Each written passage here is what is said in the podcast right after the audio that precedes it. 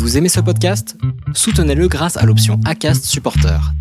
C'est vous qui choisissez combien vous donnez et à quelle fréquence.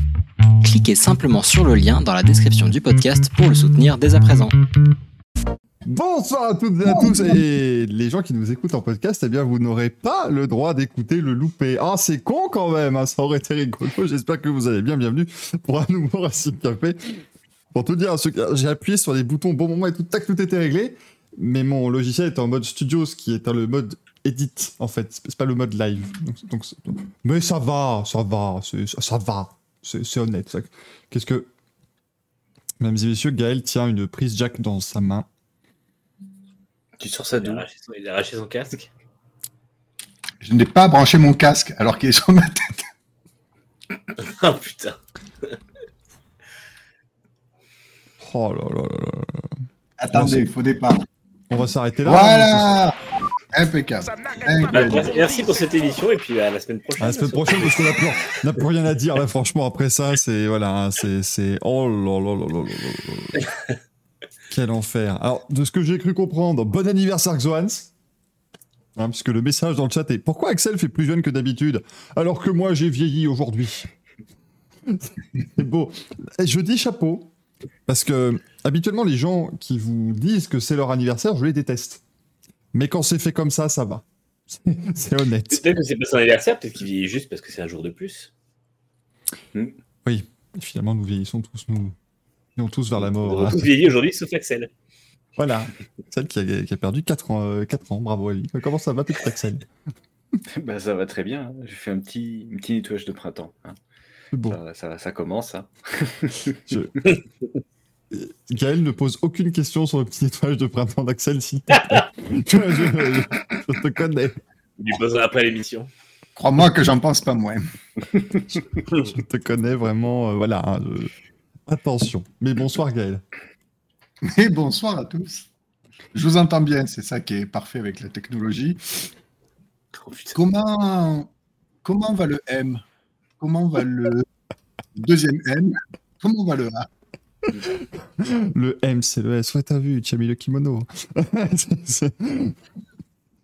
oui, alors si vous n'avez pas la ref, forcément, c'est un peu bizarre, hein, mais. Euh... pas la ref. Ah, bah il faut regarder le palmacho, oh, monsieur. Il faut regarder le palmacho. Ah, mais c'est pas encore, ah, c'est à eux qu'on doit le vroom vroom. Uh, I love that sport, you know. Euh, Tim de dit Axel, il a fait une cure de, cure de jouissance. Gaël a fait une cure de jouissance. S'il vous plaît, s'il vous plaît, n'est-ce pas un peu tôt pour ce genre de colibet ah. plus tard. Plus tard. Bon, alors, vous remarquez par contre, on est, on est très bien euh, garé parce qu'on a mis les deux en, habit, euh, en habit sombre à gauche et puis les deux en habit orange à droite. Ça au moins, voilà. Mikey, no, no, Mike, that was voilà. Chez nous, bon, on a, on a, on a des problèmes, pas les mêmes, mais bon, euh, on n'est pas ensemble. Oui, suite. Bonsoir Loïc dans le chat qui vient de s'abonner, merci beaucoup. Et oui, 22% sport mécanique aujourd'hui. Vu le, voilà, vu le, programme qu'on a prévu, ça me paraît euh, logique d'augmenter un petit peu la durée. Et Manu, comment va eh ben ça va, bonsoir à tous. Effectivement, ça va être, euh, ça, ça promet d'être un peu chargé hein, parce que je, on a six ou six disciplines à, à traiter. Euh, donc effectivement, ça va être quelque chose de, sympa. Oui, alors on va pas se cacher que les résultats de la NASCAR à Atlanta, ce sera bravo Voilà, ce sera pas grand chose de plus. Mais par contre, oui, il y en a eu hein, des choses ce week-end. Donc on commencera par ces résultats du week-end. Alors on a prévu une heure, donc on sera là 1h45 à peu près. Euh, nous aurons bien évidemment les craquitos et les finitos. Tiens, j'ai pas mis les miens. Oh bah attendez. Euh, ah, je vais. J'ai pas de finito pour l'instant. C'est fou ça quand même. Il y en a eu pourtant ce week-end, il y a eu de quoi faire. Je peux, dire, je peux, je peux t'en donner plein si tu veux. on aura largement de quoi faire. Euh, on fera la preview de la saison 2023 de MotoGP. Axel qui est là, faudrait quand même pas s'en priver parce que ça y est, euh, comme on l'avait dit avec Manu l'autre fois, eh bien, dites-vous quand même que ce week-end, dimanche soir, il y aura eu autant de courses de MotoGP que de Formule 1 cette saison. Mm. Alors que pourtant la MotoGP commence ce week-end.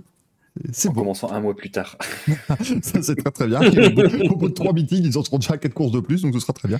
Euh, et chapeau, euh, chapeau à eux. Euh, nous aurons évidemment hein, les, manches à couilles qui sont là, les boules ont été illustrées, tout ça, ne vous en faites pas. On parlera du programme du week-end moto, car vous n'êtes pas au courant. les quelques news, il y en a, il y en a quelques-unes. Hein. on, est, on est pas mal. Hein. Là, franchement, en termes de news aujourd'hui, c'est nouveau. Et puis le courrier des viewers, vous avez été très bon. je dois vous dire que certaines questions sont absolument euh, excellentes. Merci Mylène pour ton 11e mois d'abonnement, c'est beau, ça, ça fait bientôt un an que je sais compter. Euh, ne, vous, en faites pas. Et merci euh, du coup également à The Breton qui nous envoie plein de 5 bits à chaque fois, ça c'est génial. Soyez dans deux semaines pour un récit café spécial 20 ans d'Interregos 2003. Ah non, hein. Par contre, la semaine prochaine avec Manu, on finit la saison 2003. Parce que vous aviez l'air d'avoir aimé ça la première fois. Donc euh, on, terminera ça la semaine prochaine, les 8 derniers Grands Prix de la saison. Michael Schumacher pourra-t-il obtenir, euh, obtenir un sixième titre de champion du monde? Même sera-t-il champion Fernando Alonso gagnera-t-il une course? Que de mystère Que de mystère finalement, on ne sait pas du tout. Euh, c'est aussi l'anniversaire du grand Ogo Toniazzi. C'est qui cette personne? Tu, as oublié une question. Interal Frenzen signera-t-il un podium?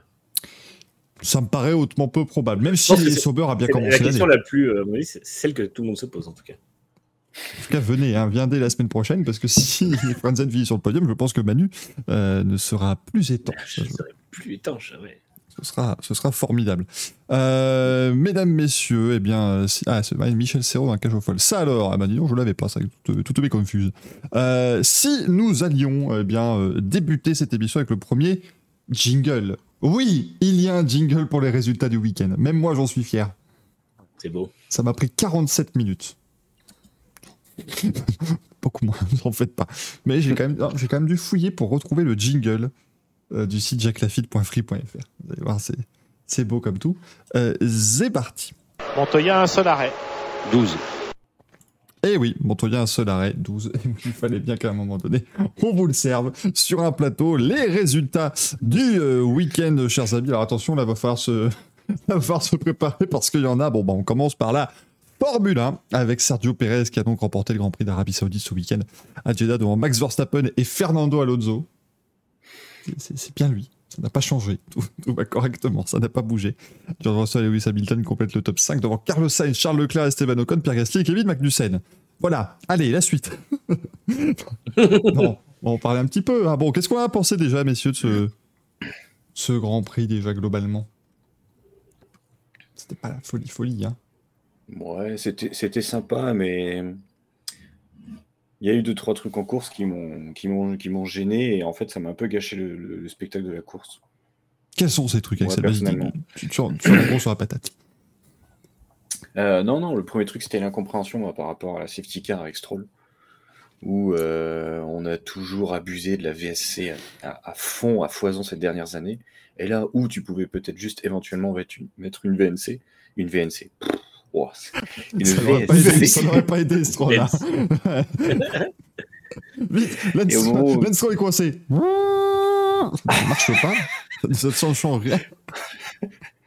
Au moment où tu peux juste mettre une, VSC et pousser la voiture, on met une safety car, on ramène la grue pour, euh, pour euh, soulever la bagnole. C'est vrai que j'ai pas compris. Surtout qu'il n'y avait pas l'air d'avoir de, de, de, problème électrique sur la voiture parce que les, lumières étaient vertes.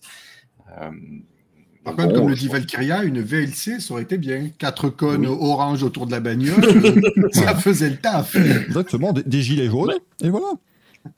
J'ai une théorie sur, le, oui. sur, la SC, euh, c'est qu'à mon avis, ils ont, ils ont préféré assurer le coup sur un virage assez lent, mais qui se passe quand même assez, assez vite, que justement la safety car puisse mieux ralentir les pilotes vu que la grue était sortie.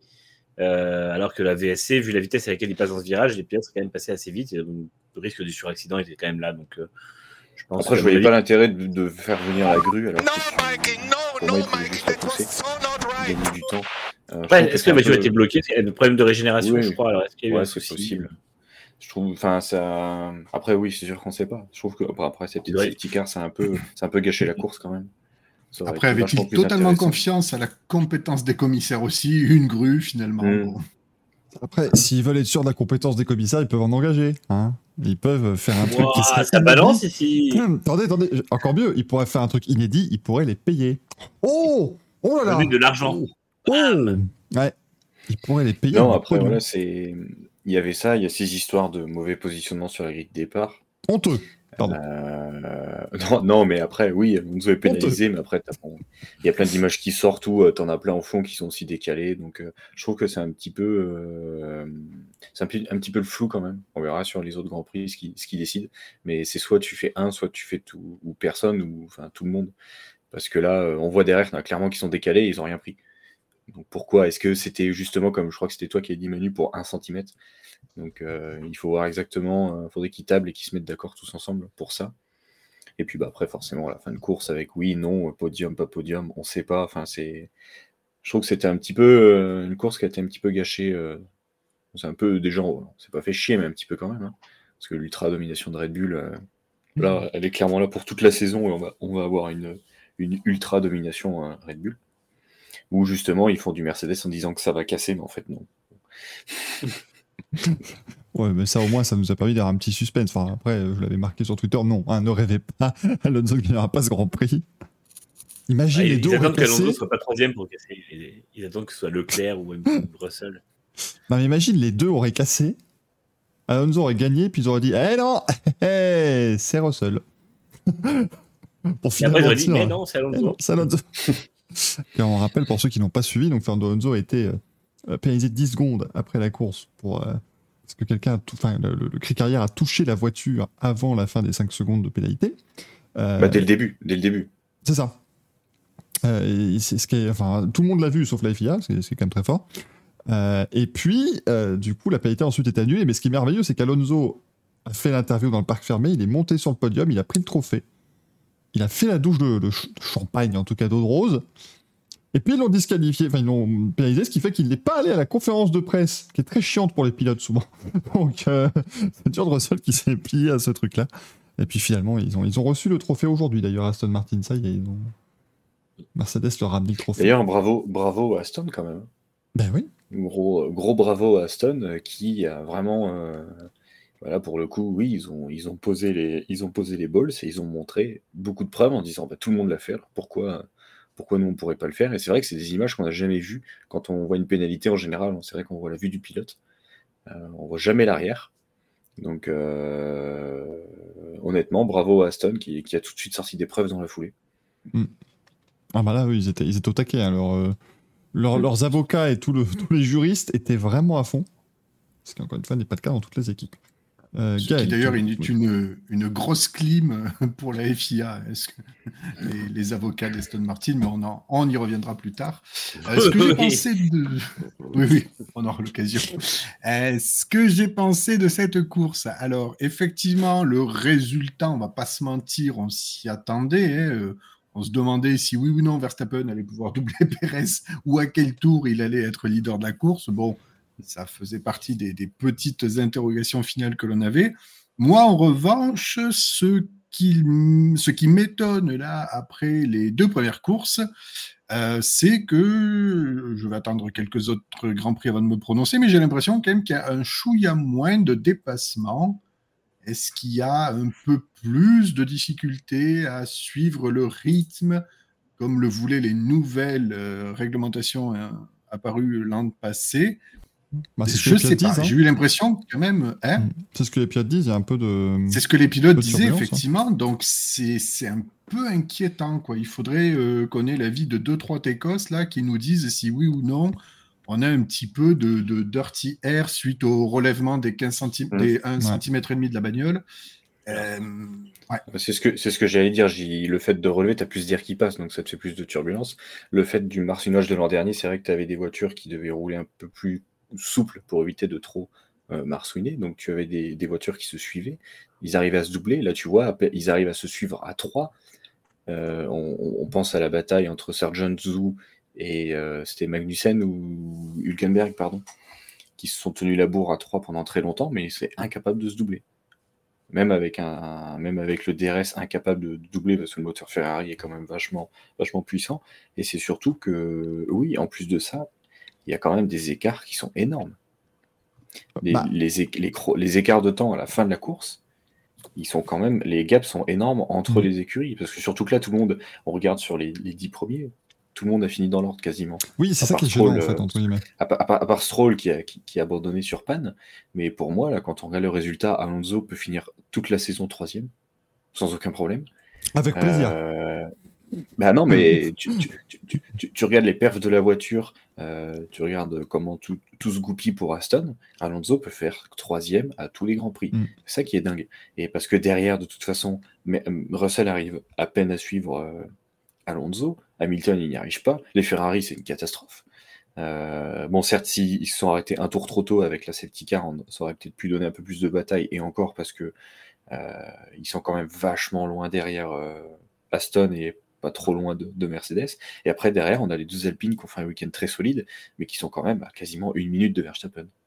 Et même si Stroll n'avait pas abandonné, potentiellement, on avait quand même à la parade les deux Red Bull, les deux Aston, les deux Mercedes, les deux Ferrari, les deux Alpine, et peut-être même derrière les deux As. Ouais, non, ça aurait été, ouais, ça c'était, c'était assez révélateur. Après, pour le, déjà comme l'a dit Loïc, aller sur Next Gen Auto, hein, ils en parlent de ça. Excusez-nous, on, on, le place. Euh, mais par contre, c'est aussi logique que le, les turbulences reviennent plus. Alors encore une fois, il y avait des turbulences en dernier. Hein, dire, dès que vous suivez une voiture, vous avez des turbulences. Si vous suivez un cycliste, vous avez des turbulences. C'est normal. Mais euh, à un moment donné, Ok, l'an dernier, ils ont fait le règlement en disant bon, bah, on enlève tant d'appui, machin, on, débarrasse les surfaces, tout ça. Ok. Mais t'es en année 2, donc là, forcément, bah, les, ingénieurs ont pu potasser le règlement un peu plus et rajouter des petites ailettes dans des zones grises, et ainsi de suite. Donc, c'est normal, plus tu vas évoluer avec le règlement, plus euh, les voitures vont avoir du mal à suivre, c'est logique. Et d'ailleurs, c'est le job même, c'est le job même d'un ingénieur et d'un aérodynamicien. Le but d'une bagnole, c'est de faire en sorte qu'on ne puisse pas la doubler, donc c'est-à-dire de potentiellement générer le plus de turbulence derrière la bagnole. Et de toute façon, c'est le principe, tu génères d'appui, tu génères la turbulence derrière. Et c'est vrai que euh, le gros problème, a priori, c'est le relèvement des bords du plancher qui fait que les équipes ont pu euh, ont travaillé un peu plus pour compenser ça et elles ont travaillé en mettant des planchers un peu plus. On a vu des planchers un peu plus euh, complexes avec des ailettes et ce genre de choses. Euh, c'est pas encore une zone réglementée par la FIA et euh, bah, en fait apparemment c'est là que ça génère le plus de, de turbulences parce que ça salit l'air autour de la voiture, euh, que ce soit l'air en, en outwash, celui qui passe ensuite par le beam wing et tout, et du coup derrière ça fait plus de turbulences. Donc à mon avis, on aura une, correction du règlement d'ici pas très longtemps pour ça, histoire de, de limiter les, les, perturbations, parce que Là, c'est qu'un début, mais on sait très bien comment ça passe. On se rappelle qu'en 2016, euh, les, hum, déflecteurs latéraux des voitures étaient un petit peu complexes. Et puis on est arrivé en 2021 avec des espèces d'étagères Ikea dans tous les sens. Donc euh, je pense que ça va, être, euh, ça va être un peu limité rapidement. Mais effectivement, là, je pense qu'en 2023, c'est un peu plus compliqué. après, bon, c'est Sainz qui disait ça, donc peut-être c'est juste lui qui a du mal à, doubler. La seule écurie qui. Au secours, j'ai plein de turbulences. Tu es seul en piste, Carlos. Oui, mais voilà, la voiture. La voiture est dure à conduire. Elle réagit pas correctement. Parce que bon, Stroll n'a pas eu de turbulence pour le dépasser, par contre. Hein. Mais la seule écurie qui maîtrise le mieux les turbulences, c'est la Red Bull, puisque elle arrive un petit peu certainement à éloigner sa traînée, puisqu'elle a une meilleure VMAX. Bah, de toute façon, ils n'ont pas de turbulence. Et puis surtout que. Ouais, mais c'est un monstre aéro, cette voiture. Tu vois, tu vois, Verstappen, il double tout le monde sans aucun problème. Bah oui. Personne n'arrive à se doubler, sauf lui. Non, mais là, il y a un niveau, en fait, euh, parce que c'est vrai que bon, l'an dernier, on parle de, Verstappen à Spa qui fait euh, P14 à P3 en deux tours, mais il faut voir aussi euh, ce qu'il a fait, ce, a fait ce week-end-là. C'est vraiment sur un circuit comme Jeddah, il dépose la concurrence. J'ai vu, ils ont fait une compilation des, de la bataille des pilotes As en on-board sur le site de la F1, pas sur le Twitter, et y a un moment, tu les vois en train de se battre et tu vois la Red Bull qui passe, mais comme si eux étaient dans un tour lent, en fait. Genre Verstappen se glisse entre les deux et genre passe. c'est vraiment. Euh, c'est terrifiant. Et euh, ouais, le, duo, enfin même avec Perez, ça marche très bien, mais le duo RB19 Verstappen est vraiment hallucinant et euh, c'est imprenable. honnêtement, mm. c'est fou.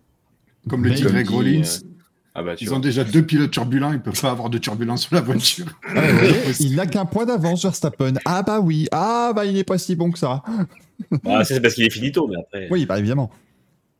Vous l'avez tous nommé. Comme dit, tu vois, euh, Dave Murray, c'est exactement ça. Autant les qualifs, c'est devenu hip. Enfin, moi j'ai toujours aimé les qualifs, mais là on voit que en une seconde, il y a énormément de voitures en qualif dans la même seconde. Par contre, euh, une fois que tu es en condition de course, euh, bah, les voitures, elles n'arrivent plus du tout à, suivre avec les pleins faits, avec les changements de pneus. Euh, quand chez certains les pneus se dégradent vite, vite pardon, euh, j'ai quand même été assez surpris de voir que les, les certains euh, au bout de 10 tours s'arrêtaient déjà quand même. Mm. Alors que tu vois Leclerc qui tape plus de 20 tours avec les softs.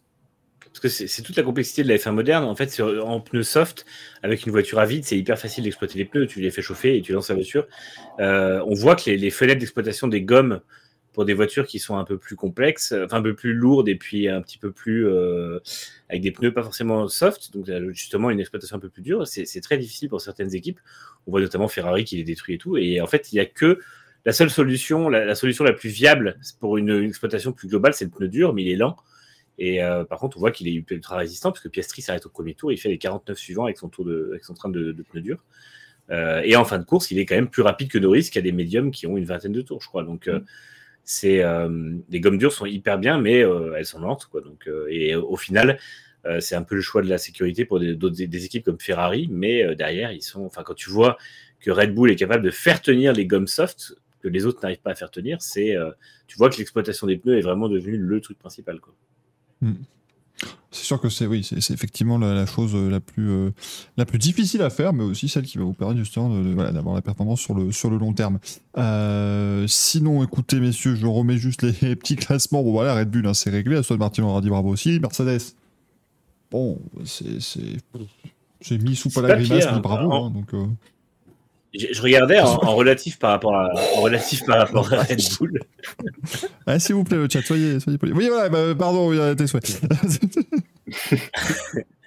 en relatif par rapport à Red Bull, Mercedes, c'est pas, c'est pas pire. Hein. Moi, je trouve que c'est vraiment, euh, c'est moins pire que Ferrari, par exemple, par rapport à l'an dernier. Ah oui, oui, bah, ça, oui, Ferrari, c'est, pardon, je vais laisser le classement, mais oui, Ferrari, c'est grosse catastrophe hein, pour eux là cette année. Euh... Bah, c'est surtout que tout le monde avait beaucoup d'attentes envers Ferrari par rapport à ce qu'ils avaient présenté comme voiture l'année dernière, et que là, ils soient vraiment à la rue complet, euh, et qu'il n'y ait que Leclerc qui puisse euh, faire fonctionner euh, actuellement cette voiture, pour moi, oui, c'est vraiment une catastrophe. Par rapport à Mercedes, qui, eux, on savait que l'an dernier, c'est déjà compliqué. On sait qu'ils utilisent une technologie qui est très compliquée à développer. Donc voilà, ils font ce qu'ils peuvent, mais par contre, Ferrari, c'est être se retrouver derrière et prendre en plus 10 secondes, c'est pas normal.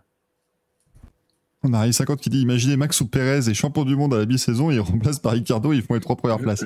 Sachez que c'est impossible hein, d'être champion du monde à la mi-saison. Bah, c'est ça, il mettrait Ricardo, en fait, on se rendrait compte qu'il est quatrième ou cinquième du championnat. ça va pas du tout. Parce qu'en fait, même si, même si par exemple, euh, vous gagnez tous les points possibles à la première moitié de saison, bah, comme quelqu'un d'autre peut toujours gagner tous les points possibles dans la deuxième moitié de saison, vous ne pouvez pas être champion du monde. C'est comme ça que ça fonctionne. Même si on se rappelle qu'en 2002, je crois, Ferrari marque autant de points que les neuf autres équipes réunies. Oui, bah, ça certainement, mais bon, après, bon voilà. Mais genre au, point près, hein, c'était vraiment 50% euh, des points. Parce qu'on aime, on aime faire ça de manière propre. Litram dit même avec les sprints. Bah oui, parce que je crois qu'en plus, il y a 3 et 3. C'est 3 avant la mi-saison et 3 après, je crois. Donc. Euh, mais de toute façon, comme, comme Verstappen n'a déjà pas eu tous les points possibles, il ne sera pas champion du monde à la mi-saison. Donc s'il vous plaît, cessez. Ça ne marchera pas. Euh, ça, devient, ça, devient, largement compliqué. Loïc nous dit un peu déçu d'avoir vu la course de Piastri ruinée au premier tour. J'aurais bien aimé voir se battre à la régulière. Ah, c'est pas que la course de Piastri qui a été ruinée en plus, c'est le souci. C'était la course de Piastri et son équipe. Et ça, c'est. Ceci dit, son rythme n'est pas dégueulasse, hein, même si effectivement ils n'ont pas pu euh, produire ce qu'il voulait, oui. Non, mais c'est voilà, le problème, c'est que Piastri, malheureusement, on l'a pas vu rouler à Bahreïn. Euh, bon, là, il a fallu se, contenter du peu qu'il pouvait produire en piste, mais c'est prometteur. Piastri, c'est prometteur. McLaren, c'est moins pire que ce qu'on que la situation le, laisse penser. Ouais, McLaren, ils ont vraiment pas de chance, hein, mais bon. déjà, accrocher une Q3, c'est hyper intéressant pour McLaren. Mm. Mm. Je pense qu'honnêtement, il, pouvait tutoyer le, top 10. C'est peut-être pas rentrer dans les points, mais ça se battait peut-être avec As, ce qui en soi n'était pas mm. forcément dégueulasse au vu de leur performance. Et après, tu regardes. Euh, les, ça saigne chez Ah, mon, cœur.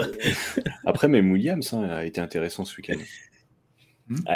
Mais tout le monde a été intéressant. Ça qui est beau, c'est que finalement, tu as les cinq premières équipes qui sont quand même largement dessus, je trouve jusqu'à Alpine. Mais par contre, derrière, c'est très serré et quand tu as 2-3 abandons devant, tu peux rentrer le top 10. Mm. le problème, c'est que, c'est que la saison va être intéressante. On va juste se focaliser sur qui va être dixième pour choper un point pour passer devant l'autre. C'est ça. C'est ça qui est gênant parce que, en gros, euh, je l'avais vu, je crois que c'était dans les commentaires de Grand Prix euh, euh, mardi soir, mais là, c'est vraiment si tu as un Grand Prix bordélique et une Alpha Tauri, une Alfa Romeo ou quelque chose qui finit quatrième, ça peut plier la fin de saison. Hein pour, euh, pour cette mhm. bagarre pour la sixième place du championnat parce que euh, si tout est correct, à chaque Grand Prix, les dix premières places sont bloquées. En fait, c'est ça, c'est que si, si, tout s'aligne pour une équipe sur un Grand Prix, par exemple, je pense à Williams, tu sais pas, ils sont euh, genre 9 du championnat arrivant au Brésil. si le Brésil est un peu bordélique et qu'Albon finit quatrième, on se rappelle qu'en 2019, on voit les Alfa Romeo finir 4 et 5, et ben il peut, tu, peux, tu peux avoir une équipe Williams qui va passer de la 9e à la 6e place au championnat comme ça. Alors de Russell à Spa, pareil. Hein. pour Albon, ça peut le faire s'il a juste plus peur d'appuyer sur la pédale, hein, parce que. Mais il n'a pas eu peur, le pauvre, il a appuyé dessus, ça fait bon, bah, attendez, j'ai plus de pédale de frein. Au score, j'ai plus de frein. Oui, oui, oui, we are checking. Hein. Non, non, mais j'ai plus de frein. oui, continue. Les gars, je viens de passer l'entrée des stands. Hein, je m'arrête plus loin, du coup, ouais, ça vous dérange pas. Non, mais en même temps, ils sont, ils sont pragmatiques chez Williams. Ça dit, ah, s'il peut pas freiner, il va aller plus vite. Ah Ah, ah, ah, ah, ah. T'imagines un peu une discussion genre oui, euh, la voiture est en feu. Bah écoute, non, on ne voit pas de surchauffe, donc tu peux continuer. Non, mais là, je vois des flammes en fait. Non, non, les températures sont bonnes, vas-y. L'ingénieur de l'ingénieur d'Albon, il lui a dit Do you know Ross Chastain? C'est possible, hein, Jeddah. Après, de toute façon, même. Vas-y, Axel. J'allais dire, même s'il n'avait plus de frein, il pourra toujours couper les chicanes comme Red Bull. Hein. Ça, oui, ça, ça gêne personne. Ah ouais. ça gêne absolument personne. Donc, euh... Ah, cette, image, cette image, elle est honteuse quand même. Mais oui. Mais Manu, Moi, j'ai cru que c'était un replay sur le début. Je me suis dit, mais si vite le replay? Ah non, c'est la même personne. Enfin, c'est pas la même personne, justement. Mais Manu, ce qui est terrible quand tu parles avec la voiture en feu, j'imagine maintenant l'ingénieur de Grosjean à Bahreïn qui dit oui, euh, Romain, par contre, on remarque une surchauffe là dans le, dans le compartiment du cockpit, donc vas-y, sors, s'il te plaît. ça, ça serait intéressant. Euh... Pour moi, il semblerait que la température du carburant soit un peu élevée. tu peux arrêter la voiture. Il y a un Jean-Baptiste qui dit c'est comme avec Vettel à Monza Fred pour rentrer la voiture. J'ai plus de frein. Bah, rentrer la voiture, j'ai pas des merdes de toi. ça, ça reste les ingénieurs Ferrari, ça. Faut pas, faut pas ouais, ouais, ça c'est. Euh, et, et, bonsoir à la Bistrigoun qui vient de rejoindre dans le chat. Oui, ton, ton Prime sert à payer Twitter Blue. Eh oui. Tente des choses, mesdames et messieurs. Nous essayons d'enrichir Elon Musk, un homme qui en a bien besoin. Nous rappelons que nous vous disons ça depuis la plateforme de Jeff Bezos. on, est, bien. Hein. On soutient les petits entrepreneurs. Et que le, le replay de l'émission sera uploadé sur une plateforme obtenue et, et gérée par Google. Voilà. Encore une fois, on fait dans le local. Ah, on me dit dans l'oreillette que Mark Zuckerberg est jaloux du coup. Eh ben, on mettra un extrait sur Facebook, il sera content. Hein. Voilà, on fera, on fera, un petit extrait de 12 secondes. Il sera... Coucou les boomers c'est ça. Le Racing Café va aujourd'hui vraiment s'adapter à ses, à ses audiences. Alors, sur Facebook, non, bah alors franchement, moi je, je suis désolé, hein, mais la Mercedes, elle est noire quand même, non? Oh on ne peut plus rien dire de toute façon. Voilà, je, je, crois que vous débordez là. Non, pas du tout. le Racing Café est en circuit court, dit Laurentin. Exactement. Alors maintenant, le Racing Café ne parlera plus que des Grands Prix de Monaco, de Hongrie, que, que des circuits courts. Et Grands Prix de France aussi. Ah, bah là, il est très court ce circuit là pour le coup. Raccourci. Il est extrêmement. Alors, Citizen nous dit une question les pronostics pour le titre entre Perez et Verstappen. J'ai l'impression que la cote de Checo monte en flèche. Non Enfin, encore une fois, si vous voulez qu'elle redescende juste, hein, si on redescend juste la pression, le mec a gagné avec 5 secondes d'avance sur un gars qui partait 15ème. Même avec une safety car, tout ça, ça fait que 5 secondes d'avance. Honnêtement. Alors, en fait, il y aura des courses où il va être devant ou au niveau, parce que là, clairement, même en termes de rythme, il était au niveau. Mais euh, de toute mm. façon, si euh, il y aura toujours un moment où Max aura ce truc en plus pour, euh, pour, le, pour le. Oui, bien sûr. Et puis, moi, ce que je pense, c'est que ça va faire un petit peu comme la saison dernière c'est que même si Pérez est au niveau et qu'à un moment ou un autre, il est devant, ils vont toujours lui pondre un arrêt à la con pour que Verstappen puisse passer devant. À un moment ou un autre, ils vont faire une stratégie. Euh, oui, voilà, ils vont faire une stratégie qui vont faire perdre une place à Pérez pour que Verstappen puisse passer devant. Horner a promis qu'il serait traité à égalité. Oui. Et, euh, en, vrai, en, vrai, je crois que le truc, c'est qu'il n'y en a même pas besoin. ça, ça, leur, ça, leur, épargnerait quelques, quelques sueurs froides parce que je pense que ça va quand même finir par un accrochage à un moment ou à un autre. Mais euh, de toute façon, Verstappen n'en a pas besoin. Je veux dire, je ne l'aime pas spécialement, mais euh, on doit bien reconnaître quand même qu'aujourd'hui, il est imprenable. C'est, et Perez fait illusion. Et franchement, le boulot que fait Perez aux côtés de Verstappen est vraiment, vraiment de très bonne qualité. Euh, je pense pas que beaucoup de pilotes le feraient aujourd'hui, mais, euh, mais c'est juste Verstappen qui a, qui a un ton au-dessus, à la manière d'un Hamilton à la meilleure période de sa carrière, d'un Schumacher à la meilleure période de sa carrière. C'est un pilote qui est en parfait, même d'un Vettel en 2011-2013. Oh, à Frenzen, mais ça c'est autre chose. c'était au-dessus, c'est juste que personne n'a jamais vu. Mais, mais euh, il était trop. Non, ouais, c'est trop. comme, comme Vettel en 2011, tu vois, c'est un pilote qui est en osmose avec sa voiture et qui est tu peux lui mettre ce que tu veux dans, dans, les, dans les pattes, il va toujours s'en défaire, il va toujours revenir. Donc, euh, je pense que sur, sur la saison ferait, ferait 12 courses, il resterait 12 courses, je dirais pourquoi pas, mais là, sur, euh, sur les 21 courses qui restent, euh, ça va, il tiendra pas le, le, rythme, Perez. Ouais, non, je pense que voilà, c'est pas. On veut quand même vous donner envie de regarder les grands prix. Enfin, tant que vous regardez le Racing Café après. Vous mettiez devant F1 ça, peut...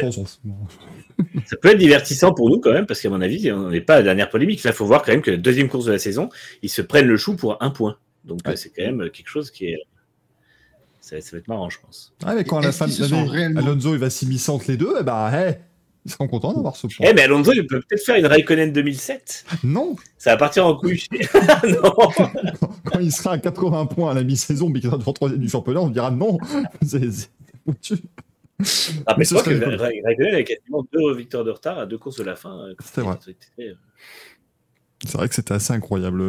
il, a, beaucoup, beaucoup, beaucoup misé sur l'incompétence de McLaren à juste titre et ça a fonctionné. Donc. Ah, en même temps, il l'avait vu. Voilà, il l'a vu, euh, la compétence de, McLaren, il l'a vu pendant des années aussi. Donc il avait, il avait la connaissance du terrain, hein, Après, il a découvert la compétence de Ferrari parce que il arrive à la dernière année où bah, c'est bon, c'est tenu. Alors 2008, c'était le début de la fin très clairement. Mais c'est vrai que oui, Raikkonen avait 17 points de retard à deux courses de la fin, alors qu'il en avait que 20 à gagner, et il les a gagnés les 20, et, il a quand même gagné le titre. Mais bon, ce genre de choses qui, si ça arrive de nouveau cette année, je serais passablement surpris. Tu seras, tu seras passablement liquide. Voilà, je, serai en slip dans mon salon déjà, mais, je serais passablement surpris aussi. Parce que là, là ce serait assez, euh, assez fou. Euh, Breton dit Lucas Di Grassi aurait dit qu'il pouvait battre Verstappen, mais ouais, ça. Ouais, mais tout le monde le sait en même temps, donc ça c'est pas, mm. c'est pas une nouveauté, euh, loin de là. Euh, qu'est-ce que vous auriez d'autres, chers amis, à remarquer? Moi, j'ai encore la petite ah. détresse de Tsunoda qui était vachement triste. Vas-y, Vanny. Ah, moi, je tiens juste à dire que Loïc vient de dire si Alonso gagne le titre, je fais Marseille Le Mans tout nu à pied. Donc, euh, si c'est le cas, on veut un, vlog. Oui, et moi, je t'attendrai avec le drapeau d'Amier. Tout nu. Et moi, DDM. ce, sera, ce sera un nouvel épisode de nu et culotté, mais ce sera juste ça. En plus, non, parce que c'est bien, parce que ça va prendre tellement de temps. Tu vois, genre, tu parles le jeudi matin, comme ça, le jeudi soir, on fait un live récit. Ah, où es-tu, euh, mon cher, euh, mon cher Loïc, toujours à poil, hein, il fait nuit maintenant. Ah, ici, bistouquette. ici, alors, bah, Loïc, on imagine évidemment que tu vas aller essayer de dormir chez l'habitant, hein, pour bien sûr dormir au chaud ce soir. Je rappelle que tu n'as pas pris de vêtements. Est-ce que tu vas trouver des habitants qui vont accepter On sera, on sera fin novembre, donc. Euh, non, moi on sera, on sera en octobre. J'y crois, il va être champion à 5 courses de la fin. Ça va être Alors, Michael, raconte-nous ta saison. Comment, comment va-t-elle se passer? Bah, euh, Max Verstappen va se, bah, en fait, euh, devenir complètement fou. Il va cracher Sergio Perez dès que l'opportunité se présentera à chaque Grand Prix. du coup, eh bien, Alonso va tellement marquer des points. Puis là, je me réveille à ce moment-là. C'est plausible. Je commence ma journée de boulot. C'est un peu plus, plus compliqué. Je vois bien un, un, un Baku bis, moi. Tellement. Mm. Entre Verstappen et Ricardo, mais sur, sur le même circuit, mais tu sais, genre plus au premier virage. Aucun des deux. Bah, il y, a forcément un moment où ils vont partir en première ligne, qu'il y, en a qui va rater son départ et qui vont se retrouver côte à côte au premier virage. Et, euh, ou qui vont au deuxième tour, il y aura un, enfin, au troisième tour, il y aura un DRS qui va mal se passer. Ou comme ça. Je vois. C'est juste, juste, juste se frotter un peu et il y en a un qui perd un bout d'aileron, tu vois. Même juste une bricole comme ça. Ouais, non, mais juste un truc où il se frotte un peu, il y a une crevaison, l'autre fait euh, mm. un tête ou quoi. Pas, pas, un truc méchant, évidemment. Parce que, façon, gagne. On voit bien que, que Stroll, Que ce soit euh, que ce soit Turquie 2010 ou, euh, ou Bakou 2018, c'est pas des gros accrochages. À chaque fois, c'est un petit contact, mais euh, mais ça suffit à éliminer les deux, quoi. Ou en tout cas, les éliminer pour la course à la victoire. Mais ça va, être, ça va être de toute façon l'année du crash entre les deux, parce que depuis l'histoire ah, de Monaco, depuis l'histoire de ah Monaco l'an dernier, qui a été su qu'en fin d'année, enfin, nous, on l'a su qu'en fin d'année. Il a ses quand même bien vu que la, tension est montée. Quoi. Donc, à mon avis, cette année, ça, ça c'est une poudrière. Hein. Ça va pas rester comme ça, calme jusqu'à la fin de la saison, j'y crois pas. Encore une fois, quand tu vois le merdier qu'il y a eu pour un point euh, en fin de course, alors qu'il faut le doubler, je, ne vois pas comment, euh, comment à un autre moment de la saison ça va pas aller plus loin quand il y aura un Je trouve, moi, je trouve ça tellement dommage. Et puis, est-ce qu'il y a vraiment ça eu... fait pour un putain de point. Est-ce qu'il y a vraiment eu en, course cette histoire où, euh, quand on demande, enfin, quand Pérez demande les rythmes de course, et euh, est-ce que enfin, Max ne répond pas à son ingénieur quand il lui demande de tourner euh, moins vite et qu'il continue toujours sur son rythme Est-ce que le fait qu'il ne réponde pas à son ingénieur à la radio, du coup, derrière, Pérez ne peut pas avoir lui aussi le retour de son ingénieur? Et du coup, euh, tu as Perez qui, euh, qui s'inquiète et qui dit c'est ridicule de s'attaquer. On est 1 et 2, on fiche les positions. quoi. Et Verstappen, s'il ne répond pas et qu'il continue un petit peu à aller au bluff, ben, ça pousse un petit peu psychologiquement à Perez à répondre. Bon, heureusement, il avait encore du capital pneu, il a pu répondre. Mais l'air de rien, on voit quand même que même quand Red Bull écrase le reste des écuries, il n'empêche qu'il y a quand même encore une lutte entre les deux. Entre guillemets, c'est normal, mais il y va en guerre psychologique, Verstappen.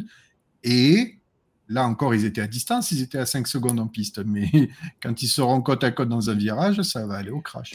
Tommy a raison, il nous dit en chat, effectivement, il y a eu un trait sur Twitter. En fait, la réalisation TV n'a montré qu'une partie. Enfin, encore une fois, la oui, mais par contre, par contre, Verstappen n'a bien pas répondu à son ingé. Ça, c'est, euh, c'est, euh, hmm. ça a été bien. Euh, il n'a pas répondu.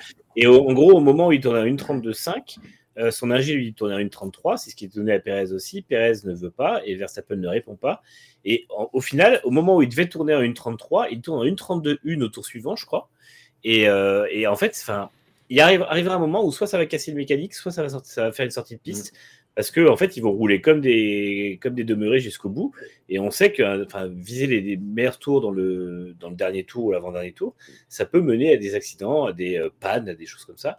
Et, euh, et ce jour-là, je pense qu'il y aura. Après, je ne sais pas si Red Bull décidera de mettre un peu son, son nez là-dedans ou s'ils vont les laisser se battre, mais euh, à mon avis, ça va vite partir en vrille, je pense.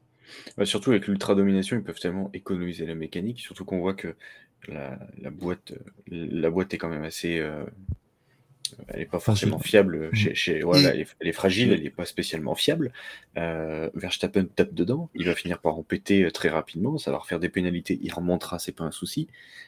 Mais euh, si Perez derrière continue à faire pole victoire parce que Verstappen bousille sa boîte, euh, il va avoir des tensions. Et après, moi, je veux aussi de toute façon parler de Brésil l'an dernier. On sait très bien ce qui s'est passé avec Verstappen quand on lui a dit de ne pas doubler Perez.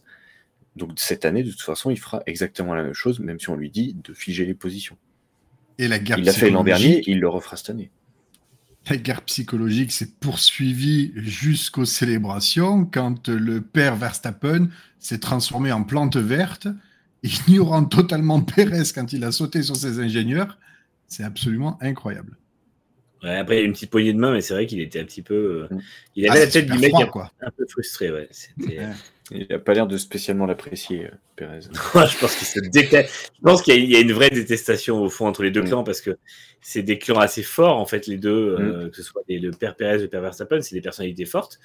Euh, et, et, malgré tout, Pérez a une légitimité en tant que pilote. Il a une légitimité en interne parce qu'il a un sponsor. En fait, c'est con, mais il mm. apporte du fric, Pérez. Donc, malgré tout, il est quand même pas. Ils peuvent pas non plus faire ce qu'ils veulent avec. Et en plus, il a c'est un article qu'on sortira demain euh, sur NextGen. Et, en fait, c'est Damon Hill qui dit que Perez est vachement plus euh, aguerri maintenant, notamment après l'échec de McLaren ou, euh, en 2013, où il s'est laissé totalement absorber par la pression de l'équipe. Et là, en fait, on a un Perez qui, de toute façon, n'a plus rien à perdre. Il est en fin de carrière, il le sait, c'est déjà sa deuxième chance, puisque fin 2020, il n'avait plus de volant. Et où, en fait, il n'est pas vraiment atteignable. C'est-à-dire qu'il ça lui arrive, euh, ils lui mettent la pression, c'est pas grave. Il fait pas de conneries ou il ne pas, il, s'effondre pas en termes de chrono, même quand il est sous pression. On le voit bien d'ailleurs. Son ingé lui dit tu fais une 33-0. Euh, lui, il a l'écart sur le dashboard qui lui dit que Verstappen est à temps, et bien il le garde à temps, et en fait il arrive à suivre les chronos. Donc euh, euh, ils vont pas pouvoir déstabiliser Perez en fait, je pense. Et ça c'est mm. vachement, c'est ça qui va rendre le truc intéressant, c'est que les week-ends où il va décider que de toute façon c'est lui qui doit gagner ou qui veut gagner, et ben il va faire ce qu'il faut pour aller chercher au moins euh, Verstappen. Quoi. Donc, euh, Pour moi, c'est ce qui devrait nous permettre d'avoir une saison assez fun. Et euh, en plus, c'est ce que je disais dans le Grand Prix avant-hier, c'est que Perez peut aussi fédérer une partie de l'équipe autour de lui en profitant du fait que Verstappen ne le fait pas. Donc ça, ça peut aussi jouer aussi sur le long terme. Moi, je leur donne un conseil à, Red Bull. Si vous voulez pas avoir ce genre de problème, engagez-moi. Hein. Parce que moi, vous allez me dire, allez, Michael, faut que tu roules une 33. Je suis en une 34.9 là. Ouais, bah allez, faut que tu roules une 33. c'est beaucoup plus facile à gérer. c'est physiquement impossible. Verstappen a fait une 32-0. C'est physiquement impossible. Par contre, pour, pour, pour 8 millions par an, je veux bien faire le paillasson de Max, il n'y a pas de souci. Ah bah, là, bah, oh là là, je lui apporte le café, tout ce que vous voulez. hein. Oh, Prenez ma dignité, il n'y a pas de problème. oh, je, je lui baise les pieds tous les matins s'il faut. hein. Vraiment, il n'y a pas de, y a pas de souci. euh. Euh, vraiment, il n'y a, aucun problème. Nous, nous, la dignité et le Racing Café, on rappelle, ça n'est pas compatible. Donc là, vraiment, euh, c'est comme le disait dans, on disait dans le chat, c'est Loïc qui dit la classe et le clan Verstappen sont incompatibles. Oui, mais après, voilà, c'est c'est- ce sont des choses qui arrivent. Les pieds, monsieur Bulix, les pieds. Oh, Nitram qui demande sur limite Ricardo. Oh, c'est moche. Non, car Ricardo prend plus. Attends, Ricardo, il est tout. Il prend plus pour, euh, pour, sa dignité. Et Ricardo, il a, des, Attends, il a il est- des standards quand même. Et il a Un 10 millions. mercenaire. Et puis Ricardo. Alors, tu vois, parce que moi, je pense pas. On, on peut pas faire comme Ricardo. Je peux pas aller voir Zach Brown en disant Bonjour, est-ce que je peux avoir 10 millions pour aller faire le paillasson de Verstappen Ça ne marche pas comme ça. Ça ne, ça on se fout tous de la gueule de Ricardo, mais il serait fait 100 millions en 5 ans, hein, sans foirer. Hmm. Donc, euh, Vas Ah, apparaître dans le classement, il toi, tu vas apparaître dans le classement Forbes des plus grandes fortunes de la planète juste parce qu'il a rien foutu depuis 5 ans, il a gagné une course. C'est très bien. Surtout dans la catégorie Forbes, ex-pilote de F1. Ça, c'est fort. Ah oui. T'auras derrière Ricardo en dessous, influenceur, parce qu'on on, on ne voit plus que ça à nous, donc euh, bon, on va dire que c'est un influenceur. Euh, ah non, mais c'est vrai que c'est impressionnant. Encore une fois, il- j'avais lu ça sur Twitter, et c'est vrai. Euh, on lui a tapé dessus pendant deux ans chez McLaren, là, c'était c'était affreux à quel point on lui. En attendant, on a beau dire ce qu'on veut, il a autant de points que les deux pilotes McLaren alors qu'il n'avait pas de volant au début de l'année. Euh, exemple de résilience, mesdames et messieurs. Voilà. Chapeau à lui. Ah, c'est le meilleur. C'est le meilleur. Il n'empêche, il ne doit, pas- il doit pas être mécontent quand il voit la situation chez McLaren. Bien Je sûr oui. parler de ça. Je touche 10 millions ou 15 millions, je ne sais même plus combien il touche, peut-être même 18. 100 000. Et puis, 100 000. Je, je reste, T'imagines je reste- Chez McLaren, se gratte la tête. Ah, c'était pas Ricardo le problème. Merde Ah On peut pas le faire Non, mais revenir. surtout, chez McLaren, ils regardent les factures de cette année, ils font Putain, on paye encore 18 millions l'Australien là Les mecs qui sont là, alors écoutez, on va, ouais, on va essayer de vous, on va essayer de vous augmenter la qualité de la cantine. Malheureusement, il y a 18 millions qui partent tous les mois. on ne sait pas. Il y a un million d'eux qui partent tous les mois. On ne sait pas, on ne sait pas où il va. On mangera de l'herbe. Voilà. C'est pour ça qu'il n'y en a plus assez Bring, ils l'ont arraché. Heureusement quand même que c'est hors euh, budget cap, hein, parce que là, les, les qualités de, de manager financier de Zach Brown n'auraient pas été euh, très. euh, Très ouais, correct. Un, petit- un nouveau sponsor, un petit sticker sur la bagnole, il y avait une petite place. Oui, oui. Ah, on m'annonce dans l'oreillette que McLaren vient de signer un nouveau sponsor d'ailleurs, donc euh, c'est une très très bonne nouvelle pour eux. Ça porte leur nombre de sponsors à 142. Euh, ils seront sur. Peut-être ça qui a dit la bagnole, non? C'est vrai que oui, à l'époque, on aurait dit que ça aurait été le poids des énormes couilles de Lando Norris, mais là non, c'est juste euh, le poids des énormes sponsors ramenés par Zach Brown tout le temps. Parce qu'à un moment donné, hein, les tablettes Kindle, il va y en avoir partout. Euh, il Zach faudrait- Brown, il va arriver sur une L1. Mettez-moi tous les stickers là pour voir ce que ça donne. Ben, Faites-moi un kiff. Je veux tous les sponsors sur la voiture. Oui, mais Oh, on verra plus la voiture. Non, mais c'est pas grave, je m'en fous. D'ailleurs, on rappelle que donc euh, c'est- la même technologie hein, que les, les tablettes Kindle de chez Amazon. Euh, et en fait, euh, la prochaine évolution, c'est qu'on ne saura pas à l'avance les sponsors qui seront dessus. Ce sera un peu une Kindle surprise. Merci. Allez. Moi, ce que Ah, j'aimerais bien, par contre, c'est sur une course, c'est la chemise de, de Zach Brown avec tous les sponsors pour voir à quoi elle ressemble. C'est par-dessus qu'il faut. Là. On y va dire, je ne fais ça que si on annonce euh, un grand prix froid parce qu'il me faut les manches longues. Donc euh, je, ne peux pas, euh, peux décemment pas le faire dans un pays chaud. Ah là là, mais ça, t'imagines En plus, ils doivent être.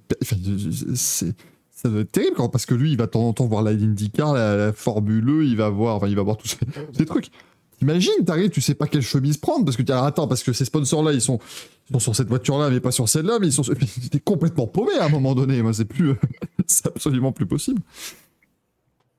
Tim nous dit à faire comme les meufs aux Oscars, il va devoir se changer à chaque fois qu'il passera à l'antenne. La première interview de Zach Brown avec marqué Coca-Cola, Google. La deuxième, il y aura Et fait, là, là, ils ont signé Salesforce cette semaine, je comprends pas comment. C'est ce que dit Rally 50, ils sont derniers du championnat, à- et c'est vrai qu'ils sont derniers du championnat, et le mec signe Salesforce, qui est une des, une des plus grosses entreprises de son domaine aux États-Unis. Et c'est comme Coca-Cola en la F1 2010. aussi. Ouais, et, et c'est comme Coca-Cola en 2018. Comment ce mec arrive à convaincre les sponsors? Alors, on, on, on disait potentiellement qu'il donne de sa personne, mais je sais pas. c'est- quand même assez fou, quoi. Moi, j'ai une théorie. Il arrive, il se présente.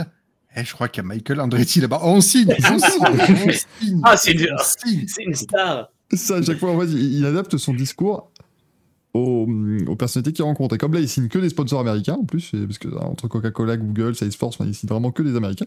Je pense qu'il dit, vous savez, bon, euh, notre nom est synonyme de course automobile aux États-Unis. McLaren? Non, non, Andretti. Ah oui, ah oui, je vois effectivement. Vous êtes bien en plus en IndyCar, c'est oui. Oui, c'est fou, ouais. Comment va votre papa? Est-ce qu'il peut venir? Non. Voilà, Mario, un autographe, s'il il va très bien. Il sort un film d'ailleurs cette année. Il y a, y a Xoans qui demande, il, prend des sponsors, il signe des sponsors, mais il prend cher ou juste des petits emplacements. Bah, c'est des petits emplacements, mais quand tu as 40 sponsors, et puis euh, Google ne signe pas pour un petit emplacement. Google, ils ont les deux euh, écrans de tablette sur le côté, et ils ont quand même le capot moteur où Chrome apparaît avec un, un truc énorme. Quoi. Ils ont les euh, roues. non, Il c'est- chante. Ils ont les roues. Et non, c'est des gros, gros contrats. Et de toute façon, il n'y a pas de petits contrats en F1 aujourd'hui. Et, euh, et puis surtout, encore une fois, ils ont 30 ou 40 sponsors, je sais plus combien, 48. Truc, euh, là, bon, aberrant. Évidemment qu'on aimerait tenter, nous, de, de- de mettre un peu d'argent et qu'il y ait un logo Racing Café sur la voiture. Euh, mais un, il n'y a plus la place, et deux, ça, ça coûte, euh, ça, ça coûte des centaines de milliers de dollars hein, pour, pour un tout, tout petit emplacement de merde. Donc euh, non, on pourra pas. Faudrait que le, le- faudrait que t'achètes l'emplacement des écrans qui changent et que tu puisses faire passer les, les jingles des rubriques de, du Racing Café. Les manches à couilles après. Craquito Excuse me, what, what is Merdolino? Ta piastri, Ouais, ta manche qui, couilles. ta- qui prend un virage et entend ça n'arrête pas de rebondir, c'est fou. Qu'est-ce qu'il raconte? Je ne comprends pas. Et puis on ferait ça, puis vous enverriez des bits et ça mettrait des messages. Hey Lando, euh, t'es nul. Tu peux, un petit peu violent. Euh, par contre, tu peux être le logo derrière la selle d'une moto GP. C'est vrai que ça, en termes de- d'emplacement à la con, moto GP aussi est assez, euh, assez friand de ça. Alors que maintenant, tu mets ça en dessous de la moto GP, comme il y a l'effet de force, l'effet de force, l'effet de sol, bah, les gens vont s'intéresser à cet emplacement-là. Ils vont dire, oui. Donc ils font. Après, si c'est la moto de, si la moto de Rins, tu peux mettre carrément sous la moto, parce que là, on le verra souvent. Ah bah oui, c'est pratique. Une Euh, boule bon, à bon. neige. Bon, bonsoir, à, bonsoir à Zach Burn dans le chat qui vient de nous. Ah, enfin. Bonsoir, Zach. Non, nous, avec Rins, ce qu'on fera, c'est qu'on mettra le logo Racing Café, mais sur un, un emplacement qui n'est visible que quand l'airbag se déclenche. Et comme ça arrivera trois fois par en même temps. voilà. tu le vois il- pff, Racing Café. Ah ben, Si tu sponsorises, euh, si tu sponsorises Paul Espargaro, faut viser le casque. Vu la taille du melon, tu es bien représenté. ah, si là tu là, veux. Paul Espargaro. Si tu veux sponsoriser Rins, mets tes logos sur un Tech Pro. hein. Quand ils vont faire un zoom, on le verra, le logo. Ah, c'est pas con ça. La fameuse fin de chute en entier là. Et regardez à côté de sa tête, c'est marqué Racing Café. Et de l'autre côté, il y a le logo du Merdolino. Bon, lui, on peut... C'est vrai que Rins ne tombe plus que ça. C'est vrai qu'il ne tombe que dans l'émission maintenant, quand vous pouvez faire tomber. Mais attention, il aura, on en parlera tout à l'heure, hein, mais il aura une Honda capricieuse. Et là, peut-être euh, Mm. peut-être retrouver du grand Mendes là. Euh, Zach Burn nous demande combien, Axel, combien coûte le- l'aileron sur la Yamaha en emplacement de sponsor? Ah, ça, fait, ça fait une nouvelle place. Mais bon, ils mettent un DRS, on le verra plus. Euh, C'est un- un truc tout plat, il faut que ce soit un sponsor comme Bibi, là, c'est- qui, qui achète un aileron arrière que personne ne voit. Ah, mais ça, c'est un pire. Ah, ah, vous allez, sur ronds arrière, vous allez voir, c'est super bien comme emplacement. hein. Par contre, notre aileron arrière, c'est un half-pipe. Mais sinon, euh, c'est nickel. Il n'y a, aucun problème. Alors, euh, est-ce que l'aileron ne gêne pas la caméra arrière? Je pense qu'ils s'en foutent. Ouais. C'est le principe des ingénieurs, ils se foutent complètement de l'effet de leur, de leur trouvaille. c'est- c'est- Ah, c'est- oh, quel dommage, on ne pourra plus filmer les fesses de Fabio Quartararo. Oh, ben, ça alors, ça va C'est nous embêter. Incroyable Ça va nous embêter. Enfin, je dis ça. Voit ses fesses trois fois dans le générique de MotoGP, donc finalement, Oui. ça va, ils, se sont, ils se sont rattrapés. Ils trouvent Euh, toujours moyen de le montrer à Messieurs, est-ce que euh, on ne passerait pas à la F2 Discipline que je maîtrise pleinement. Je sais que Théo Pourchère n'a pas fait des, bonnes choses. C'est déjà bien. Hein, Théo Pourchère qui n'a pas mis un seul point. Ce qui fait qu'on se retrouve quand même avec Ralph Bochum en tête du championnat, ce qui est assez, euh, assez étonnant. que c'est finalement peut-être l'année ou jamais. Donc je vous mets les, résultats à l'écran. La première course du week-end qui a été remportée par Ayumu Iwaza devant Victor Martins et Jeanne Daroubala. Salut, hein, Victor Martins euh, qui, fait quand même un, joli début de saison. Mm. Euh, le pied français, vous voyez le, reste du classement avec un point pour. Ah est-ce qu'il marque un point dans la course au sprint au dixième? Non, bah non, justement. Coup dur. Un top 10 pour Unisani, bravo lui c'est bien déjà. Il faut, il faut satisfaire des petites choses. Et puis euh, le dimanche en course euh, principale, course longue, vous appelez ça comme vous voulez. Euh, bien sûr, victoire de Frédéric Vesti devant Jack Douane et Yann Daroubala. Donc Daroubala qui fait deux podiums quand même. Hein. On dit du mal de lui, mais en attendant, il a claqué deux podiums ce week-end. Et neuvième place pour Isaac Adjar aussi en course longue. C'est à souligner. Malheureusement, une petite erreur de, de Victor Martin ce dimanche. C'est con parce qu'il aurait fait un très très bon week-end. Hein. Il pouvait largement la gagner la course longue, donc euh, mm. ça, ça, aurait été bien. N'est-ce pas, messieurs? Ouais, c'est sûr que c'est dommage. Euh, en plus, c'est une petite erreur en fait. C'est pas. C'est pas, typiquement celle de Pourchère le samedi est un peu plus gênante parce que c'est vraiment le, cerveau qui se met sur off une mm. petite demi-seconde. Mais après, bon, ça peut arriver aussi. Mais c'est vrai que hum, ouais, Art, tout ce qui aurait pu mal, mal se passer, c'est mal passé en fait. Du coup, c'est dommage. Euh, voilà, au moins ils ont la performance, parce que par contre, euh, saluons quand même le rythme des qualifs. Mais c'est ça, ils sont euh, tellement au-dessus que. La pilote Art, mais cette dixième à la concurrence tous les week-ends maintenant, donc c'est quand même c'est quand même assez fou. Et puis et puis voilà pour l'instant c'est un peu Bochung l'invité le, surprise de ce début de saison. Et c'est globalement Campos parce que Kushmeni est pas loin non plus. Et, et l'équipe fonctionne bien en fait. Enfin, c'est étonnant à voir. parce que Maini fait vraiment des super débuts en plus, donc euh, il, est, bien mm. solide. Bah il, fait, il, fait, des belles perfs. Euh, on dit qu'Adjar, s'il se met au niveau en qualif, ça promet. C'est ça, hein. pour l'instant, ça pêche un tout petit peu en qualification. Mais en course, il fait des, bons, euh, des, bonnes perfs. Et Exxon, tout à fait. Martin se fait deuxième en partant de la grille RC. Il partait dixième du coup, puisqu'il avait fait la pole pour, la, pour la course du dimanche. Ça, Grand Prix, quand même, ils ont une, une avance en perf qui est assez surprenante. Parce que déjà, pour Cher, avec la pole, avec je crois 5 dixièmes à Bahreïn, là, c'est 7 dixièmes pour Martin. C'est 7 dixièmes les deux fois. Ah, c'est dixième aussi. c'est les, euh, deux records d'ailleurs, je crois, de d'une pole, l'écart entre Poleman et un deuxième en F2, euh, c'est les deux, les deux nouveaux records. Hmm. Donc euh, non, non, c'est intéressant. Après, c'est sûr, là, comme Unitram, c'est sûr qu'Adjar, il n'a pas non plus... il n'a pas le meilleur matériel, mais au moins, tu vois, il commence à se montrer déjà. Et surtout, il a été incisif quand il voulait, et je pense qu'il a une lecture de course qui est intéressante, c'est-à-dire qu'il ne laissait pas de surpiloter, il attend, il regarde mm. la course, il a une lecture de course qui est intéressante. Et de toute façon, j'ai envie de dire, il n'a pas trop le choix puisqu'il a Helmut Marco sur son épaule en permanence. Très dur de piloter quand vous avez Marco. Ça, ça, doit faire du poids et ça doit rehausser le, centre de gravité. Eh, c'est compliqué. Non, non, mais c'est vrai que Adjar, il a vraiment une lecture de course qui est très, très intéressante. Et pour le coup, ses résultats ne lui rendent pas, pas justice pour l'instant. Mais bon, la saison est encore longue et on verra certainement de, très très très belles choses. Euh, petit point noir, effectivement, pour Pourchère, qui malheureusement, euh, petit moment off du cerveau, qui, qui, tente le dive du futur qui ne pouvait aller que dans le mur. Euh, dommage pour Martins également. Préma qui se réveille, parce que bon, après la double bulle de Bahreïn, voilà, il marque enfin une Il était bien contre, contre Hamilton, hein, Préma, je me rappelle, en GP2 à l'époque. Oui, j'ai besoin Oui, quand, je ne comprends pas de quoi on parle, je suis obligé de mettre des phrases qui ne veulent rien dire, donc Gaël, tu peux reprendre.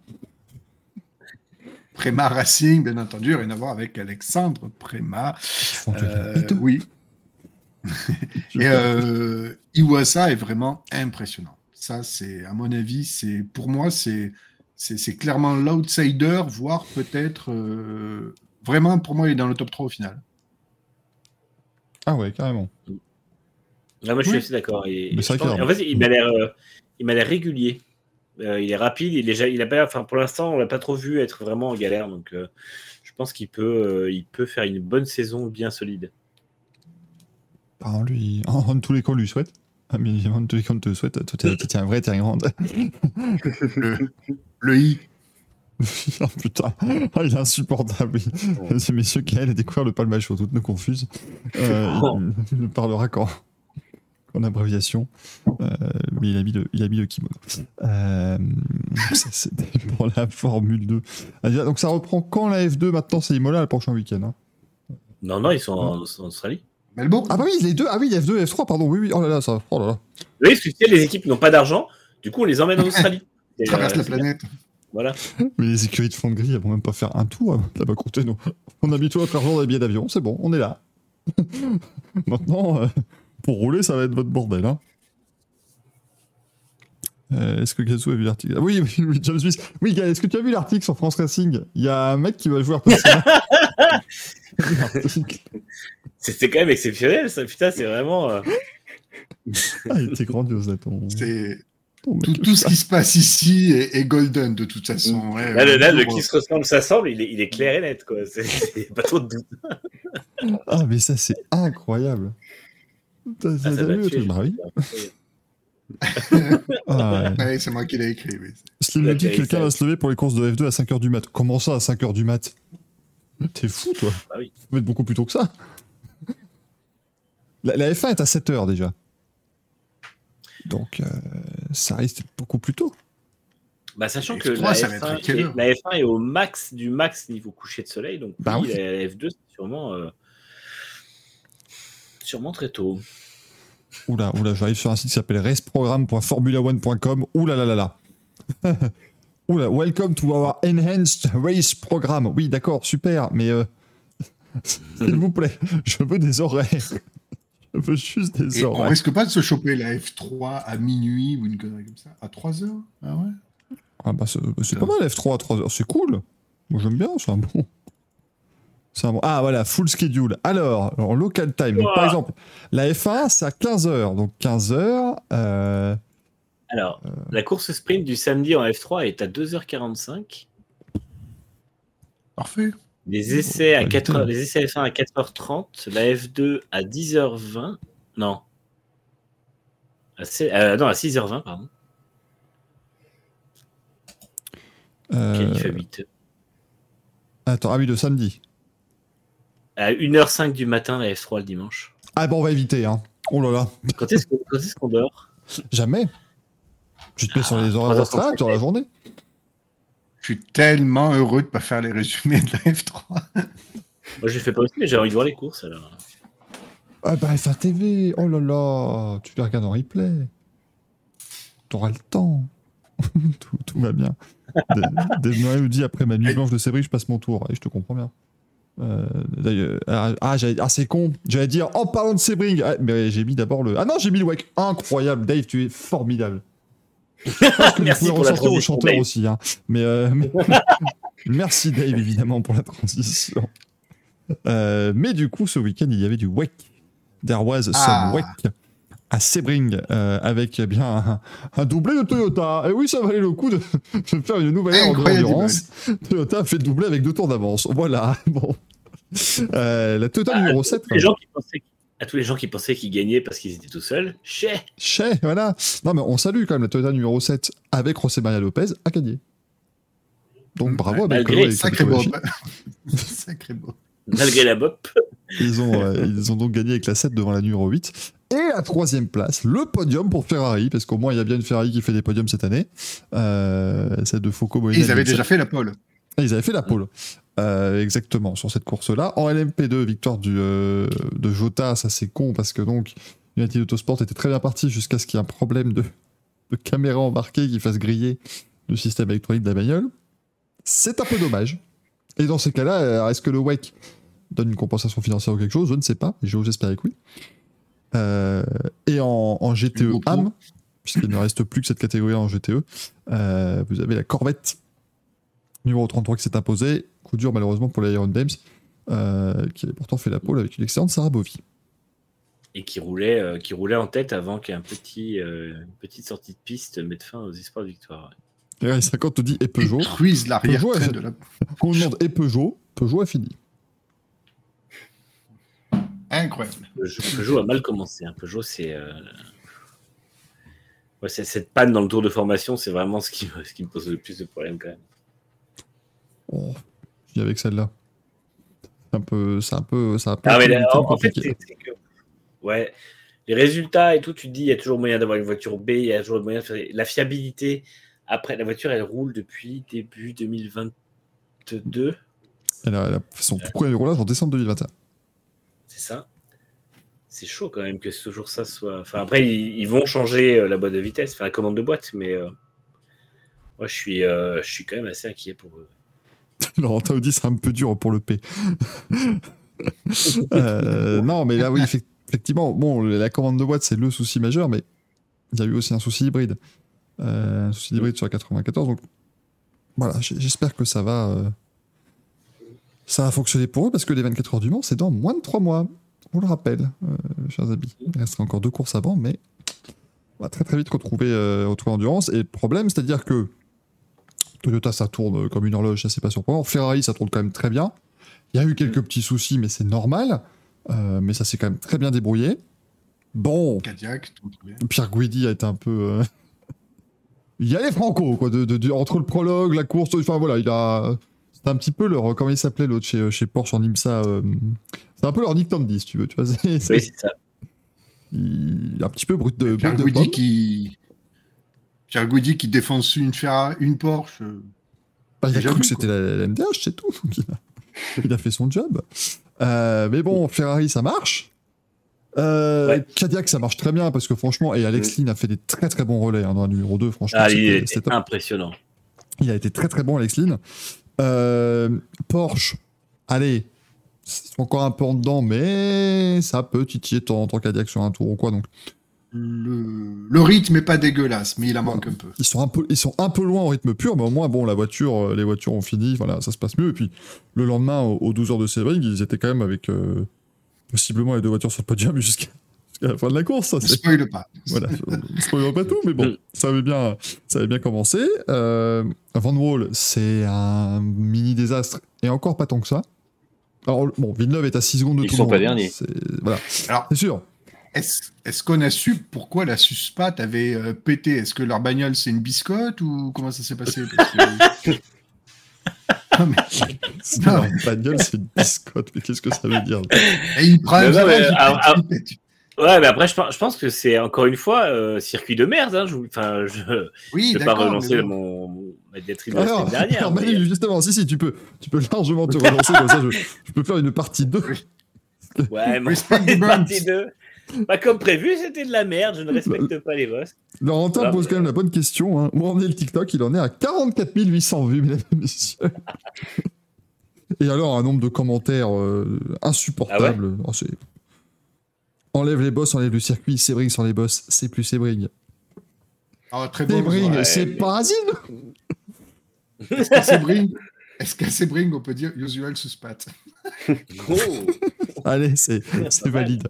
Euh, mais ouais, c'est assez, euh, assez fou. Non, mais à l'image, c'est Bring à l'image, c'est hyper. Enfin, ouais, c'est moche. Boss, mais là, c'est là, c'est hyper dangereux, quoi. Non, puis, en hyper fait, dangereux de voir ça. Quelqu'un leur a expliqué que quand on met des pneus sur un bord de piste, on les attache normalement, on les met ensemble. Parce que là, vraiment, c'est. Euh, honnêtement, une GT sur le toit au troisième tour, ça donne juste raison à tous les détracteurs du circuit. Enfin, c'est vrai que moi j'étais là en live et on me dit Oh le gros carton. Je commence sur le gros carton. Ah oui, il y a le Ferrari au tonneau. Mais c'est le début de la saison. Euh, très déçu du coup pour Vadou qui n'a même pas roulé en course. Ça c'était euh, la grosse désillusion. puis, du coup, il y a sûrement, sûrement, des comptes Twitter qui vont nous dire qu'elle est finie par rapport à Adrian Pain. oui, il fallait comparer. absolument les comparer. En plus, elles n'ont pas le même équipement, donc on peut encore plus les comparer.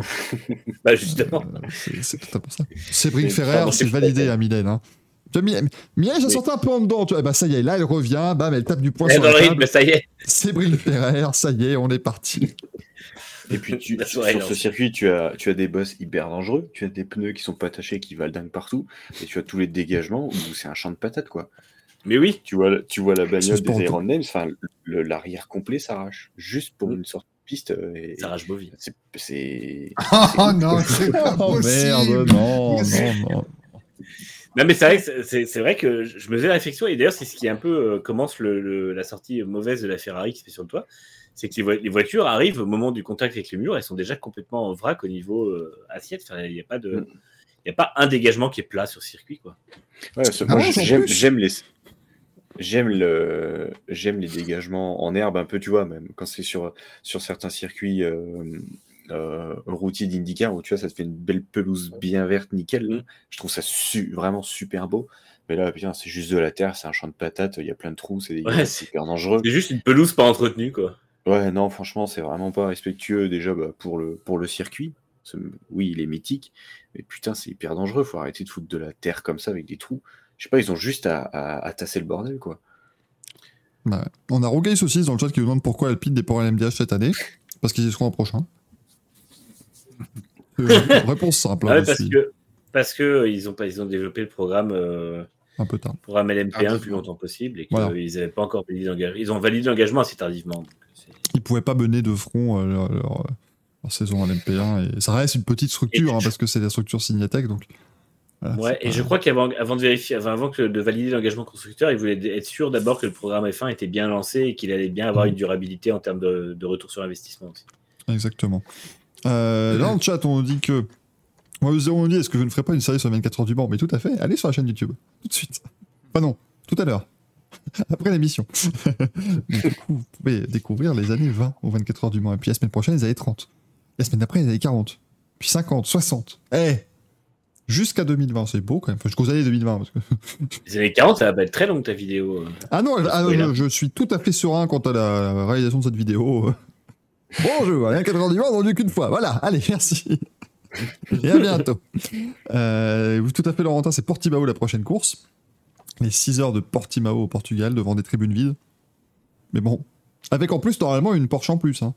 La Jota devrait arriver à, à Portimao, donc euh, Alors, normalement, vu le carbone qu'ils ont broyé, euh, Normalement.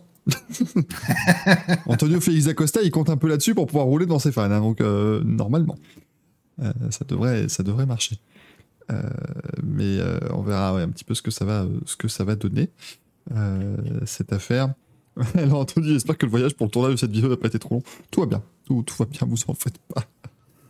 Euh, alors non, euh, Xoan, en fait, la, la, la Jota, ils n'ont jamais prévu de pouvoir la faire rouler parce que simplement, Porsche n'a pas encore fait assez de LMDH. Euh, donc Oui. euh, Porsche n'a pas, ils ont déjà, parce que Porsche, ils ont deux caisses en IMSA, deux caisses en, en WEC, et en plus ils doivent faire les voitures clientes. Bah, ils n'ont pas encore fait. Plus la troisième du Mans pour, euh, pour le, le troisième officiel du vainqueur du Mans. Et en fait, ils se rendent compte que c'est un peu plus compliqué à produire que prévu ces voitures. Donc, euh, Et c'est normal, ces voitures de course. hein, je veux dire, enfin, on oublie parce que maintenant les équipes sont très euh, très bonnes, mais on oublie que produire une voiture de course, c'est tout sauf facile. Non, non, complètement. hein, donc euh, voilà, c'est pas. Étonnant, mais c'était pré- prévu de base, de toute façon, que ça allait commencer au mieux à. Ça allait commencer au mieux à Portimao, avec aussi. Ils doivent aussi faire une voiture pour le, Proton Racing. Euh, mais du coup, Proton, ils ne s'aligneront pas avant Monza, en principe. Euh, Et là, en plus, il faut reconstruire les voitures qui ont été détruites euh, à Sebring. Donc, euh, Et ça, après, voilà, on va dire, oh, ça va, c'est de l'IMSA, c'est bon, c'est pas les mêmes, pas les mêmes gens, tout va bien.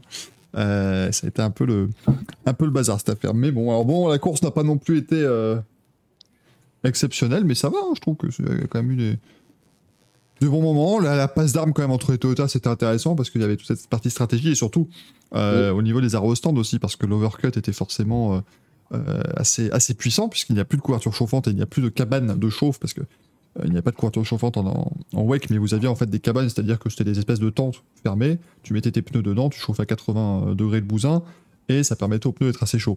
Maintenant, bah, à part essayer de les faire chauffer au soleil quand il y a du soleil, donc autant vous dire que les 6 heures de spa, ça va être drôle, euh, tu peux pas, tu peux pas faire grand-chose de plus. Euh, ouais, on voyait que les relances étaient tendues. Les, les pilotes continuaient à chauffer les pneus après la relance. Donc, Mm. euh, c'était euh, dès qu'ils gagnaient un peu en vitesse. Et euh, globalement, c'était assez tendu au niveau, au niveau adhérence. Donc, euh, D'ailleurs, c'est ce qui a fait que Calado a détruit la Ferrari euh, en essai. Oui. Il a été euh, surpris par une. Un piégé.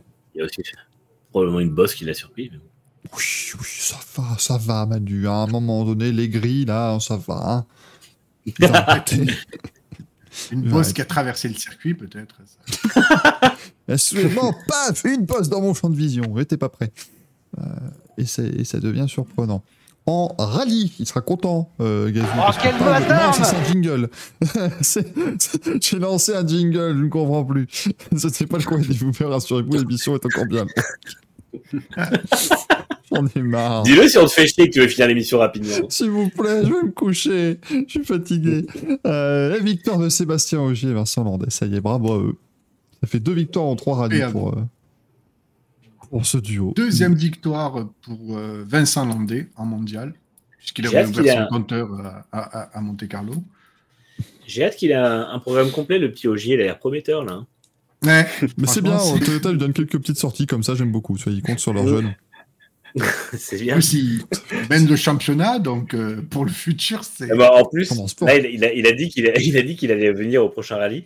Et je Ouais. pense qu'il est en train de réfléchir à un programme partiel pour juste choper le titre et après dire allez, ciao les gars. Ciao les nazes, à l'année prochaine. Honnêtement, ce serait terrible Ouais, mais- si tu pouvais aller choper le titre, mais en même temps, il dit oui, il est je suis en train de réfléchir. 2010. Je suis en train de réfléchir combien de rallyes partiels il pourrait faire. Parce que imaginons que derrière, ça se décante au niveau de la hiérarchie. Il gagne la Croatie, derrière, ça se casse la gueule, c'est n'importe quoi. Il prend. euh, Parce que là, il mène que de 3 points au championnat. S'il pouvait. Ah ouais, s'il pouvait accentuer de 20 points son avance au championnat, ça serait incroyable.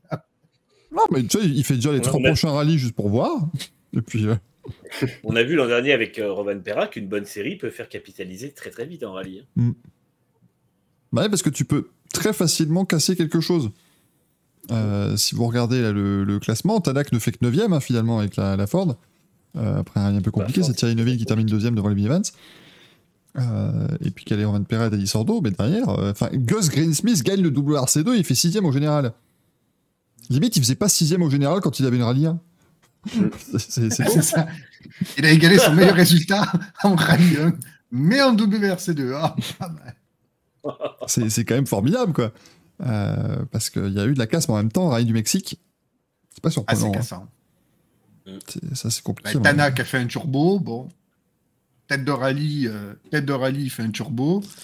Euh, à la suite de ça, c'est SAP Calapi qui prend les commandes du rallye et à l'entame euh, du samedi, première spéciale, chope un talus, il tape par cul un poteau électrique euh, pour recharger sa Hyundai, sans doute, j'en sais rien. Je sais pas, le projet de ce truc, mais toujours est-il qu'il a abandonné. Et puis après, bon, ben voilà, hein, Ogier a pris les commandes et puis il avait juste à gérer Evans euh, jusqu'à la fin du rallye. Et puis voilà, c'est tout. hein.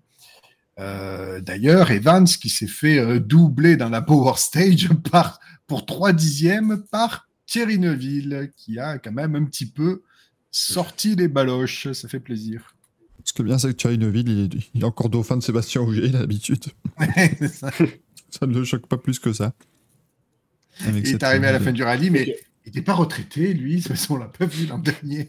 Eva- Evans, il n'y a quand même rien qui s'aligne pour lui. hein. C'est terrible. Il n'y a aucune, Ah, c'est dur. euh, aucune planète la- qui s'aligne depuis deux ans. Quoi. C'est, euh, Ben, la double perte des- du titre, euh, le, le deux Ouais, fois dauphin, ça l'a tué, quoi. On a Hervé Harry-Cross qui nous dit il n'y a que moi qui trouve que les euh, rallyes 1 sont trop performantes. Tous les jeunes se cassent la gueule sur ces voitures quasiment. Après, encore une fois, si elles sont trop performantes, peut-être, mais rien ne les empêche de rouler moins vite. Non, mais c'est vrai que. On après, après, elles ont l'air compliquées à, à, à piloter. Enfin voilà, ça a l'air exigeant, mais en même temps, c'est le summum du rallye mondial. euh, c'est pas, c'est pas, c'est pas une promenade de santé, quoi. J'aimais bien les groupes A. Il n'y avait pas beaucoup d'appui, pas beaucoup de puissance, mais qu'est-ce que c'était bien. Oui, c'était- ça, va être rigolote, globalement. Vous voulez pas, tu, tu voudrais pas avoir ce discours, euh, Manu, sur Facebook, par exemple? Je le reviens, je vais écrire un commentaire sur alors que. Oui, oui, mais, ah, mais tu vas faire un carton, hein, je te le dis. Tu- Alors que moi, j'aimais bien les groupes B. Il y avait trop d'appui, trop de puissance Ah ouais, et des phalanges. et ouais, des morts dans le public et tout, c'était chouette. Ça, c'était... À l'époque, c'était des hommes qui pilotaient. Hein. Enfin, bon, il y avait Michel Mouton aussi. mais- Mais c'est- oui, c'est ça. C'est les mecs qui vont être là. Ah non, parce que moi, je me rappelle les. Non, parce que le rallye, maintenant, c'est. Un sport d'homme à l'époque. hein. Avant, quand même, il y avait des bonnes paires de couilles. Hein. Michel Mouton. Bah oui, mais Michel Mouton, c'est un mec, oui, bon, bah d'accord, oui, bon. Michel Mouton avait une belle paire de couilles, non? Ah, c'est un commentaire sur Facebook de France Racing, ça. Ah putain, Mais. Michel Mouton, il avait pas des couilles. Perdu, moi, je Pas de. Ah, arrête, putain, cette semaine, ça a été l'horreur. C'est vrai qu'Isra me dit, si par contre. Et si Michel Mouton en avait, on l'appellerait Michel Berger. C'est un peu Mais près aussi. ça. Toutes nos confuses pour ce moment de beaufrie De absolue. digression. n'iront pas plus loin là-dessus.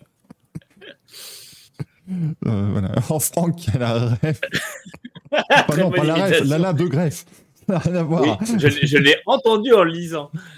C'est trop le décalage euh, que la mouton. Voilà. C'est gros aussi.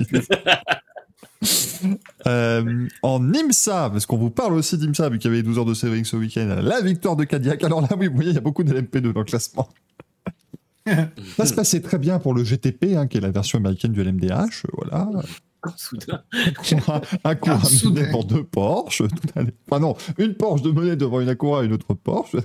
Quand soudain, quand À 20 soudain, minutes du dernier.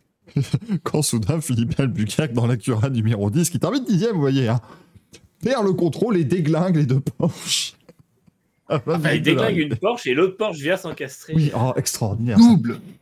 Essaie de doubler Jaminet, qui lui-même, bloqué derrière une GT, ne voit absolument rien et se décale. Touche Albuquerque, qui va faire un petit peu de surf dans l'herbe. Passager de sa voiture vient euh, striker tout le monde au virage. quoi. Ah, non, c'était, c'était, grandiose quand même. Porsche. Après, c'est malheureusement le, le résultat de la course à l'américaine, hein, puisque comme euh, de toute façon les courses d'endurance américaines, qu'elles fassent 6, 12, 47, 34 heures, tout ce que vous voulez, de toute façon tout ce qui compte c'est la dernière demi-heure, bon, euh, voilà, on, on remet à chaque fois tout à zéro, donc c'est un peu... euh, Et, et là, Porsche pouvait faire 1 et 3. Il se retrouve à faire deux dépanneuses. Et puis là, on dit à BMW, vous montez sur le podium. Ah non, non, oh non, on n'avait pas dit pas maintenant, c'est pas notre tour. Oui, Si, parce si, que- vous allez sur le podium. La, BM fait deuxième, hein, euh, sans aucun... On, on salue Cadillac avec la victoire de, de Pipo Derani, Alexander Sims et, et Jack Aitken, qui ont fait, euh, qui ont réalisé la pole, et qui n'ont pas eu une course simple non plus, donc c'est c'est quand même un juste retour des choses, parce qu'ils ont montré un- un- une très très belle vitesse pendant toute cette course. Vous remarquez qu'on ne voit pas la, la Cora du Berchenk Racing dans le classement. Bon, ouais, il a eu des problèmes. Oui. Puis Ah bah, les, po- les, bo- les bosses, les pressions de pneus. voilà. en performance, ils étaient moins bien qu'à Daytona. Je ne saurais pas vous dire pourquoi. Je, je n'ai pas de, pas, de, pas de réponse à tout ça. Gros- grosse Euh. tristesse pour la Cadillac numéro 1 quand même, qui a eu des problèmes mécaniques alors qu'ils faisaient une très belle course. euh. Bourdé. Ouais, bon, c'est Bastien Vandel. CG vous dit ce qui est beau, c'est qu'il ne strike que des GPTP. Mais ça, c'est extraordinaire. Il y a 18 voitures qui rentrent dans le virage. Les seuls qui n'en sortent pas, c'est les 3 GTP. Il a été chirurgical. Et ça, c'est Ouais. ce qu'on demande à un De toute façon, c'est clair qu'il il se fait pousser par la Porsche et il arrive directement sur la Porsche. Attends, hein, attends, attends, attends. Le mec, il est en train de perdre le contrôle. Ah, ben, je l'ai vu, mais c'est lui. Attends. Oh, yes. Ah, la deuxième. Et la doublette. et de deux. Je l'ai pas vu venir, hein, celle-là. Albuquerque, dans le dans l'herbe, il a vu volant désynchronisé. Merde mais c'est que c'est- c'est- Ah non, c'était c'était compliqué. Mais bon, c'était c'était euh, sympa. Mathieu Jaminet a fait des performances. euh, Putain, il a, il a eu une espèce d'efficacité au moment où il devait faire des relais sprint un peu euh, Mm. et des tours rapides. C'était ultra impressionnant à voir. Honnêtement, il m'a, il m'a bluffé sur ses, sur ses perfs. ouais. Et, et en IMSA, moi j'ai vraiment hâte de la prochaine course parce que ça va être Long Beach.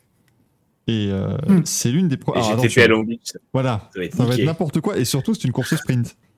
Euh, Puisque l'IMSA, Il y a heures non, 1h40, c'est encore mieux. 1h40. C'est 1h40 les courses sprint en IMSA. Donc là, il y aura que de la baston. Euh, c'est- ça, va être, ça va être formidable. Xoan, demande un mot sur les MP3. Enfin, euh, Xoan, les, les manches à couilles, c'est pas tout de On suite. s'en branle. Ah non, non, non. Ah non, non, on s'en branle pas. Non, non. Alors là, je te garantis que non. j'ai pas vu grand chose des 12 heures de série, mais alors ça, j'ai vu.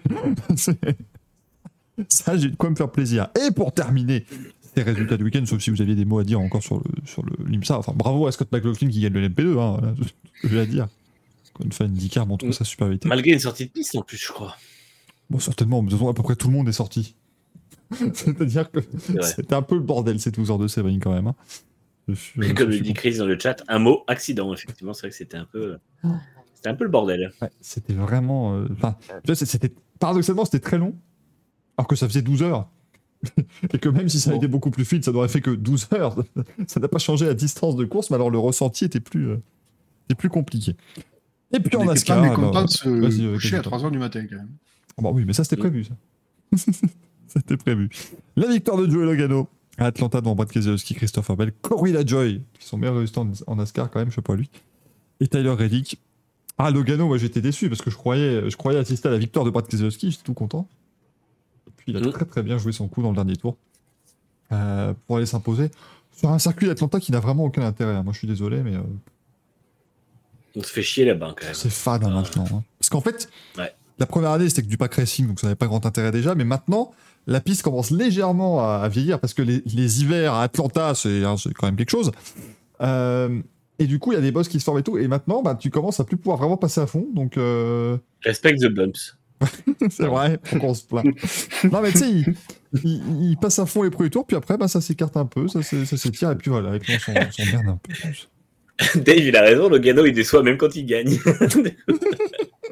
bah, après, on n'aime pas Logano, hein, donc euh, c'est pas. Oui. un peu le souci. Puis Keselowski, moi, je l'aime bien.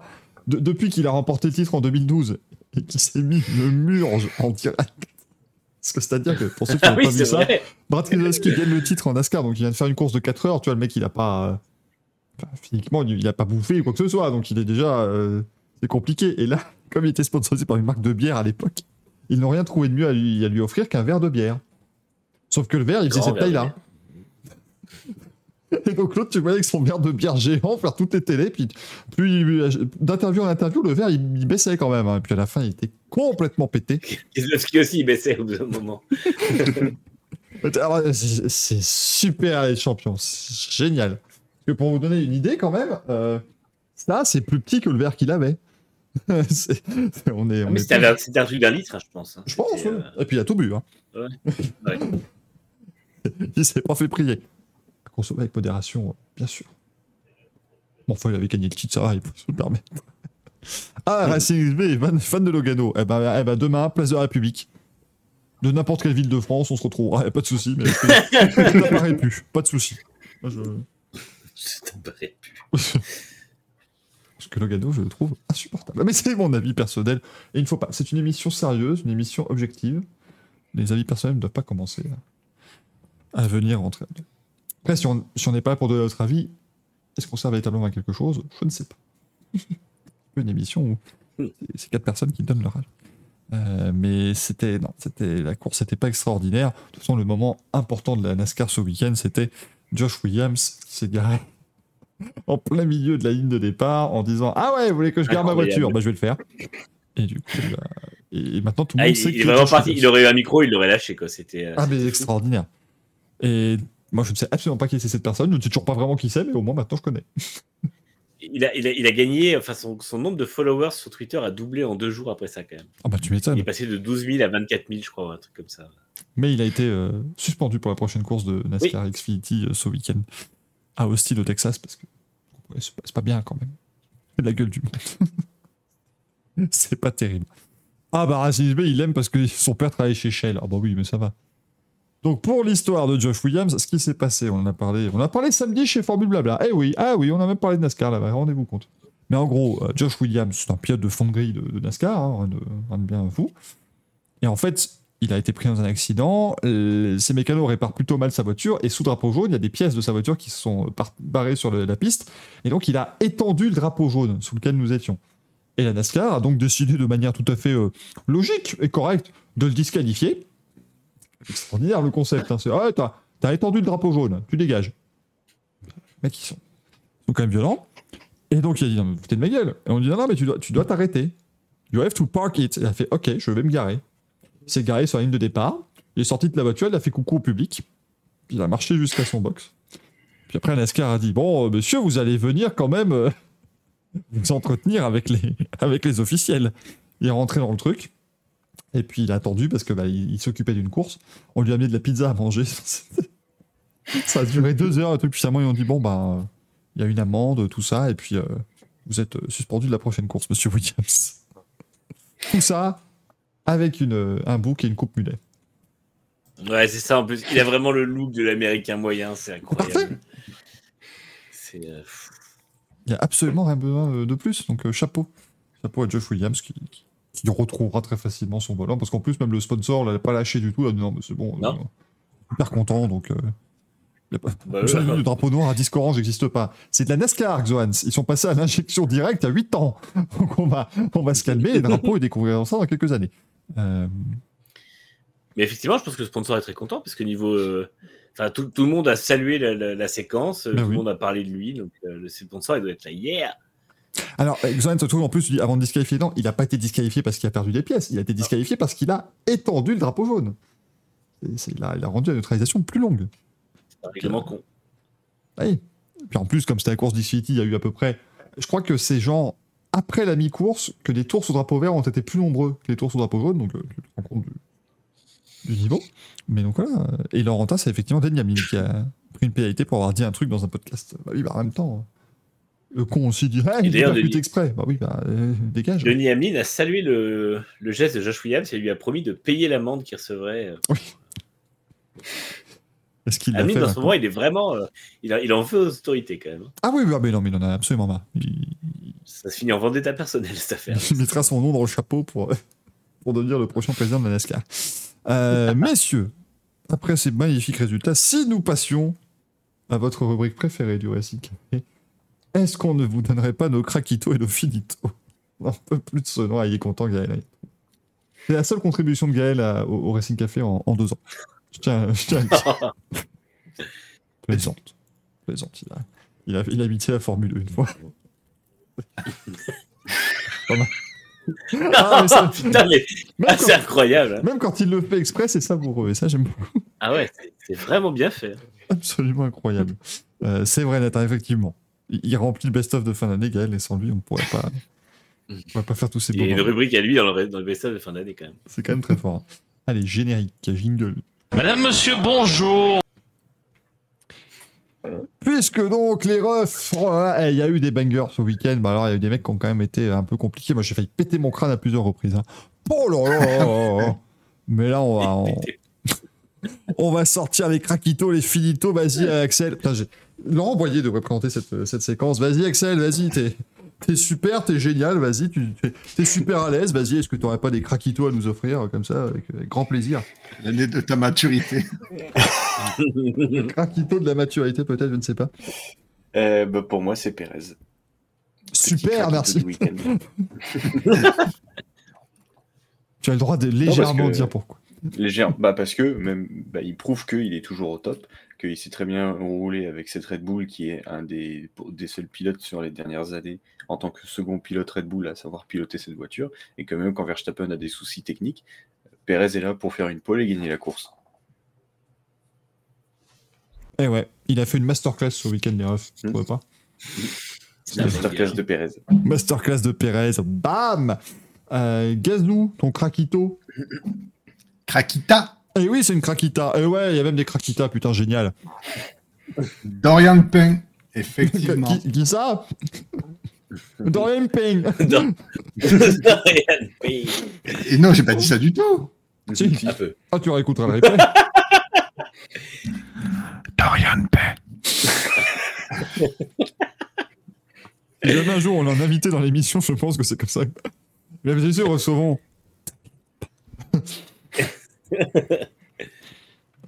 Ben non, parce que voilà, c'est juste euh, exceptionnel le niveau qu'elle euh, montre, le rythme de course qu'elle montre, la lecture de course euh, qu'elle a. Et sans vouloir lui faire offense, j'ai presque envie de croire que c'est facile pour elle, alors que peut-être certainement pas. hein, Il y a du travail derrière, c'est pas ce que je veux dire. Mais bon Dieu, chaque fois qu'elle a un volant entre les mains, elle s'adapte à tout, c'est juste incroyable. Une craquita. Manu C'est une craquita. Et ben moi j'ai la même craquita, Dorian Pain, parce que franchement, elle prend le volant. euh, c'est pas elle qui fait le départ de la voiture. Enfin, Elle euh, tourne avec, le elle tourne au volant et puis ça marche. Et moi- non mais c'est- c'est c'est Daniel Kiat qui fait le premier relais de, la- de la- de leur voiture. Et ensuite, elle le remplace. Elle fait un triple relais. Elle prend la voiture, elle est 9e en catégorie, 7e en catégorie, elle la rend, elle est deuxième. Donc, euh, son triple relais particulièrement a été totalement dingue. Ses qualifs ont été dingues, ses premiers essais ont été dingues.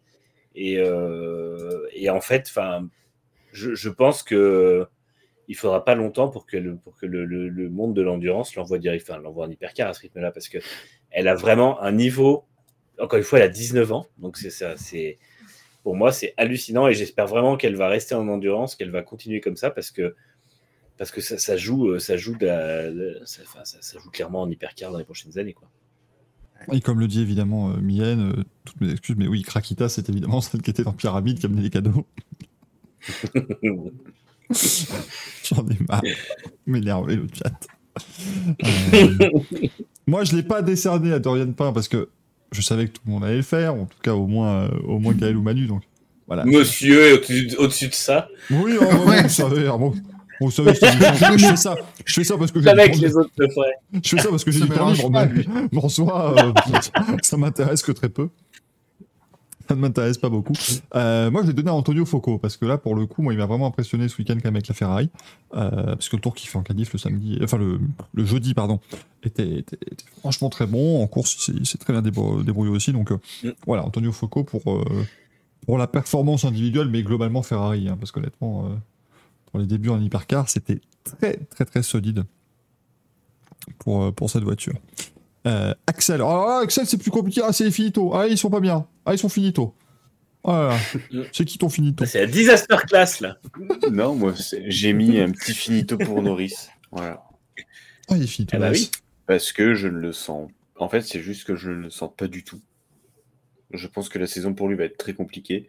Ça va être un méga finito euh, total pour l'année 2023, je pense, pour, pour Norris. Parce que là, 24 tu vois- ans, c'est fini. hein, de toute façon. Ah, c'est clair, c'est la fin. Mais quand tu vois ce que Norris. fait Piastri, J'adore Lando Norris dans, dans 20-30 courses, il n'y en a plus. il n'y en a plus du tout. Euh, non, je sais ton- pas. euh, pour Ah, moi, c'est pardon, ouais. Non, non, c'est tout. Pour moi, ça va être compliqué pour lui et ça va être un finito à l'année, je pense. Gazou, ce qui est merveilleux, c'est que son finito, il a changé. Ah oui, il vient de changer à l'instant, oui. Pourquoi? Non, j'avais initialement dit la FFSA, mais j'en reparlerai un petit mot plus tard. Non, euh, finito, euh, Abitbull. J'adore Abitbull, et c'est pareil, dans 20 ans, il n'y en aura plus. Mais il a été interviewé, il a été interviewé- interviewé dans le parc d'assistance, et il a quand même dit, je vous le traduis en français, mais il a dit, oui, oui, on ne peut pas se satisfaire euh, d'une troisième place, et puis de toute façon, on va pousser jusqu'à la fin de l'année. Euh, rien n'est fini tant que le damier n'est pas tombé sur le dernier rallye. Pas de avis. Euh, je, je vous l'ai fait. Donc, yes, of course, I mean, uh, we can't be satisfied with the third place, but uh, you know, we are going to push and uh, uh, nothing is finished until the, the checkered flag on the last rally. So, voilà. Version anglaise, plus de précision. Franglaise. Voilà, donc pour Cyril Abitboul, il y a un damier dans le rallye. Ben écoute, euh, Mais ça va, il a été payé de la patron d'équipe de F1 pendant des années. euh, c'est- C'est c'est des formations professionnelles, Ah, ça c'est- va. c'était un petit finito, c'était un finito gentil. Euh, Manu. Oh là, oh là, oui, oh là là. Alors attention, il parle Bah, bien d'un pilote, pas d'un commentateur sportif. Parce que certains seraient d'accord. J'ai mis Jacques Villeneuve parce que euh, ça me fait mal, hein, parce que j'aurais bien aimé qu'il réussisse son retour au- à la compétition à temps plein, mais euh, c'est- c'est c'est dur, quoi. Enfin, c'est euh, là, c'est Pardon, mais il pilote une biscotte aussi. Ouais, mais il pilote la biscotte deux secondes moins vite que, les, que, que ses équipiers, quoi. C'est- Voilà. hein. C'est un peu. Non, moi, en fait, c'est ça. La Van Wall, elle doit être compliquée à conduire et tout, mais en fait, et malheureusement, euh, je pense que Villeneuve paye juste son âge et puis euh, et son manque de, de, de- Il est sur un plateau de gens qui sont tout le temps au volant depuis des années et lui non. Et je pense qu'il le paye, mais euh, je, je vois pas comment ça va aller beaucoup mieux que ça en fait. Donc c'est ça me fait chier, mais pour moi, voilà, c'est un peu le, le signe que ça devrait pas aller beaucoup plus loin que ça, je pense. J'ai même du mal à le voir aux 24 heures du Mans en vrai parce que euh, il, était, il était à 105% du meilleur temps de ses équipiers, je crois. Donc, euh, Bah, il, se prenait 6 secondes par relais, enfin par tour au relais, pendant son relais. quoi. C'était. C'est-à-dire que c'est dramatique. C'est même pas le pilote bronze dans un équipage amateur. Quoi. Je suis. Enfin, ça, me- ça me désole. hein. Mais même le pilote bronze est plus rapide que. Mm. Dans, dans GTEAM que, que ce que Villeneuve a produit ce week-end. Quoi. Euh, on va espérer que c'est c'est dû à, à ses breaks, au fait qu'il doit revenir à tout ça, mais. on verra à. Portimao. hein. J'espère vraiment pouvoir, pouvoir le, le remettre en craquito à Portimao. Mais j'ai un peu Marie-Jean à- Ballet qui dit euh, Déjà pas le remettre en. Oui. Tillman meilleur que Villeneuve, meilleur qu'Ocon. Mm. Et oui, il était à une seconde à Monza, rappelez-vous. Bah ouais. Ouais, bah il est. Ouais. Alors ouais, il, a- il est moins, eh, il est moins loin d'Ocon que de Dillman. hein. Donc à un moment donné. euh, Dillman craquito. Bah oui, Dillman Krakito, évidemment. C'est le Bah, bruit que est-ce que la... ton prochain bouquin, ça sera il pilote la biscotte Krakito, c'est le bruit qui fait la biscotte, justement, d'ailleurs. Bien- Il pilote la biscotte Oui. moins vite que ses équipiers, ce sera le titre complet. Moi, j'ai mis la, j'ai mis la FIA. en- biscottes pilotées de. La biscotte. Mais plus... Gaël Angleviel, deux points, mais plus belle biscotte. Euh, un livre rassemblant les meilleures voitures de l'histoire de la Formule 1, c'est c'est beau comme tout. Euh, moi, j'ai mis la FIA en finito parce qu'ils ont été euh, tout le week-end globalement. C'était quand même pas, pas terrible. Puis globalement, euh, enfin, ça me fait chaud au cœur de me dire quand même que je regarde la- la- la- le Grand Prix dans les mêmes conditions que la FIA. Donc ça, j'étais assez, assez Pardon. satisfait personnellement quand même. Mais sinon, euh, pas, pas grand-chose de plus. Quoi. Parce que c'est assez fou. Voilà, les craquitos et Finito. Alors, on va quand même faire le petit tour, hein, les gars, euh, des craquitos du public, hein, et des Finito du public, parce que vous avez été géniaux sur Twitter. hein. Vous avez encore fait des masterclass. Moi, j'étais là. Ah je, j'en pouvais plus. Enfin, je, je pétais un câble à chaque fois que je regardais ça. Euh, maintenant, il faut juste que je retrouve crâne. le poste parce que Mon crâne. j'ai pété mon crâne de rire là. Vous pouvez pas savoir. Non, parce qu'en fait, euh, vous avez quand même, ré- il y a quand même eu 21 réponses sur les craquitos et Finito du week-end. hein. Oh là là. là. La biscotte Dixon nous dit euh. Oh merde. On a euh. Belinda Black qui nous avait mis en craquito euh, Piastri pour la Q3 dans sa charrette. Non, biscotte maintenant, hein, s'il vous plaît. On met les bonnes terminologies. Euh, le pour cher hein, sur, euh, pour l'accident sur Berman.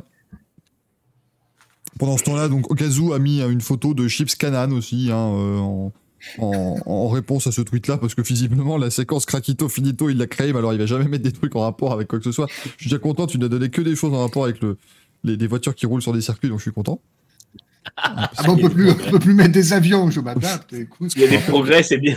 La semaine dernière, il nous a nommé un mec qui a posé un avion sur un héliport. Bon, oui. Pourquoi pas? Parce que moi, si c'est ça, je mets Emmanuel Macron en finito. Oui, mais c'est après, Non, moi je le mets en craquito. Oh, Oh là ça- oh là là. Il n'est pas de gauche en fait. Oh mon dieu. C'est mon drame. On a du Alonso en craquito, Dorian Pain, Victor Martins évidemment, McLaren en finito. Il y a du Peugeot en finito quand même. hein, parce que bon, bon, les, les mau- les mauvaises langues diront que là ils étaient, ils étaient très très finito malheureusement.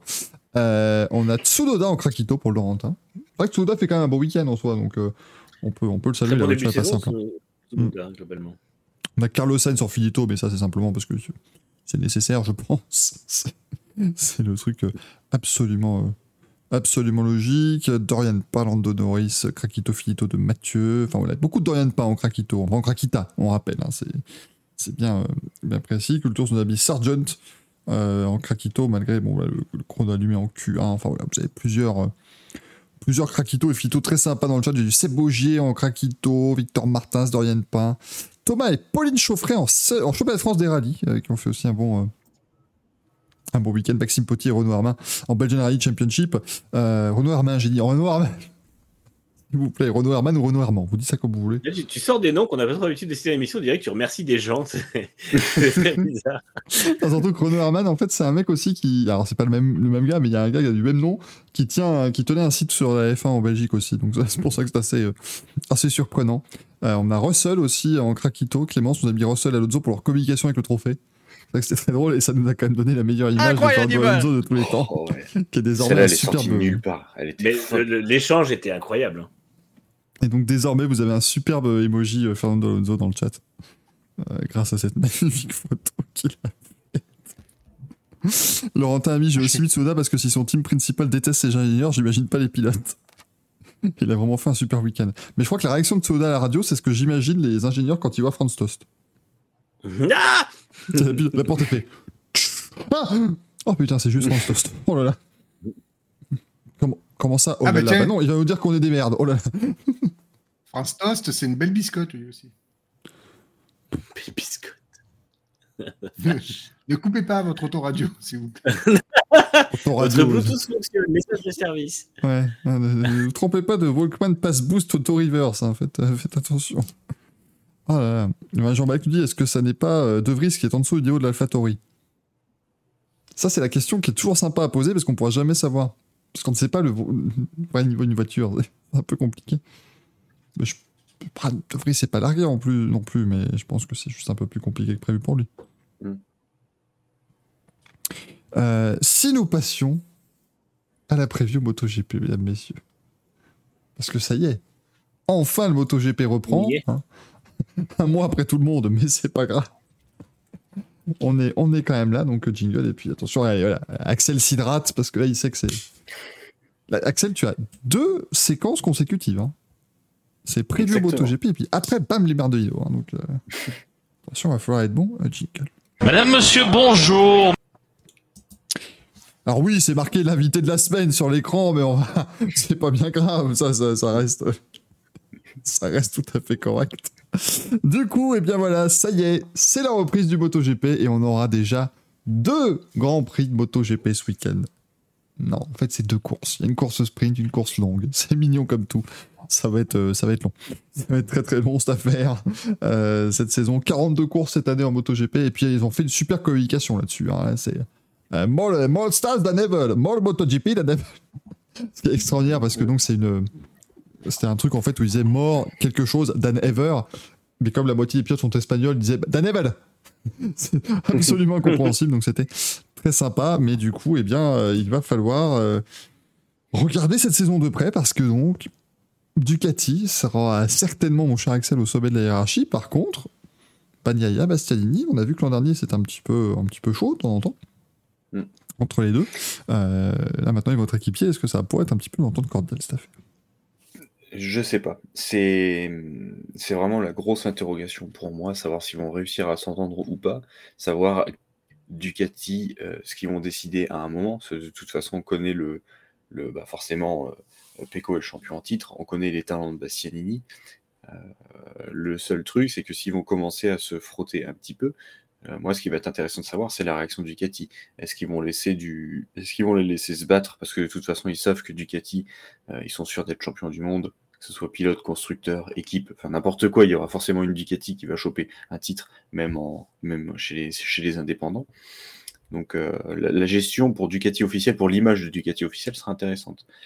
Moi, ce qui va surtout m'intéresser du côté de chez Ducati, ça va être les perfs de Marini et de Bezzecchi euh, chez VR46 qui ont fait des essais hivernaux complètement fous, où ils sont vraiment. La fin de saison pour ces deux pilotes a été vraiment très bonne. Ils ont la Ducati 2022 qui a été poussée au max, donc qui est forcément très bonne.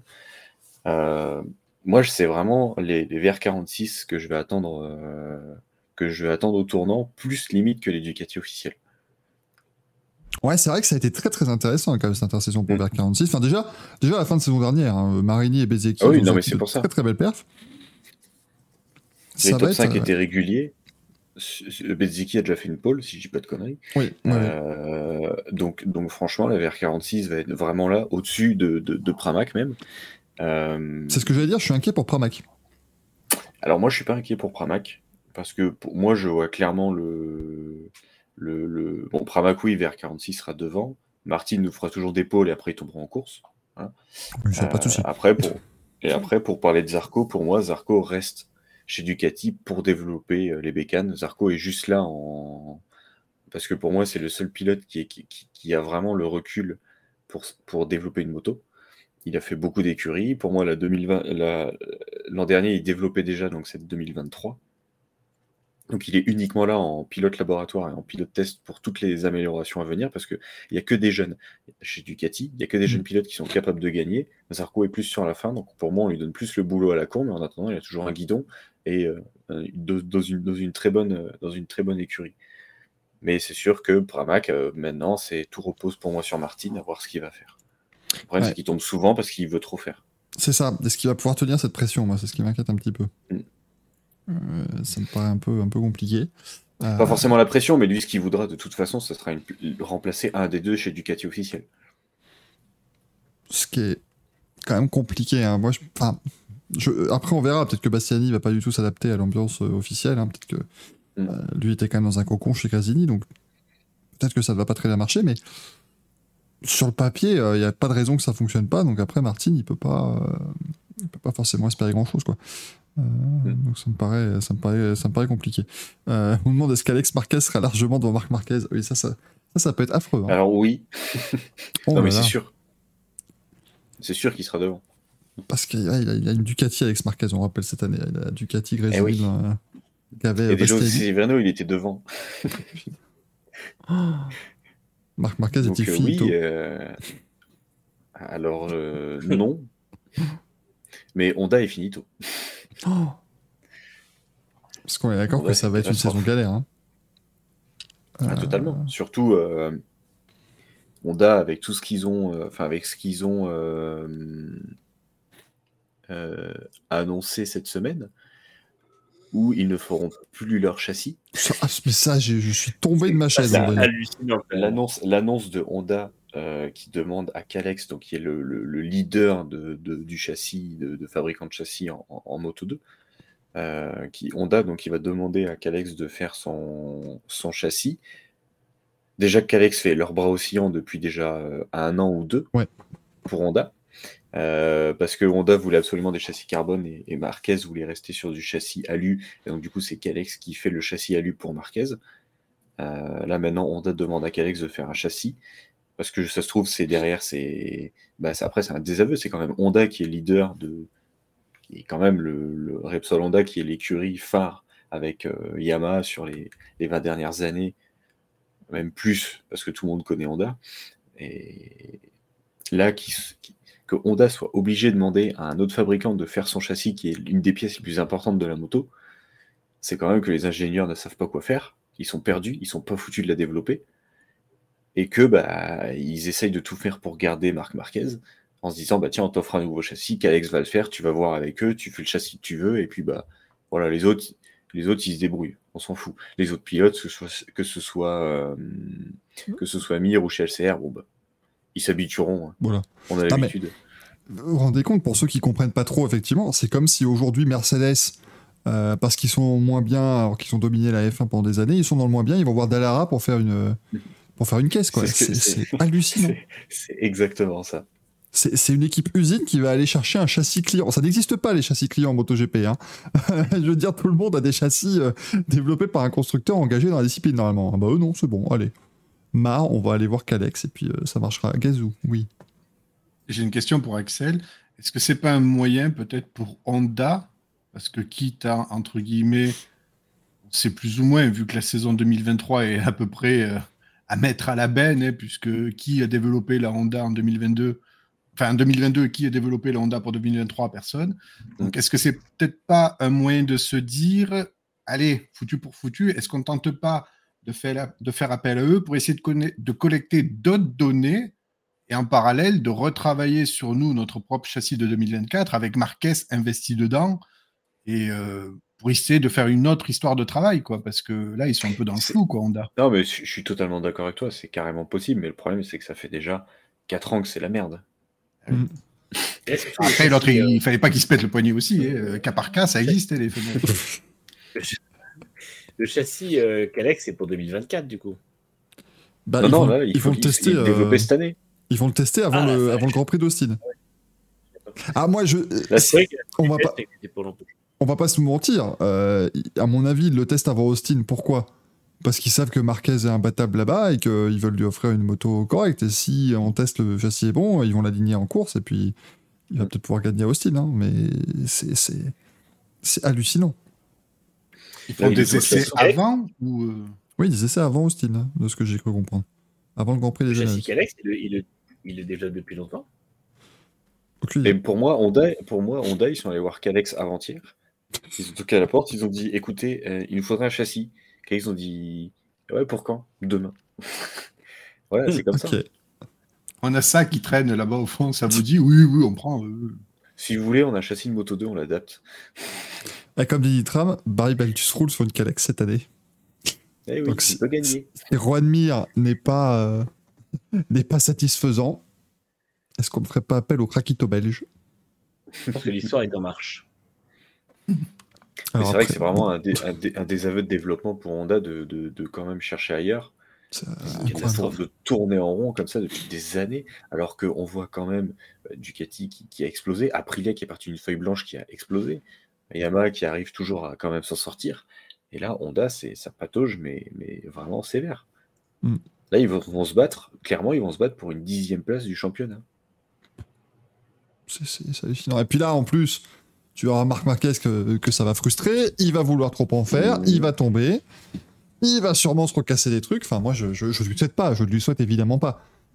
Mais euh, Marc Marquez, il- quand, quand il portait Honda à bout de bras, il gagnait des courses euh, ultra facilement. Donc, il pouvait se permettre de. Il mettait 50 d'attaquer secondes à tout le monde aussi. Voilà. hein. Mais sauf que maintenant, il doit porter à bout de bras Honda pour aller chercher une septième place. Ça va être. euh, ça maintenant, c'est bien quand il a apporté quelque chose à bout de bras. Donc. j'allais le dire il, sait, il sait faire trois pompes, donc c'est bon. Marc Marquez va être là? Ah, oui, j'ai porté une bouteille. Oh là là, c'est merveilleux. Euh, Mais c'est vrai que mê- même du côté de KTM, hein, euh, que ce soit Honda et KTM, pour moi, ça va être les- la bataille pour pas finir dernier ou pour pas galérer. ah, j'ai Parce que Nakagami, il est toujours aussi mauvais. je, je comprends toujours pas pourquoi il le garde euh, après autant d'années, alors que de toute façon, ça ne fonctionne clairement pas. Si Nakagami.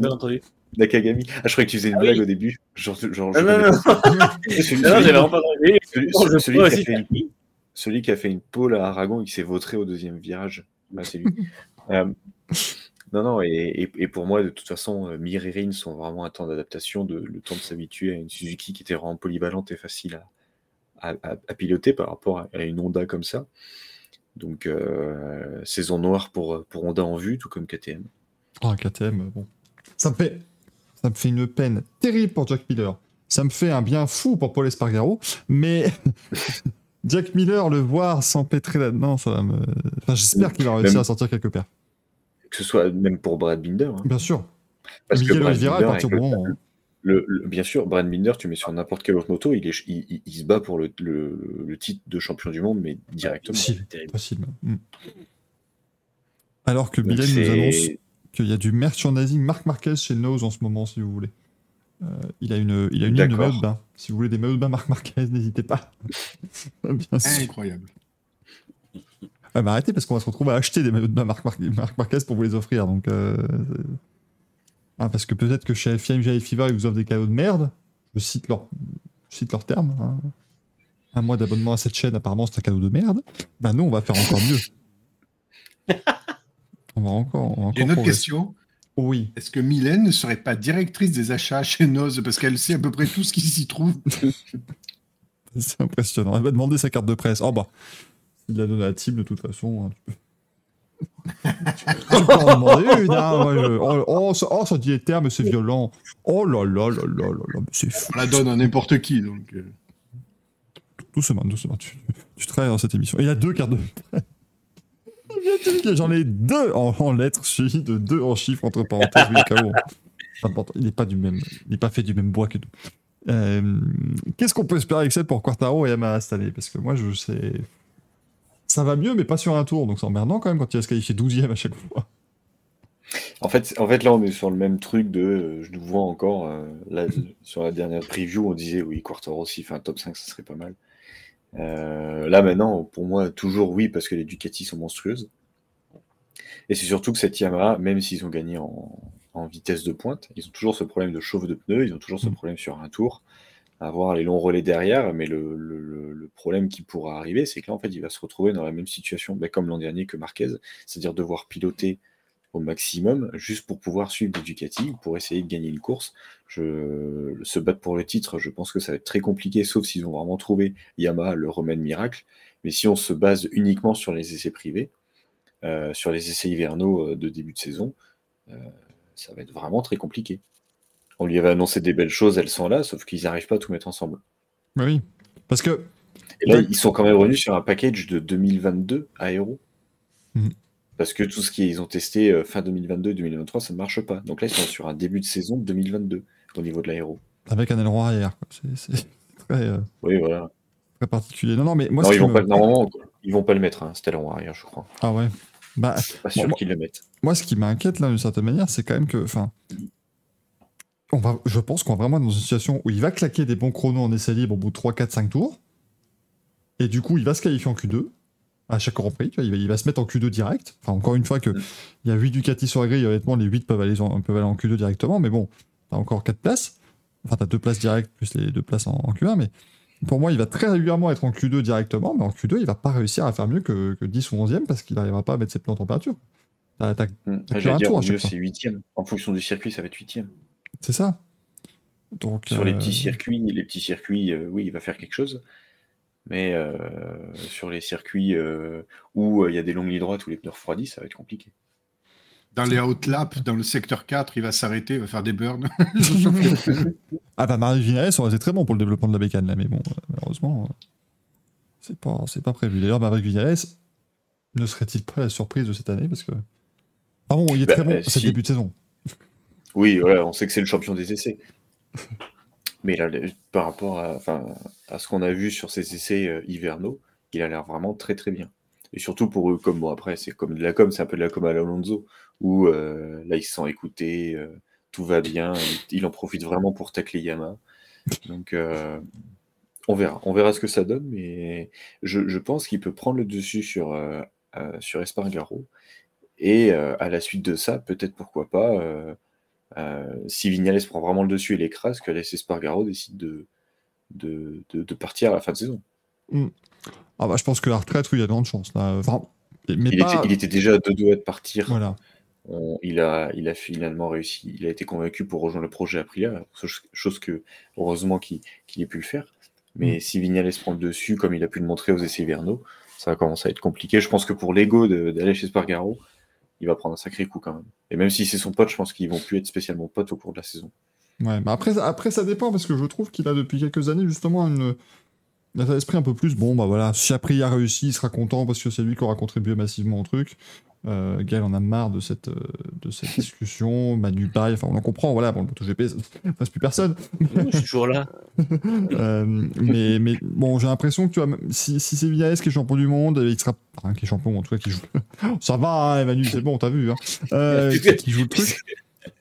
Euh, je pense qu'il va quand même être content parce qu'il est plus dans le projet global maintenant, j'ai l'impression, plus que penser à ça. Oui, oui, oui, non, mais c'est fort possible. Contrairement à son frère qui ne pense qu'à sa gueule, hein, ça, mais bon, ça après, c'est. Euh, c'est fort possible, mais on verra, on verra où se trouvent les. On verra où se... Qu'est-ce que c'était que ça Il est tombé. Gaël, t'es tombé? Gazou Caméra, le micro aussi. Enlève-toi. non, ouais, voilà, on verra se situent les Aprilia par rapport au Ducati et Yamaha, on verra ça. Mm, ce, sera, ce sera intéressant et ça commence ce week-end à Portimao au Portugal, mesdames, messieurs. Les deux premières courses de la saison de MotoGP, puisqu'on rappelle qu'il y aura des courses sprint le samedi à chaque fois, hein, à chaque Grand Prix. Une course sprint le samedi, une course euh, normale le dimanche. Deux fois plus de fun. C'est bon, je l'ai bien rendu, ça va ou je, dois... ou je dois faire mieux là parce que un peu ça, va être, ça va être compliqué. J'avoue que le MotoGP, alors bon, bon, on peut déjà en parler maintenant aussi, mais les pauvres, moi je trouve quand même que on voit qu'ils essayent, hein. mais ça fait ah, vraiment le forceur qui essaye. Ah ouais, je, honnêtement. Vas-y, vas vas Excel. Non, je, disais, plus ils essayent, plus ça me. Supportable. Après vous, non, non, je vais finir rapidement, mais en fait, pour moi, plus ils essayent, plus ça me, ça m'éloigne. Je, je, me déhype. Euh, à mesure que je les vois essayer, parce qu'en fait, déjà, les sprints, ça me gonfle, je ne regarderai pas cette année, je, sais, je le sais d'avance, et euh, je trouve pas ça, enfin, je trouve pas le concept intéressant sur un, un, sport qui est déjà du sprint. Et, euh, et ouais, en fait, ils, essayent très fort, mais je trouve que ça envoie pas les bons signaux, quoi. Je sais pas, ça c'est pas des signaux qui me, qui, qui m'attirent, qui me donneraient la moto, en fait. J'ai pas, je, je sens pas ce truc, et puis bon, j'ai, je, je reviendrai sur un truc en particulier dans mon, dans, une autre séquence de l'émission. Dans les news, bien sûr. tu vois, euh, j'allais dire exactement la même chose. C'est que je n'en peux plus de la com du MotoGP et ça ne me donne même pas envie de regarder. Oui, je, je, n'ai même pas envie de regarder le MotoGP parce que je n'en peux plus. Alors je pense que si, forcément, si, si, je, si, si je ne gérais pas au guidon, je serais complètement déconnecté des, au niveau des réseaux sociaux, je serais moins assidu. Mais avec au guidon, les tweets de MotoGP, ça, ça tombe toutes les 5 minutes. Il y a un tweet pour dire de la merde où on s'en branle. Quoi. Ils balancent comme pas possible plein de trucs, on s'en fout. Ils en font des caisses pour euh, leur présentation. Alors, on en parlerai après dans, dans les il y aura beaucoup de MotoGP dans cette émission. Ils en font, ils en, ils en font des caisses pour Enfin, tu sais, tu vois, c'est voilà, ils essaient de se, de se rattraper sur chaque branche qu'ils peuvent parce qu'ils sont en train de tomber dans l'oubli, alors que c'est censé être la, bah, c'est la catégorie reine de, du, du, sport moto. Ils sont en train de, sombrer, ce qu'ils peuvent pour se sauver comme. Et euh, mais moi, plus ils font, moins ça donne envie et c'est de pire en pire. C'est vraiment de, le MotoGP, là, c'est au niveau de la com, c'est de pire en pire. Ouais, c'est pas, pas, facile. Merci à Franck qui s'est abonné avec Prime et merci à Zoctax aussi qui s'est abonné avec Prime en disant petit message pour dire à Gazou de rallumer la lumière et il a rallumé la lumière. Ça, c'est beau. ça, il, a été, il a été écouté. Euh, merci à Bamba aussi qui s'était abonné tout à l'heure. C'est très gentil. Je vous rappelle que tous les, tous les bénéfices vont évidemment directement dans ma poche. Euh, dans la poche de la fondation Michael Duforest, pardon. Important. Fondation à but non lucratif, mais quand même. C'était pas mal. C'est, euh, ce sont des trucs officiels. Gazou et Joda. Oui, t'as changé de t-shirt, euh, Gazou Non? Si? Pas du tout. Non, non, je sais pas. Je. John, ça hurlait que tu es jaune. Est-ce que ça a rien avec le bruit qu'on a entendu quand tu as enlevé la caméra ou... que... Qui est tombé, où, quand et comment? Je, je, veux, je, veux, savoir. Euh, c'est le but est de remplir le caddie au supermarché, tout à fait. Et oui, c'est un t-shirt mignon, Milan, on est d'accord Un Gaël, parle de toi. Putain, oh, c'est le mignon barbu. Oui, c'est moi. C'est le mignon, lui. Ouais, moi, ça, on dirait Davis Roussos.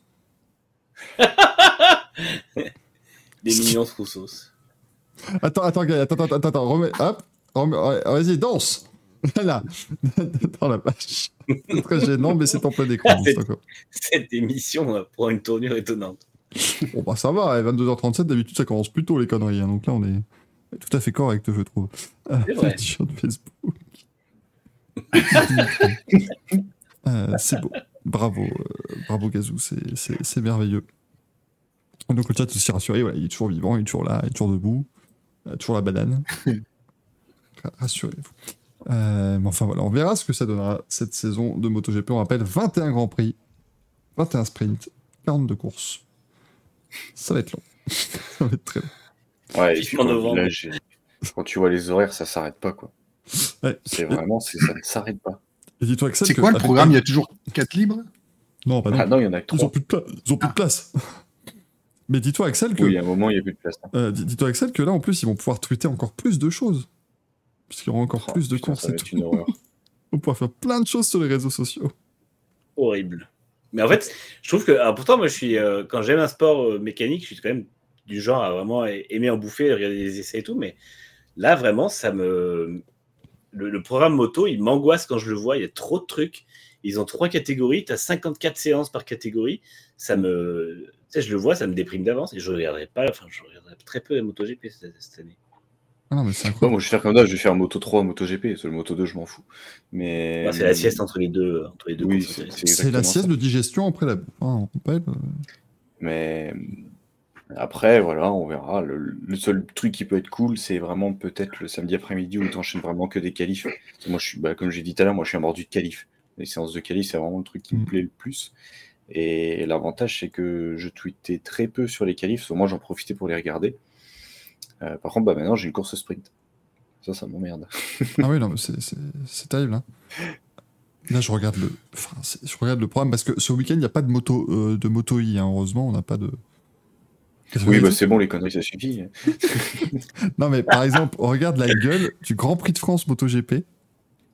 Ça commence à 8h25 le vendredi avec les essais bruns du Moto I. Alors bon, l'avantage au moins, c'est que c'est pas ça qui va réveiller les habitants. Hein.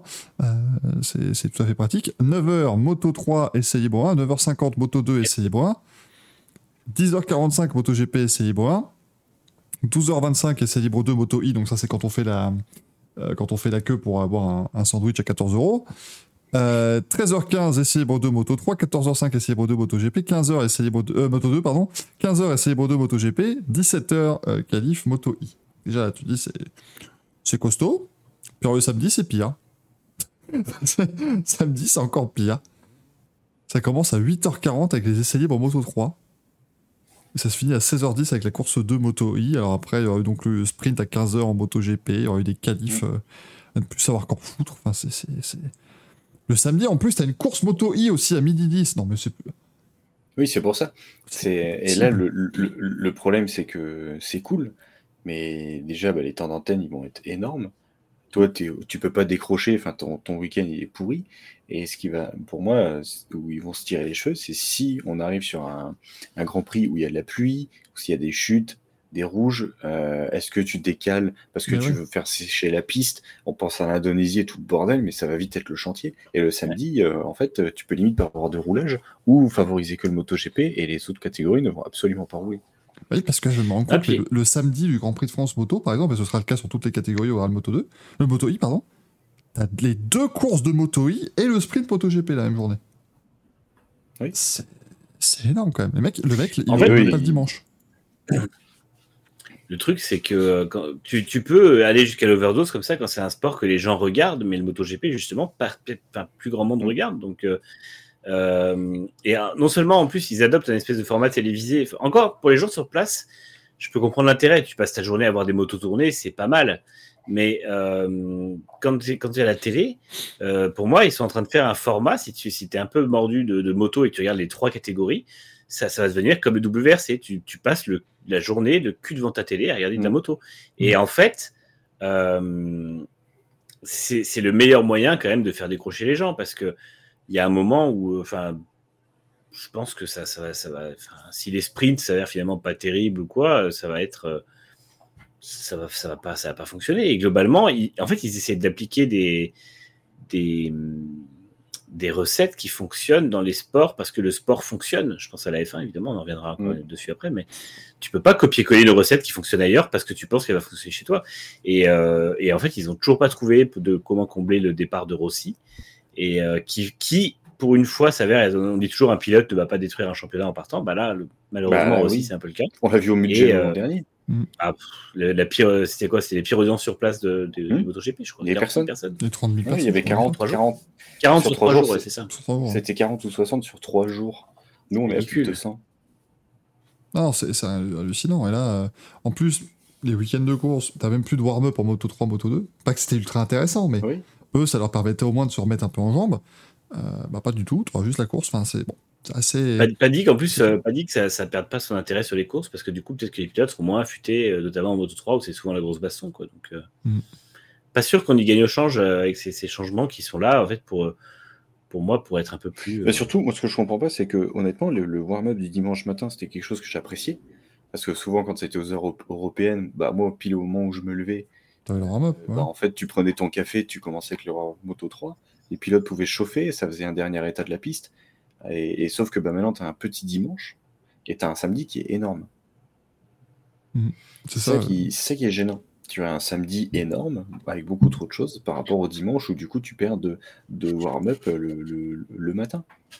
Puis tu peux, tu peux pas demander aux gens d'être deux jours devant leur télé. Euh, enfin, là, encore une fois, il y a ce côté où les gens qui se disent, moi, je regarde le sport auto le dimanche, mes quatre dimanches parce que c'est quelque chose que j'aime bien, un peu ma tradition, tu vois. Et euh, honnêtement, je pense qu'il y a beaucoup de gens qui font ça parce que le dimanche, c'est la journée un peu plus cool de la semaine, mais le samedi, souvent, tu as les courses, tu as des trucs à faire comme ça que les gens peuvent pas forcément faire dans la semaine.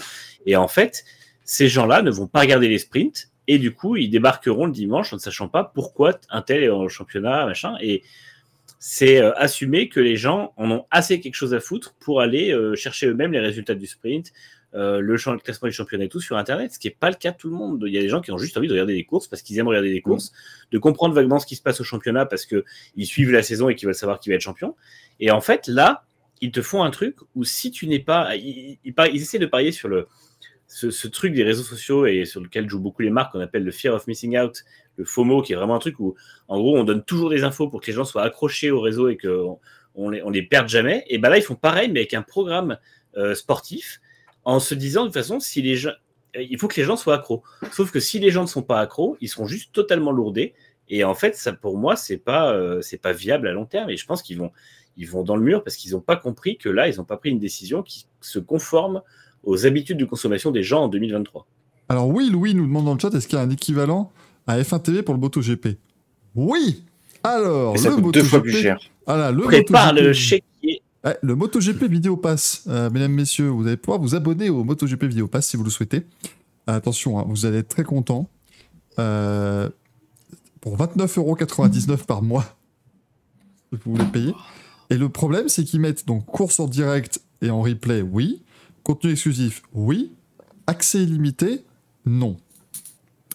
Qu'est-ce que ça veut dire accès illimité, non? Parce que ça veut juste dire, parce que c'est mensuel, donc si tu arrêtes ton abonnement, tu n'as plus accès, ce qui est logique. Euh, mais si vous voulez vous abonner à l'année, eh bien faites-vous plaisir, c'est 148,99€. Ah, ils ont pris 10 balles de plus, je crois que j'étais encore sur 139. Bah non, enfin t'as deux fois plus de courses, euh, Axel. Attends. Et Amazing ils value. pas un truc euh, F1 TV Access où tu peux regarder en replay par exemple? Euh... T'as pas une formule plus Ah non, pardon, c'est 139,99 pour le vidéo pass. Et si tu payes 148,99, t'as le live timing aussi. Oui, ils font payer 10 balles de live timing sur l'année. Au moins sur F1 TV, un peu dedans. oh la mafia quoi. Ah ouais. Après, je pense que pour accès, accès illimité, ça doit être euh, parce qu'il y a un moment, tu avais aussi toutes les courses archives. Ah oui, oh putain, c'est con si tu les as pas dans pour moi, c'est ce à quoi je pense. Hein. Si tu me Ouais, dis euh, que oui. t'as pas un accès illimité, est-ce que ça serait. Ou alors sinon, si ton truc il s'active le week-end et la semaine tu peux pas regarder. J'en sais rien. En gros, en gros s'ils font payer trois fois plus cher et que t'as pas ça, euh, c'est juste qu'ils veulent que les gens payent automatiquement 150 balles pour s'abonner à Attends, ce l'année. qui est beau, c'est que tu peux aussi avoir un free trial, hein, un essai gratuit, et ils te disent juste après cette période d'essai gratuit, votre abonnement euh, sera renouvelé de façon automatique au tarif de 148,99€. Euh, mais, mais tu ne sais pas combien de temps dure le- l'essai gratuit. Ah, mais attends, attends, attends, je suis en train de, je suis en train de En calculer. t'abonnant. là. 20 29 euros par mois en mensuel. 30 euros par mois. ouais. Ah, mais attends, mais 30, 30 balles.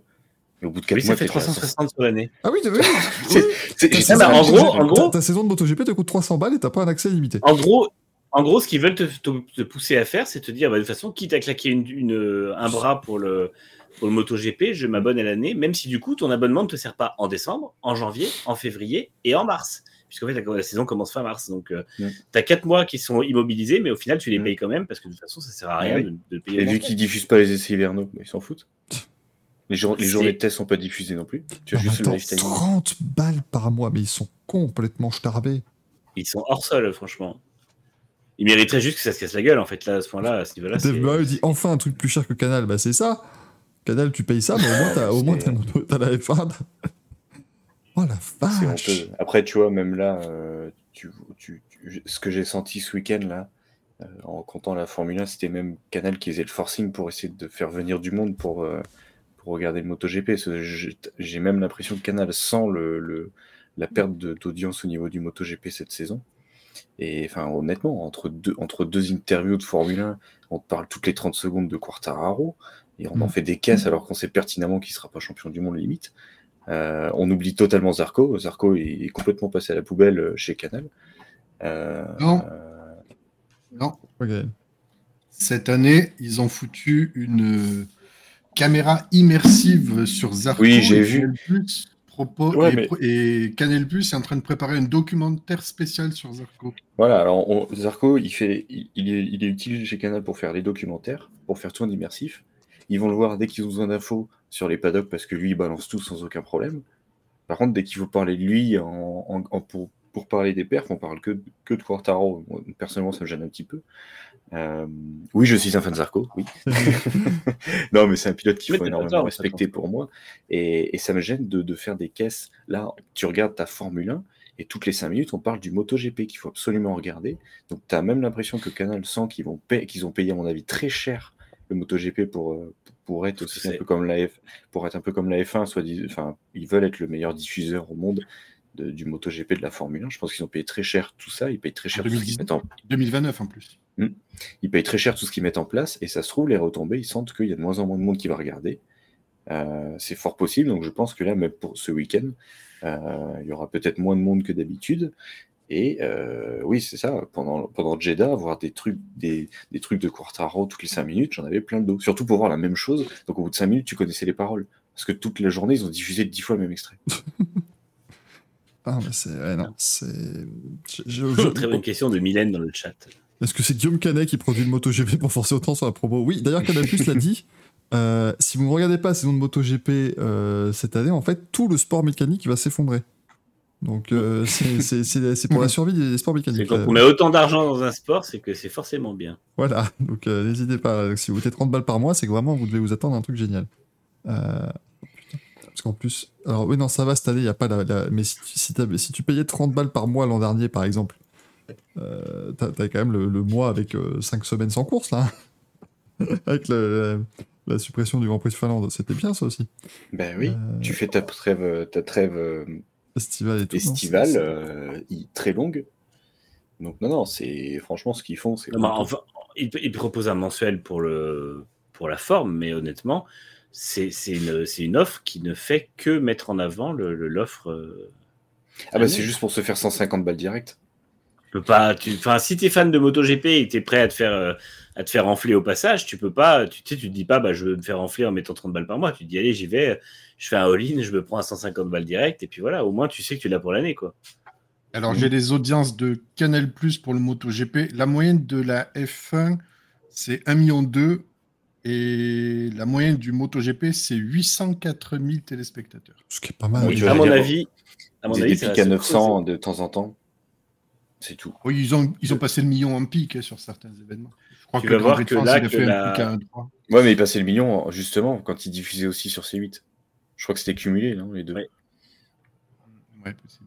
Mais là, là, on va, là, on a la, en fait, c'est con, mais le, le public est très, euh, très à cheval sur les derniers résultats. Là, on a la hype Quartararo qui redescend un peu, la hype Zarco qui est oubliée justement parce que plus grand monde en parle. Tu vas voir qu'à mon avis, les audiences vont baisser encore. C'est euh, le Grand Prix de France va forcément faire un carton, mais euh, je suis Mm. pas convaincu qu'il y ait des grands prix qui peut-être les deux premiers de l'année, tu vois, parce que les gens, ouais, on retrouve la moto, c'est cool, mais je pense que dans le ventre mou de la saison, euh, sur les sprints et tout, ils font, enfin, Mm. sur week-end, Surtout, euh, ça va surtout être si, justement, comme tu le disais, la hype Quartaro qui va descendre, si la Yamaha est, est mauvaise et que Quartaro commence à jouer avec que des top 8, top 10, euh, les gens vont moins regarder. Et si on a une, une ultra domination Ducati, euh, les gens vont, comme d'habitude, euh, beaucoup de personnes s'injurgent que, que c'est honteux que Ducati ait 8 motos parce qu'ils gagnent tout et tout le championnat. Non, c'est eux qui ont raison. Euh, mais donc, du coup, forcément, si à chaque Grand Prix, le mec il voit 8 Ducati, aucune Yamaha, Mhm. aucune Honda, parce qu'on- Mhm. on, on connaît quand même la France pour. euh, la- les- les- on sait que la France est énormément fan de, des marques japonaises. Euh, Ducati qui se pointe euh, et qui rafle la mise à chaque fois sur les, les 8 premiers, euh, forcément, les gens vont plus regarder. Moi- moi, Grand Prix pour le Grand Prix de France, hein. cette année. Comment, Gazou? Grand Prix de France, millième course cette année, donc euh, ça, c'est pareil. bien que les on- Français performent. ça va en faire des caisses. hein. Oui, bah. Ouais. ouais, mais c'est bien. Ils ont du bol quand même de tomber sur le Grand Prix de France millième course parce que ça aurait été le Mugello. Dans les tribunes vides, ça aurait pas été Ah, bah, ah oui, oui, oui. Non, mais là, ils vont faire de la pub à balle, hein, que ce soit même Bacchanal, ils vont se frotter les mains, et le MotoGP, parce qu'on sait que de toute façon, euh, le, Grand- le Grand Prix de France, c'est là où il y a le plus de monde, c'est là où il y a le plus de trucs. Donc, ils vont pouvoir, ils vont, ils vont vendre leur saison uniquement grâce au Grand Prix de France. Mm. Mais j'ai quand même sûr. peur. J'ai quand même peur que ça baisse la fréquentation cette année au Grand Prix de France. Enfin, je sais que c'est quasiment tout est à guichet fermé déjà, mais euh, crois, je crois que le Grand Prix de France de l'an dernier, c'était pas celui qui avait été élu le meilleur événement, non je dis bah, c'est le seul qui a fait plein pendant trois jours déjà, donc euh, encore heureux. Mais euh, Mm. oui, oui, je crois qu'ils ont eu. bah, ils ont eu plusieurs fois le prix de meilleur euh, Grand Prix de l'année. Ouais, Oui. Mais je crois que l'an dernier ils l'ont eu. Oui. C'est encore une fois très bien parce que tout le travail des équipes Claude Michi est excellent et vraiment voilà, on peut pas, on peut pas se plaindre quand on est sur le Grand Prix de France. euh, Enfin, Oh, ça, non. on l'a fait, on l'a fait l'an dernier avec Excel. enfin, Il n'y a, que les- a a que Irlandais qui se plaignent de, de ça, c'est tout. Et Simon Patterson qu'on a marre de tout. Mais ça, c'est... Parce qu'il a, il a vu du French Cancan. même c'est rare qu'il se plaigne pas de toute façon. Oui, bon, euh, euh, bon, là, il va avoir de quoi faire, au moins, c'est pratique. Et oui, il, pourra, il pourra le faire à raison. En tout cas, voilà, ce sera ce week-end, première manche du euh, championnat du monde MotoGP. Rassurez-vous, si vous voulez qu'on en parle encore, on lance le jingle des, des manches à couilles. Ne vous en faites pas, à mon avis. Il y en aura encore un petit peu. Allez, euh, jingle, c'est parti. On prend manche, on prend des couilles, ça fait un manche à couilles. Cette fois-ci avec le son en plus. Oh là là, elles sont là les boules. Merveilleux, Giuseppe. Je sors le mien. C'est beau. le manche, le merdolino carbone, vas-y, Giuseppe. Euh, je, je sais même pas si on peut présenter cette, euh, ce début de manche à couilles tellement on a envie de continuer sur la lancée et de cracher sur le MotoGP. Mais pas que. Mais en, Pas que. Il y a, y plein pas de que. trucs sur lesquels on peut cracher. mais en tout cas, vous pouvez voir que ce week-end, et puis sur- même sur la, depuis jeudi dernier, ce week-end, même sur tout, tout le début de semaine, euh, elles sont lourdes, elles pendent beaucoup. Il y a eu de la Maxi des branches à Burnas. burne. Il y a eu, il y a eu de la maxi burnas. S'il y en a une qui tombe, ça m'étonnerait pas tellement, tellement il y a du monde. si ça tombe, fais gaffe, ça va abîmer ton bureau. c'est pas très grave. Mais c'est vrai que là, honnêtement, euh, c'est vrai qu'on a, on est quand même sur la, la- bon, tout le monde connaît, on est sur la troisième saison, mais cette année, tout le monde fait fort. Là, on, on, on est, on a commencé, voilà, le premier manche, euh, on en avait chacun un. Après, on est passé à deux. Euh, là, on est sur du 3-4. Ouais, moi, je suis à 3 ce soir encore. 3, Trois. 4, on va finir à 5, mais les mecs, ils se sont tous mis d'accord pour venir chez nous. Donc nous, ça nous arrange. On est, comme, on est comme Drive to Survive, on est, euh, on est à fond. Mais, mais là, euh, ça va finir que, euh, on est, enfin, limite, là, oui, c'est, moi, je vais essayer de respecter 3, mais on est obligé de faire des choix, quoi, c'est dingue. Moi j'ai triché, j'ai des doubles, doubles nominations. moi. C'est le même Ah, gars, mais pour deux. Moi, j'en ai mis qu'un parce que c'est un, en, en massif, tu vois, mais voilà. Parce que sinon, je trouve que quand on métro, ça, ça, dilue le Merdolino. Alors, je suis, je suis, je suis totalement d'accord, mais là, moi, il y a des trucs, je peux, je, le problème, c'est que je n'arrive vraiment pas à passer à côté. Mm. C'est ça le problème. Là, tu me dis, là, tu me dis, pour tout ce qui s'est passé ce week-end et cette semaine, t'en choisis qu'un. C'est pas possible. c'est assez compliqué. Du coup, ben, on, va, on va demander euh, justement si le, le, public en a deux, trois ou quatre. Oh, 50 000, alors là, c'est. savoir qu'en foutre. On a Ben sur Twitter qui nous a mis les consignes Red Bull, le bordel du podium, le MotoGP pour son générique, les choix de carrière de Juju Noda, ingénieur de Charles Leclerc. Donc attendez, qu'est-ce qu'on va choper là-dedans? Il faut quand même vous faire voter dans le chat, hein. il, faut, il faut en trouver des, des pertinents. Euh, j'ai eu, eu 21 réponses au tweet. Je pense que déjà le MotoGP en entité, ça peut être pas mal. Oui, non mais oui, je pense que là, il a été, euh, il a été pas mal, euh, pas mal cité à mon avis. Hein, si je remonte un peu, on a un Merdolino pour Peugeot aussi qui a été proposé. Euh... peut se mettre aussi. Ouais. Nitra m'a mis la F1 aussi. Attendez, pourquoi il y avait un sondage danois Oui, c'était hier, pardon. Euh, question vos euh, poches à douille. Voilà. J'ai vos poches à coude, non. Poche à douille. euh, donc, il y a le MotoGP. Il y a Peugeot. Il y a la F1 pour son mug. Ils vendent des mugs à la... au truc de Madrid, là où ils ont mis la voiture de Grosjean. Ils vendent des mugs No Mikey No.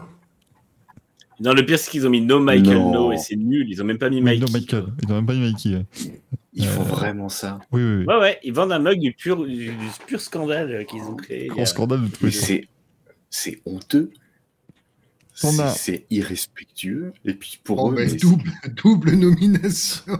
J'ai trois doubles nominations. Moi, le truc, c'est que je, je n'ai que 5 places. Mais là, tu as déjà MotoGP, Peugeot, F1. Mais Peugeot, s'il n'y en a qu'une seule, je ah, il y a plusieurs personnes qui disent Peugeot. La FIA aussi. T'as la FIA. T'as. Euh, t'as la. T'as Camille a livré RNF Aprilia, oui, parce qu'elle est. Oh, oh, c'est celle-là. Euh... Moi, je suis désolé, il y en a quatre. ça, c'est tickle. Laurentin nous a mis les commentaires du TikTok où Manu parle de Sabrine et des boss. Euh, Et oh Non, ça va, c'est les commentaires des gens. Ah, les commentaires, pardon. Joris nous a mis le vidéo pass du MotoGP ou à 30 euros par mois, tu n'as pas accès à tout. La FIA pour sa lenteur de décision nous dit qu'elle a fait. Même Gilbert Montagny a vu le monsieur avec son cric. Et en second, la FIA organisé la Power Stage d'un rallye WRC en même temps que le Grand Prix, alors que c'est le seul moment d'essayer d'un rallye que personne n'a suivi, c'est très fort. Euh, Valkyria nous met la moitié de Gaël pour son tag sur Facebook. Et moi, je suis désolé, oui. Je mets, je mets monsieur Gaël. euh, parce que ça, c'est exceptionnel. Donc, ça, c'est vraiment mourir. Voilà. Je vous en ai ah ouais, mis 5, mais, mais euh, faites-vous plaisir. Vous avez 3 minutes pour voter. Et là, je pense que vous êtes quoi dans le chat, bien sûr, comme toujours? Vous êtes quoi bien réfléchir? Giuseppe, je te repasse la parole pour que tu la refiles tout de suite. Bon, bah, de toute façon, je vais la refiler à, à Gazou parce que j'ai hâte d'entendre ces trois doublettes. Oh On dirait une partie de pétanque. Ah je tire où tu pointes. Tu joues, dans tous les cas, tu joues avec des boules. C'est ça. Alors, j'endosse oh, les. Putain, il, a pris, il, a, il a, chaussé de... ses lunettes Chris. Et ah, ben j'ai chaussé mes, j'ai chaussé mes Christine, bravo. Jeudi prochain, tu me mets une boule sur chaque côté de tes lunettes quand tu lis. Tendu. On sait qu'il le fera en plus. Oui. Ah ben ne me, ne me lancez pas. Se jette de les voir pendouiller quand il penche la tête pour lire ses feuilles. Alors, j'y vais crescendo, je vous fais monter un petit peu la sauce. Euh, non, allez, euh, premier Merdolino euh, pour la FCA, effectivement, pour moins bien connaître son règlement que les avocats de chez Aston Martin. Pourtant, c'est juste leur boulot de l'hiver. Hein. C'est-à-dire que les gars, l'hiver, ils ont tout le temps de relire les 995 pages du règlement, et puis ils ont tout le temps de mettre une cellule de... Alors, ils mettent ce qu'ils veulent dessus.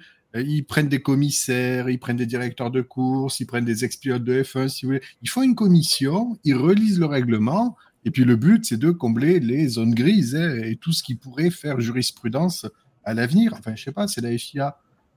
Enfin, je sais pas. Par exemple, si un petit championnat local de TC 2000 au Brésil se loupe sur un règlement, ça fera pas scandale, on s'en fout. Mais la FIA, Allô, la FIA, je vous parle. Ah, ils me répondent pas, c'est quoi La FIA, est-ce que vous m'entendez Ils sont endormis. Oui, pardon, la FIA, où Ils te répondront à la fin du. Le règlement, c'est vous qui l'avez écrit. voilà. Donc, premier Non, dire Merdolino, non, c'est pas nous, c'est Charlie Whiting. Dans la plus grande honte absolue. Et puis cadeau bonus comme ça, votre tasse. J'étais même pas au courant, mais ça fait plaisir. Euh, fédération, toujours sans transition. La FFSA. Ah, c'est le marronnier. Voilà pour nous faire rire. Oui, euh, FFSA qui a encore tweeté pour féliciter Jules Gounon, bien sûr, sur le podium. GTT Pro, hein, à Sebring. Voilà, donc j'espère euh, vraiment non, que la le mec- FFSA. Que le community manager ou la community manager de la FFSA regarde le Racing Café et fait exprès un tweet pour Jules Gounon à chaque fois maintenant. Pour avoir des merdolinos. rappelle que ce n'est pas un pilote français. voilà. Si, ça par il est français, mais il court pas sous licence française. C'est pas pareil. Voilà, il pilote pas sous licence française, tout à fait. Euh, Merdolino pour ça et le petit cadeau bonus parce qu'ils nous ont vendu quand même le doc des 70 ans du sport auto, 22 minutes. J'ai rien compris. Quoi? Le doc des 70 Le ans doc. du sport auto, la FFSA, a, mis en ligne euh, une- euh, un film pour les 70 ans du sport auto. Il fait 22 minutes. Enfin, c'est bien, 70 ans, 22 minutes, c'est bon. hein. Alors, Tim nous met un merdolino d'honneur au Grand Prix de Pau, qui a fait la promotion de la FFSA F4 à Pau en 2023, avec une photo de Théo Pourchère au Castellet. C'est vrai. Oh putain, merde. Pas mal. Mais, mais Théo Pourchère en F4, euh, Tim, rassure-moi. Pas Théo Pourchère en F2 l'an dernier, par exemple. Par pitié. Je, je ne pourrais pas le suivre. Ah non, en plus, il a pas sauté la F4. euh, Ah oui, en F4, oui, ça va. Mais au Castellet, quand même, effectivement. Ah. Ça fait mal. Ah bah. Bah, c'est chaud quand même. T'en as encore gazou ou plus? Je suis perdu, moi. Eh ben, le dernier, vous l'attendez, bien entendu, le Moto GP pour la campagne des pilotes torse-poil. C'était juste exceptionnel. Et petit cadeau, l'intro du Moto GP, intégralement pompé sur celle de la F1, avec des graphismes de PlayStation 5. Franchement, c'est pas mal. hein. Oh, la gueule des pilotes dessus, c'est exceptionnel. Je sais pas Non. comment vous avez fait, mais Non, euh, non, non, je trouve que visuellement, Ah, c'est les premiers qui visages correct- qui- qui est correct. premier visage qui arrive, c'est cringe quand même. On dirait une IA qui a fait ça. Enfin, je sais Non, pas non, comment ils c'est ont parce mis que les sais pas lumières, les machins, les trucs. C'était des PNJ au début. Ah, mais il pas à ça. Espargaro C'est parce que tu ne les des connais pas. Ah non, franchement, je sais pas, il y a un jeu de lumière de machin qui va pas. Moi, ça m'a un peu troublé quand même. Non, mais ce qui est affreux, hein, c'est que je suis en train de scroller pour essayer de retrouver le tweet avec les torse-poils, là. Euh, mais mais comme c'est comme c'est un tweet qui date de quoi hier ou avant-hier, je vais scroller encore 52 fois avant d'arriver dessus. Il y en a eu 8500 depuis. hein. C'est- C'est- c'est- franchement, c'est- j'ai- téléphone à côté. Là. Depuis le début de l'émission, je crois que j'ai dû recevoir au moins une quinzaine de, de- de tweets du MotoGP. C'est dingue. Ils s'arrêtent plus. Les mecs, c'est non, mais c'est la technique de l'enfouissement en fait. Les vieux tweets, ils veulent plus qu'on les voit. Il va être en burn-out. Le, le community manager, il va être en burn-out au bout de 3 minutes. Ah, mais tu sais, ils vont se prendre un truc de, de Twitter, euh, comme quoi ils tweetent trop. Non, Ah et oui, puis, franchement, alors, le truc de, de, de, de voir, autant euh, tu, sur Twitter, voilà, il y a tout le monde qui fait des, tout le monde qui fait des trades euh, et tout, ok, pas de souci. Et là, quand j'ai vu juste le tweet du MotoGP, avec juste la première phrase où il parle des pilotes après trade, je me suis dit, putain, dans quoi ils sont partis? Ouais. Je vois, et surtout qu'avant ça, j'ai vu, un tweet de moto euh, et GP Addict avec la photo de Rins, et sur le coup, je me suis dit, putain, mais comment il a réussi à trouver cette photo? C'est ça, ouais. Moi, exactement Et ça. J'ai exactement vu ce tweet. Je me suis dit, mais comment il a trouvé cette photo? C'est un génie. Je dis, mais comment, euh, comment il a trouvé cette photo et comment Rins a pu faire ça Et après, je tombe bah, justement sur la publication du MotoGP. Et là, j'ai vu, j'ai vu tout ça. Moi, je dis, bon, il y en a, ils sont. Le seul qui est en combinaison complète, c'est Zarco. Ouais, alors lui, alors, on sait très bien ce qu'il a dit. Hein. Donc, j'ai dit, alors Johan, tu vas te mettre euh, torse nu Non. Crevé, je fais pas votre merde. Et il y a des pilotes qui restent avec le dessous technique. Il y en a qui sont euh, torse nu. Donc, sur le coup, je me suis dit, putain, mais qu'est-ce qu'ils essayent de faire pour vendre leur projet? Et après, moi, ce qui m'a vraiment tué, c'est les, petites, les petits fun facts où on s'en branle, mais complet. Parce que déjà, à faire un trade sur les, les- les pilotes torse nu, on s'en branle. euh, et derrière de mettre les fun facts, genre le truc moi qui m'a tué, c'est Luca Marini, fun fact, il aime la glace. Putain, mais on s'en branle. On s'en Ouais, branle. Bah, au moins, eh, ça, Ça change, eh, ça change de. euh, fun fact, c'est le frère de. de- Non, mais de- je pensais à l'e-scooter. Je pensais à la, à la présentation Oui. de l'e-scooter de l'an dernier. Parce que là, le truc de Banania, je crois que c'est. euh, il, il, il est papa d'un chien qui s'appelle Turbo. On s'en branle. Putain, mais on s'en fout. Vignales, je crois que Vignales, c'est écrit papa d'une fille. Voilà. Mais- mais- Franco putain, mais- En il en même temps, carbonara. l'altérisme d'une huître, comment tu veux qu'on ait autre chose à dire sur lui quand j'ai vu les photos des pilotes torse-poil, j'avais quand même euh, l'hémisphère de, un hémisphère de mon cerveau qui a dit euh, c'est un scandale total, et l'autre qui a dit, ah, faites ça dit, eh, eh, attendez, je vous, mets, je vous mets quand même en, en image le, le- le meilleur tweet de toute la, de toute la liste, c'est celui sur Fabio Di Gianantonio. Ah ouais, lui, Attention, il est, il est corsé. il est exceptionnel. Parce que là, encore une fois, ça a été normalement validé par 43 milliards de personnes. hein. Bah, visiblement pas assez. Puisque bon, là, vous avez euh, Paul Espargaro, hein, ça vous fait chier de le voir, mais c'est pas grave. Attention, Fabio Di. On dirait qu'il est en slip avec des portes jartelles. C'est merveilleux, c'est incroyable. Et puis, non, mais regarde. Il y en a pour tout le d'être un objet. Romain. Citoyen romain. Mais putain, mais. Mais, mais on s'en fout. Les mecs, ils ont voulu faire quelque chose. Tu, tu sais, mais et le truc là, ça ne sert à rien. Tu mettais juste la date de naissance, ok, et, et c'est tout. J'ai appris que je Mais suis né le le- même jour que, que Raoul Fernandez. Huit ans avant, mais le même jour quand même. Je suis, je suis ravi. Regarde, là, je suis sur le truc, Marini, il aime la glace. Super. Et il parle polonais. Ouais, il parle polonais. Vignales, papa de Nina. Putain, mais ok, d'accord. Zarco, talent de musicien. Waouh. Attends, Juan Mir, c'est le pire. Il a plein de rituels d'avant-course et il aime le foot. Putain, c'est- que peu l'intérêt. Morbidelli aime la Il y avait pas une carbonara. station spatiale à son nom aussi? Ah, quelle horreur. Ça, Marco Bezzecchi, Attends, mais c'est. ça n'est plus un rookie. Et il aime faire du Rubik's Cube. Oh. Et Bastia... Bastianini, le maître dans la, dans la pêche. Moi, j'ai une, que- j'ai une question. Est-ce que ces gens-là ont remarqué que dans l'expression fun fact, il y a le mot fun? Non, c'est des noteworthy points. Ah, Ce pardon ne sont pas des fun facts. Mais alors, par Est-ce contre, qu'ils ont, est-ce qu'ils ont remarqué que dans Noteworthy, il y a Noteworthy quand même? Parce que- Worthy. c'est- C'est- c'est- Non mais, C'est non, pareil, mais, non, le mais- truc- non, mais Marc de- Marquez, putain, Marc Marquez, connu comme étant Ant-Man. Non, c'est pas lui Ant-Man, c'est Paul Rudd. Arrêtez. C'est clair. Et puis Et le roi des de. Nakagami, Nakagami le, le pilote japonais le plus expérimenté de l'histoire des grands prix. Mais putain, Non, ah, oh putain, nul. Oliveira, c'est le pire. Bon, premier vainqueur de Grand Prix euh, portugais, et après, polyglotte. Ce qui est censé être le cas de tout le monde, connard. Évidemment qu'ils parlent Oui. tous plusieurs langues. Ils sont au moins tous censés parler anglais. Enfin, censés, hein. Ils parlent tous au moins espagnol, voilà, bon. Ah là là, c'est affreux. En tout cas, vous voyez, ça commence bien, c'est vers lui. Et il reste encore Manu, Axel et moi, hein, donc... Euh... qu'on n'est pas Mais sorti des c'est, ronces. c'est- c'est- je, je ne comprends pas. Et moi, c'est tout ce truc-là qui me font vraiment prendre du recul sur le MotoGP et ça ne me donne même pas envie de, de, de, de regarder. Et ça, les baloches sont en train de tomber tellement c'est de la merde. Mais non, non, c'est, franchement, cette com-là, moi, je sais pas du tout. Alors, soit peut-être on a passé cette génération, mais je ne pense pas, parce que la Formule 1 a su se renouveler. Euh, même si IndyCar s'est vieilli, je deviens un fan d'IndyCar. Euh, je regarde toujours autant la, je regarde au maximum la NASCAR.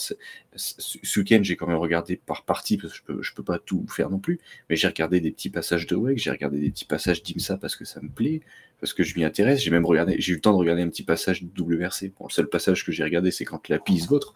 Mais, et, là, le MotoGP, en fait, j'ai même pas envie. Alors Non, mais que c'est tout le ça, reste, le, mec, de. c'est le mec au guidon quand même. Et, et en fait, le, en- je, je- bon, forcément, je vais regarder, mais en fait, tout ce qui, tout ce qu'ils vont faire à côté, je pense, je sens qu'à un moment, ça va me gonfler. Tu parleras que de motocross et de supercross le guidon. Oui, voilà, bah, il y a tout le monde qui va se barrer, mais c'est pas grave. Mais Pas de super mec parce qu'on s'en branle, mais. Oui, super d'accord, on s'en bat les couilles. Mais. J'aime bien son C'est- gag. Mais non, c'est vrai que toute cette com-là, moi, c'est c'est pas mon délire. Je décroche vraiment. euh, Et ça marche pas. Pour moi, ils vont se casser la gueule. Et ça fait sport de kéké, surtout, désolé, mais c'est vraiment. euh, Ah bah là, ça, ça- là, c'est vraiment. Enfin, ouais, c'est c'est pas, c'est pas bon, quoi. C'est pas qualitatif comme image, en fait. Déjà, de base, la moto, c'est beauf. Mm. Mais là, tu fous les mecs torse nu. mais comme dit Tram, je sais même pas, je sais même pas quel public ils veulent viser avec ça. Et c'est exactement ça. Ouais, ouais, ouais. Non, mais c'est ça, c'est ça. Je vois pas à quoi ça sert, qu'est-ce que, qui- qui ça- C'est qu'est-ce que ça. ça va porter? J'ai vraiment du C'est mal à... c'est très juste. C'est c'est que, en fait, le. Comment dire ils mettent des mecs à moitié à poil, donc t'imagines que ça vise des gens qui veulent voir des gens à moitié à poil. Ils mettent des effets des années 90, donc t'imagines qu'ils veulent, ils visent des gens jeunes, mais il y a 20 ans. Et puis euh, ils, ils mettent, enfin c'est. euh, En gros, qui aimait puis, le ils visent le groupe, public, ils visent le public de la F1 globalement. parce qui aimait le groupe Alliage à la F1 l'époque C'est voilà, c'est- c'est- à mon avis, c'est eux. C'est les gens qui écoutaient Alliage à l'époque, voilà. Ou les Toubitri, si vous voulez. Mais euh, c'est c'est juste ça. Je pense que ouais, ils, ils visent, à mon avis, ils visent le public de la F1 en pensant qu'en leur ils font- collant une, une, C'est une recette. exactement ça. Ah, mais la F1 fait pas Ils ça. font des. Non, pas à ce point. Non, mais fait- je pense, je pense qu'à l'intro. Ah bah l'intro, Ah oui, oui, bah, moi, je- l'intro. euh, Moi, moi, je. Allez, je, je l'ai pas mis en Merdolino, mais voilà, je le mets maintenant. Mais moi, l'intro, c'est ce que j'ai trouvé le plus scandaleux. Parce qu'ils ont Mm. annoncé en grande pompe avoir développé leur propre intro et euh, leur propre musique. Alors que je Ah, suis mais alors, attends, Est-ce est-ce qu'on peut passer à mes manches à couilles ou pas? Parce que bah, du coup, Bon, vas-y, c'est- euh, un- vas-y, Manu. mais- mais-. Fais-toi plaisir. En fait, moi, euh, le, le premier, c'est la MotoGP et c'est pour la musique, vraiment précisément. Alors, c'est pour toute la com, hein, parce qu'elle est, elle est dégueulasse, la com, mais la musique, qu'est-ce que c'est que cette merde? C'est-à-dire que on leur a dit, on ça fonctionne bien euh, de faire une musique un peu comme ça et tout. Eux, ils ont pris les mêmes musiques que Brian Taylor. Ils l'ont ils ont fait recomposer ça par quelqu'un qui a pas de talent et qui a dit on va mettre un truc un peu plus espagnol parce que c'est la Dorna. Et du coup, euh, c'est juste nul en fait. On dirait un. On aurait pu avoir la euh, version mexicaine du générique de la F1, mais non. C'est ça. Même ça, Mais c'est ça. C'est exact. C'est- mais en cheap, on, on dirait la version mexicaine du générique de la F1 jouée par l'orchestre qui était à Jeddah dimanche faire l'hymne avant le. Ah, moi, avant je suis désolé. Et, Faut m'y faire penser. Il faut vraiment que je le regarde du coup parce que je l'ai pas vu le, ah, le, le- groupe avec Ah, je le revois sur F1 TV ça parce que ça a l'air extraordinaire. prévois, des, euh, je prévois des pansements pour les oreilles parce que ça saigne. Le pire, c'est que. C'est le comme coup- quand tu allais, comme quand tu allais à Jiffy qui passait des covers parce qu'ils n'avaient pas les licences. Non, mais en fait, on dirait, Ah, on dirait vraiment que c'est du. Et moi, du coup, tout- on m'a un peu tombé dessus aujourd'hui parce que j'ai dit que c'était l'intro de la F1 version Wish. Et euh, tout le monde Moi dit, j'ai dit même, pareil et c'est personne, euh, beaucoup moins de gens m'ont parlé. donc Moi je suis très content, je, je l'ai pas ta.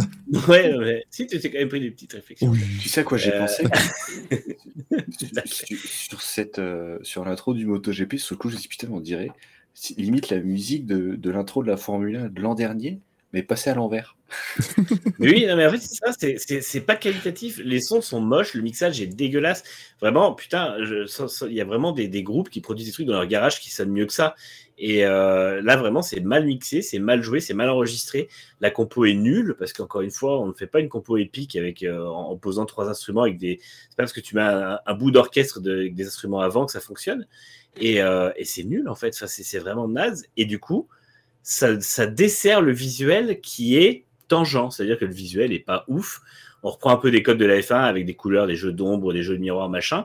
Et sauf que ben ça rend le truc vraiment nul, nul, nul. Et puis effectivement, ce thread d'hier, c'est pour moi le, le, le, le clou sur le cercueil de mon intérêt pour le MotoGP. En fait, j'a- j'arrive pas à me dire, je vais me motiver à regarder cette saison. Je la regarderai pour pouvoir en dire du mal euh, ici, mais c'est à peu près tout quoi. Oh là, oh là là, ils ont fait un article, oh là là. Parce que donc c'est Marco Beltrami qui a composé ce, Sérieux? ce générique. Oui. Mais Marco non. Beltrami. Ah, si si. Et, Attends, parce que et Attends, je Marco suis désolé, Beltrami, je vais juste euh, vous dire quand même Marco Beltrami, qu'est-ce qui, comment ils ont fait? Parce que il a fait en meilleure musique. Putain. bah, quand tu regardes dans a les des- courts métrages, il y a du. Scream, euh, Deathmatch, tout ça. Enfin, bon, toi, toi, le mec il est pas. Mais oui, c'est ça, il a fait la musique de Scream, ouais, notamment. Putain, la vache. Et Et, donc, mais attends, mais prendre un compositeur pour faire ça. euh, C'est lui qui a fait ça et c'est quand même marqué. Le, le titre de l'article c'est MotoGP versus Beethoven. Rencontrer Marco Beltrami. Pardon? Pardon? Le mec, il a fait Scream, Resident Evil, Terminator 3, euh, World War Z, tout ce que tu... Et là... Ah oui, euh, il a, il a fait la musique de Le Mans 66 aussi, c'est bien ça. Voilà, et ben là, il a fait ça maintenant aussi. C'est- Putain. Mais moi, je suis... Bon, ils ont encore... Enfin, on est d'accord, ils ont fait comme la Après, F1. c'est une, co- La F1, ils ont dit... Après, Eh, c'est une euh, commande. Hein. Brian Taylor, il fait des, il fait des super Ouais. trucs au cinéma, on va, on va aller, on va aller le voir. Bah, ils ont fait, hey, euh, Marco Beltrami, fait des super trucs au cinéma, on va le voir. Et ça donne pareil. Mais qu'est-ce qu'il a fait? Qu'est-ce qu'ils lui ont donné comme consigne? C'est peut-être une commande du MotoGP. Il a produit six maquettes, ils ont retenu la. Non, mais là, ouais, c'est vrai, ils lui ont pas, ils lui ont pas redonné pour qu'il le mixe alors, parce que euh, les, les sons, euh, le- le- les sons mixés de Marco Beltrami, ça sonne pas comme ça. hein. Bah, après, il a fait, voilà, il a fait un truc, euh, un truc simple. C'est juste le premier rush, ça. Non, mais on prend, c'est bon. Ouais, ça suffira bien. Mais là, là le, le truc, enfin, euh, Non, ce qu'ils ont fait, c'est qu'à la base, notre petit Marco, il a sorti un truc magnifique. Sauf que comme à la Dorna, c'est que le, le patron qui maintenant c'est il embauche toute sa famille à la Dorna.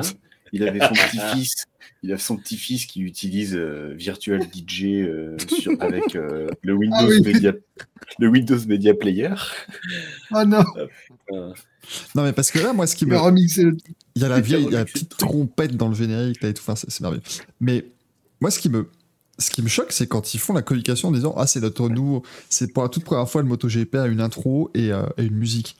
Mais c'est des gens qui ont écrit ce tweet ou machin n'ont jamais regardé le MotoGP. Parce que moi, je suis désolé, mais dans les trucs, moi, moi j'ai commencé à regarder MotoGP en 2000-2001 hein, dans ces eaux-là, donc avant même que ça s'appelle MotoGP. Je suis un vrai, je suis un pur. mais euh, Ah, Moi, j'ai regardé 500. le 500, monsieur. voilà, voilà, 500. Voilà. Même encore mieux, j'ai regardé à 2,5. J'ai vu les Jacques de champion du monde. Ah, alors, à. Ah, moi j'ai vu la dernière ligne droite à Philippe Island. Voilà, pas vous. mais, mais le truc, c'est que je regardais le MotoGP au début, je trouvais ça cool. Et j'ai vraiment adoré quand avant les courses, t'avais le générique. euh, parce que la F1 avait son petit générique sympa, mais t'avais le MotoGP avec le truc là. tin, tin, Enfin, t'avais une, vi- une musique Ça, moi, dès épique qui mettait était ça, on géniale. mettait ça à fond dans la maison, on était fans. Après, début des années 2010, ils sont passés sur un truc un peu plus punchy, mais qui franchement rendait super bien aussi. Euh, C'est pas mal. hein. Et, et là, ils disent, pour la toute première fois, on a une musique. Arrêtez, vous avez de la super musique avant. Donc, nous, nous, nous faites pas chier. Le- Euh, Le générique début 2000, pour moi, ça, c'était d'un niveau d'un meilleur. Star Trek. T'avais le GP500 Ah, aussi, où ça, ça, ça envoyait du bois. T'avais vraiment. euh, tu te réveillais avec ça, quoi. Les mecs ont des génériques. enfin, ils ont des génériques depuis 25 ans, et là, ils disent, comme la F1 le fait maintenant, pour la première fois, on a des génériques, machin. Et en plus, euh, des gens l'ont retrouvé sur Twitter, et c'est très sympa de leur part, mais t'avais déjà un générique euh, version avec toutes les têtes des pilotes et tout ça, comme un peu ce qu'on a cette année, en 2013. Et c'est là, moi, ce qui m'a ce qui m'a déplu. C'est que le MotoGP, donc en 2013, ils ont fait un truc que la F1 a fait 5 ans plus tard. Parce Mhm. que c'est ce que la MotoGP faisait avant. Ils faisaient tous les Ouais, trucs que la F1 faisait 5 ans après. Tout le temps, tout le temps, tout Et le temps. avant, c'était des pionniers, aujourd'hui, c'est des suiveurs. Mais parce que, parce que la F1 a su se renouveler, que le MotoGP patauge depuis des années à savoir comment faire pour, euh, pour changer un peu de, de public. Et honnêtement, tout ce qui arrive aujourd'hui, que ce soit le fait qu'ils copient les, les fautes de goût sur l'ensemble de la com et le désintérêt du public, vient du fait que, comme la F1 avance, c'est un- une vieille personne qui à la tête du truc, qui prend toutes les décisions, qui ne sait pas du tout quel produit elle vend et surtout qui ne sait pas du tout à qui elle vend son produit. Et, euh, et tant qu'ils ne Avant, changeront tu- pas de propriétaire, ça ne fonctionnera pas. Avant, tu le vendais aux fans de Rossi. Et les fans de Le Rossi qui que- étaient donc des fans de moto qui dataient des années 90-2000. Ah et bah aujourd'hui, on a un nouveau public qui est déjà pas non- très nombreux et qui ne veut plus Mm. ça. Et là encore, il y a beaucoup de. Enfin, on sait que Ma- Marc Marquez, il est aussi quand même une aura. Il a, un- il a une fanbase qui est, qui est complètement folle. Mais imagine si Marquez jette l'éponge cette année. S'il se dit c'est bon, c'est la blessure de trop, il se blesse, il arrête. En, en trois ans, tu auras perdu Rossi et Marquez. Le MotoGP, c'est terminé. Mm. Il n'y a plus personne. Non, non, là, c'est. Oh, le froid que ça a jeté. Ouais, non, mais. moi, moi, Non, c'est- moi, mais- je, suis- moi, je suis totalement d'accord. Il Moi, je suis loupe- il 100% se loupe d'accord. dans tout, donc euh, ça me. Que Le jour Ah, où Marc Marquez part, il n'y a plus personne en MotoGP. Mm. Les tribunes sont vides. Euh, Mais ils vont pas rester pour Alex, hein, Alex Ouais. Marquez, ça, c'est sûr. Ah non. Et les tribunes seront vides et à la télé, il n'y aura plus personne. Ça, c'est Mm. sûr. Elistram nous a dit qu'il a été, il a été payé en, en vidéo pass. en mensuel. ouais, bah, j'espère quand même, ce serait pas mal. Euh, mais ouais, c'est assez terrible. Manu, vas-y, tu en as encore d'autres. Parce que cette, cette Ouais, séquence des des autres, Merdolino va durer deux heures sinon. J'ai envie qu'on finisse avant Ouais, minuit. Ouais. qu'on essaie avant minuit. Allez, Oula. Euh, en fait, déjà, je, je- je parle vite fait de ceux qui n'en ont pas eu, qu'il ne faut pas passer loin, c'est Sebring et Peugeot, parce que du coup, il n'y a plus de place pour eux. Je me réessaye de me réserver trois me- Merdolino, pas plus. Euh, le deuxième, c'est la FIA. Excuse-moi. Manu, mais donc maintenant il y a des mentions, euh, des mentions spéciales quoi. Il y a, enfin, c'est- il y a plus... Ouais, parce qu'en fait, au départ, encore un quart d'heure avant l'émission, je voulais les mettre, et après, je me suis rendu compte que non, il y avait plus important. Euh, Donc, le deuxième, c'est la FIA, parce que bah, comme Gazou a tout dit dessus, ils ne connaissent pas leur règlement, ils sont nuls, et en fait, ils regardent la télé comme nous sur euh, F1 TV, donc du coup, bah, autant qu'ils ne fassent pas leur travail. Et Mieux juste avant. C'est quoi les codes déjà du stream? C'est- quoi l'adresse? C'est mohamed.bs.gmail.com euh, On et utilise le le VPN en dernier- Argentine pour payer Mohamed moins cher. Bullshit. Mohamed Bullshit Mohamed C'est qui ça? Et le dernier, euh, c'est RNF, RNF Aprilia, qui sort une livrée. Mais alors, quand on pensait l'an dernier, la livrée était dégueulasse, ils ont fait ça. Ils mettent du bleu gendarmerie un peu plus foncé, du vert mat, vert forêt un peu mat, Ah oui. et du Ah, rose saumon. Et du rose saumon, pourquoi du rose saumon? Ça va avec rien. Et ils le mettent avec deux couleurs qui vont déjà pas ensemble. Et après, ils rajoutent des touches de rouge. Et t'es là, mais qui c'est? Est-ce que c'est un daltonien ou une daltonienne qui a fait la livrée? Qui a fait ça? Moi, je veux la personne, je veux voir sa tête. C'est une technique, ils vont les laisser passer un virage. On a une moto d'intervention là. Ah, ah non, merde. Mais là. non, mais personne, mais même les systèmes, même les trucs d'intervention mettent pas du saumon sur leur bécane. Putain, personne met du saumon sur sa livrée, merde. Oh, la livrée saumon, ma préférée. Non, mais franchement, ils ont mis olive et saumon sur la même. Mais arrêtez, les gars. Mais attends, attends Manu, à ton avis, qu'est-ce que ça va être prochaine Oui, mais justement, cet, objet est exceptionnel. Laissez-le en fait. Je vais faire un Merdolino RNF. Qui sera Ah, mais oui Ah, t'as pas Avec- grand chose à changer. Hein. Avec Green Power là sur le manche. Tu mets un sponsor crypto et du rose saumon et c'est parti. Et je, vous- je vous le montre hein, pour ceux qui n'ont pas vu la livrée, encore vous l'avez en petit là, mais c'est vrai que oh, au début de loin, en fait, je la trouvais belle parce que je croyais que le vert, euh, le vert kaki, c'était euh, c'était du, du carbone. Alors oui, je sais, hein, mais je croyais que c'était du carbone ou du noir, en fait, du noir mat. Puis j'ai Hmm. ouvert la photo en grand, j'ai vu que c'était pas du noir mat et j'ai fait. Et moi, déjà, j'ai vu le saumon, j'ai fait hein? Et après, j'ai vu que c'est du vert, j'ai fait quoi? Oui, parce qu'au au c'est- début, c'est- au début, j'ai cru à du noir et je me suis, au début, je me, en, en voyant de loin, je me suis dit putain, mais ils ont fait une moto carbone. Et je voulais, et à la Mhm. base, je voulais tweeter en disant bah tiens, le MotoGP rejoint la F1, ils veulent gagner du poids, tu sais, enfin faire une connerie là-dessus. Et en zoomant, j'ai vu ce vert Ah caca. ouais. Et j'ai Ça dit fait, ça putain, fait, mais- ça fait- Ils ça ont fait du quasiment vert. une semaine qu'on l'a vu et ça me révolte encore. hein. C'est même pas du vert, c'est- kaki- c'est même pas du vert kaki, tu vois, c'est le vert vraiment dégueu. ah non non non, c'est Ah, c'est un verre bouteille métallisé quoi. Il y a C'est- du euh, du bleu. Du rouge, du blanc et du saumon. Et c'est vraiment dégueulasse. hein. Et le Moi, je pire, pense que, dans, que les- dans le studio de design de l'équipe, il y a eu un pari genre, t'es pas capable de nous faire, de nous faire le- le- la moto la plus moche possible. Et le mec, il a dit, ok, je le fais. hold, hold my beer. C'est ça. my soul. Pire, c'est c'est même quand ils ont Oliveira et Fernandez, quand ils ont vu la bécane, ils ont pas dit euh, Putain, elle est moche ta moto. On je sais pas. pas cette merde. Bah non, non, parce que je suis sûr, ils ont fait la présentation et ils ont dit Ah bah en tout cas, euh, si cette moto est aussi rapide qu'elle est belle, on va jouer, on va jouer la gagne hein, cette année. Ils sont Mais- de le dire. Franchement, oui. Ils sont arrivés, ils je ont re- dit ah, ah, Allez, elle est où la, la vraie Ah, sympa les essais, mais franchement, c'est pas terrible. Ah non, mais franchement, non, elle est, elle est vraiment. C'est une, des, une des motos là, les plus laides que j'ai pu voir. C'est révoltant. Ça, je honteux de faire un truc comme ça. Qui, ouais, comme dit Manu, qui a fait ça? Qui a Après, été payé pour faire un truc aussi Ah ouais, pourri ouais. Marco on peut être Baltani. surpris. Changer de couleur. Ah, mais c'est vrai que quand tu dis les gens ont gagné de l'argent pour faire ça, c'est chaud quand même. C'est pas. Ça, c'est- ça, me- ça me choque. C'est dingue, quoi. Enfin, je sais pas, mais le graphiste qui a eu le cahier des charges en disant tu fais ça, ça, ça, ça, ça. Non, mais il a dû chialer sur son Photoshop pour. euh, Il a vu ça, il a dit non, mais arrêtez, arrêtez, mais arrêtez. Je suis sûr, j'espère que c'est passé sur un coup de fil. Alors, tu notes, hein, s'il te plaît. Donc, il nous faut euh, du bleu pour euh, With You, hein, parce que bah, c'est With You, je crois, le sponsor. hein. donc, euh, il nous faut du bleu pour eux, mec. Ok, euh, pas de, Non, c'est pas de crypto. soucis. euh, Non, crypto, da- crypto, Non, Crypto Data, c'est le vert. vert. C'est le vert. Mais donc le mec il arrive, Ah bon, oui, oui, donc oui, il nous faut, euh, ouais, donc ah non c'est Whis- Whisper, pardon, c'est Whisper mais pas avec le E parce que, donc il nous faut du bleu pour Whisper, hein, bon, Euh, il nous faut du vert dégueulasse pour Cryptodata, et j'ai dit, oh, ok, bon, il commence à noter, il nous faut du blanc pour Green Power, d'accord, oui ça s'appelle Green Power, mais on va mettre du blanc, pourquoi pas. Euh, Stérile Garda, ils veulent leur, leur déco, leur logo mais sur un fond rouge. Ouais, Ah, oh, et vraiment je ne t'ai pas dit la deuxième couleur de Cryptodata. Ah, bon, ça peut pas être pire, ça va sur un du blanc ou du rouge. Du saumon. Comment? Mais non, je ne vais pas crier. C'est que j'ai vu, j'ai vu un, j'avais vu passer un, un mec qui avait fait euh, les graphismes de la, de la moto.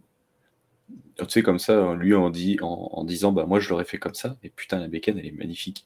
Ouais. Il est parti sur vraiment un, un truc quasiment noir avec juste du, du vert fluo. Et euh, putain, faut que je la retrouve cette moto. Ouais, bah, je crois que c'est magnifique. c'est pas celle que t'as mis en commentaire juste en dessous. Attends, je... Euh, je, je, je l'ai fait Parce ça. que quelqu'un a mis en commentaire de ton post, pardon. Ah, c'est fort possible. Et ouais, elle est verte, verte et noire. Oui, bah ça passe beaucoup mieux, mais là, le. Ch- Enfin bref, c'est un, c'est- un enfer. C'est un, Cette moto est laide. c'est un enfer absolu.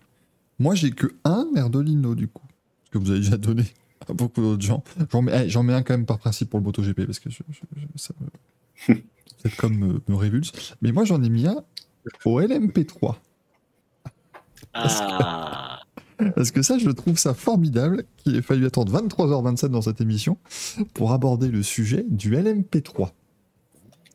Euh, catégorie donc de prototype euh, moins rapide que les LMP2, hein, ça c'est normal. Et ça roule en IMSA. Du coup, donc ça a roulé aux 12 heures de Sebring, ça roule en ELMS. Mais en IMSA, ils ont une spécialité habituellement, euh, c'est ne pas servir à grand chose en termes de compétition et faire des drapeaux jaunes. Et parfois faire chier les autres, les autres motos. Et aux 24 heures de volante. c'était super. Ça a très bien marché, machin, enfin. On n'a pas beaucoup parlé de MP3 et le moins on en parle, mieux c'est. Par contre, là, ils se sont, ils se sont donnés. Hein. Là, à Sebring, il y a eu les accrochages de l'MP3 et il y a eu le plus grand accrochage de tous les temps, une LMP3 qui a déglingué une Porsche GTP, donc une Porsche de tête, sous drapeau jaune. Je n'ai pas compris pourquoi ni comment. Je, je, je, je n'arriverai. Enfin, là, je. Cette catégorie me surprendra toujours. On ne sait toujours pas à quoi il sert. Euh, Surtout, le move était bizarre hein, quand même. bah, il est dans une ligne droite et puis il, il passe à travers Ouais, le- ouais. la Porsche, il en a rien à foutre. C'est- C'est c'est prodigieux. ouais, c'est. euh, Déjà, en plus, là, c'est que déjà, à Daytona, on se faisait la réflexion, quoi. C'est. euh, Ça sert pas à grand chose. Niveau performance, c'est pas fou. Et niveau spectacle, en fait, t'as l'impression que ça sert juste de de- de- d'éléments perturbateurs, quoi. Mais oui, parce qu'elles ne servent, elles ne servent en soi à rien parce que euh, entre GT3, GTE, euh, LMP2, tout ça, c'est quand même assez proche maintenant en perf et tout. Donc, elles se mettent dans un espace qui est super euh, restreint. Euh. Mais bon, elles prennent la, la relève en, en- en IMSA des, des LMPC, euh, qui étaient aussi des sacrés merguez. Donc euh, finalement, voilà, ça reste. Mais chapeau, parce que là, déglinguer une, une Porsche de tête, alors qu'on est dans deux, deux catégories en dessous, sous drapeau jaune, c'est très très fort. Là, vraiment, c'était merveilleux. Après, après euh, ils ont quand même euh, mis euh, comme pilote euh, Robert Mo, qui a son actif, avec celle de Sebring, désormais quatre courses en carrière.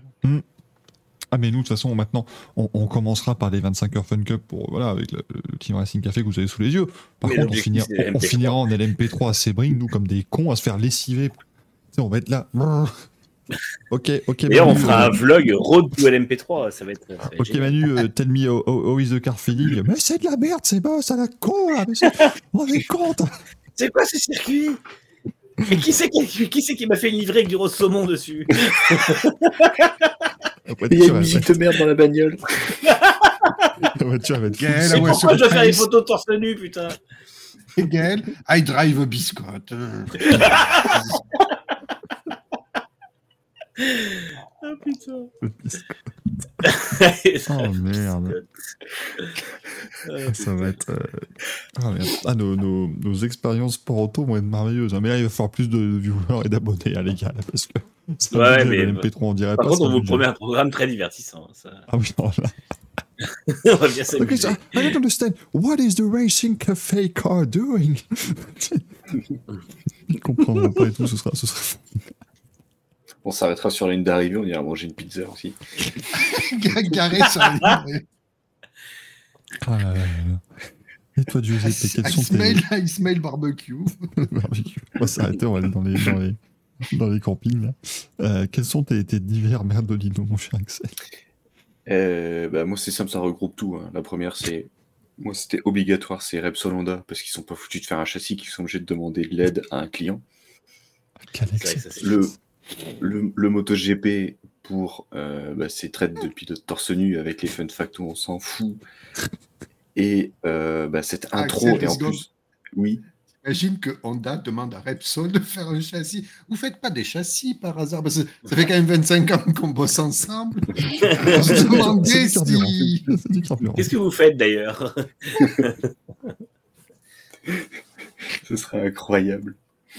Et donc après, derrière le MotoGP, forcément, pour euh, bah, leur, contenu des réseaux sociaux et le forçage qu'ils font qui est insupportable. Et euh, bah, cette intro, en plus de tout, tout ce qu'on a dit, elle est, elle est putain de longue, quoi. Putain, mais tu t'emmerdes. Elle dure, plus, elle dure une minute. Une minute. Pour moi, l'intro, c'est 20 à 30 secondes. Elle dure plus de une minute, donc peut-être- Ah, mais la première Soit c'est la fin de minutes, c'est 30 secondes. Et après, c'est de du 45, une minute. Enfin, c'est- Pourquoi ils ont ajouté une séquence à la fin où les pilotes caressent la moto là? C'est c'est quoi ce truc? Je, sais- je sais pas. C'est cringe la réalité. Ah, non, mais ça, c'est-. Moi, je sais que c'est à ce moment-là où j'irai pisser. Voilà. ah bah, voilà. Oh non. Oh non, c'est Ah, moi il a perdu une moi, boule ça. en direct. On a perdu. Ah non Il a un Lance Armstrong, oh non Elle en- Les manches sont pleins, ils en peuvent plus. La pression était trop forte. Ils en, ils en Oh prennent trop. merde. Ah, il va non, on a falloir trouver des en boules neuves. direct. Ah merde. Euh, un autre manche, bah moi, pour moi j'ai trouvé ça honteux, bah, c'est Sebring. Pour la sécurité du circuit, euh, tout ce qu'on a dit tout à l'heure, les dégagements, les pneus, tout, c'est honteux. Et dernier, bah, je suis désolé, mais c'est R- RNF pour sa livrée dégueulasse. Je suis obligé d'en. Voilà. Surtout quand on voit qu'un un petit graphiste a réussi à faire. Alors je sais pas si ça va fonctionner chez moi. Voilà. Oui, Cette beaucoup mieux. qui est juste magnifique. Voilà. Il sortait ça. Ah. Alors attends. Voilà. Ah oui. Ouais. En effet. il, il sortait ça, pour moi, c'était l'une des plus belles. Parce Ah, qu'on on n'a pas l'habitude de, de voir du, du, du vert comme ça. Enfin, pourtant, c'est quasiment. Toi, le t'as une tu- notification Tinder. Arrête de m'en envoyer aussi. Donc voilà, Ouais, c'est les quatre là. euh, Je, je peux, on peut pas passer à côté. C'est pas possible. Il y a Marie-Jean Balek dans le chat qui dit J'attends juste de voir le générique, mais pour le Tour de France avec tous les coureurs. Qui dure 35 minutes. Un film, le machin. Ce serait merveilleux. Ah là là Mais ça là sera là. toujours plus long que le doc de la FFSA. Et, et sachez que c'est la FIA qui a gagné la poche à douille du public. Ah, incroyable. Voilà, quand même, la, la FIA en aura une petite aussi. et c'est- Ah, ça leur en fait un beau nombre ce soir. Ouais, et Monsieur Gaël a fait deuxième du vote. Hein. C'est quoi ça en faire un jingle de celui-là. Ouais. Et un clip. Il était beaucoup trop enjoué, je crois. Oh mon dieu, qu'est-ce que c'est que ça?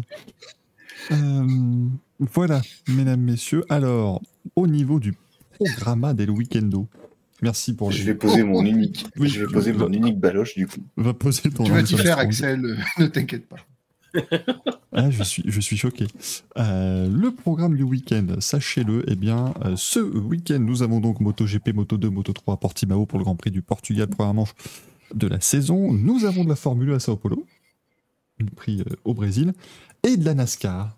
Et là, cette fois-ci, on vous dit, il y a quelques manches qu'il faut regarder dans l'année. La NASCAR au circuit des Amériques d'Austin, donc vous connaissez en plus le circuit, donc c'est très bien. Avec Kimi Raikkonen, Jenson Button, Jordan Taylor.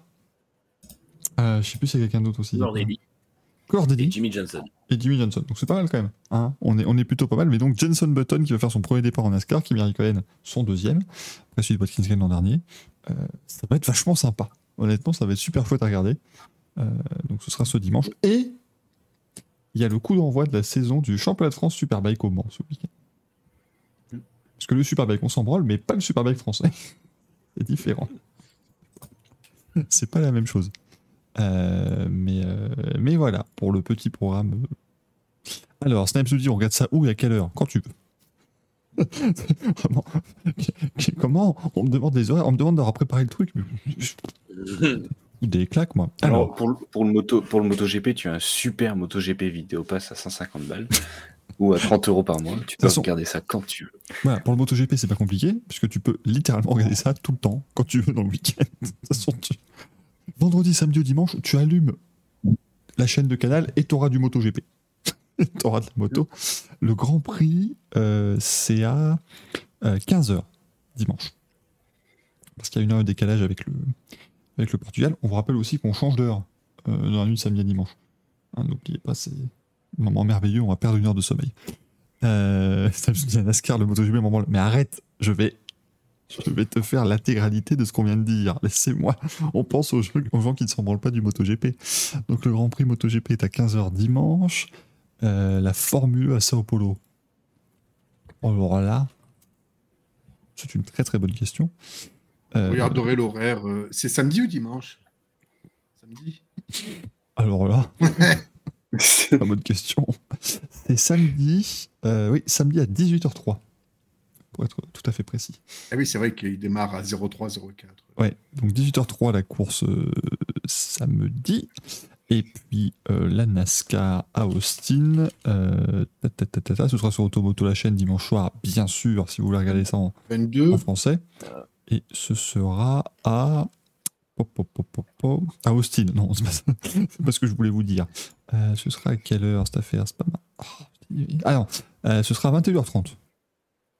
La, la prise d'antenne, certainement. Donc, ouais, 21h30, 21h45, le départ de cette, euh, de cette manche. De- a Jordan Taylor qui roule, il faudra le suivre sur Twitter. c'est- Il est merveilleux. que des déjà, dingueries, quand, lui. euh, il, il a déjà très très bien commencé.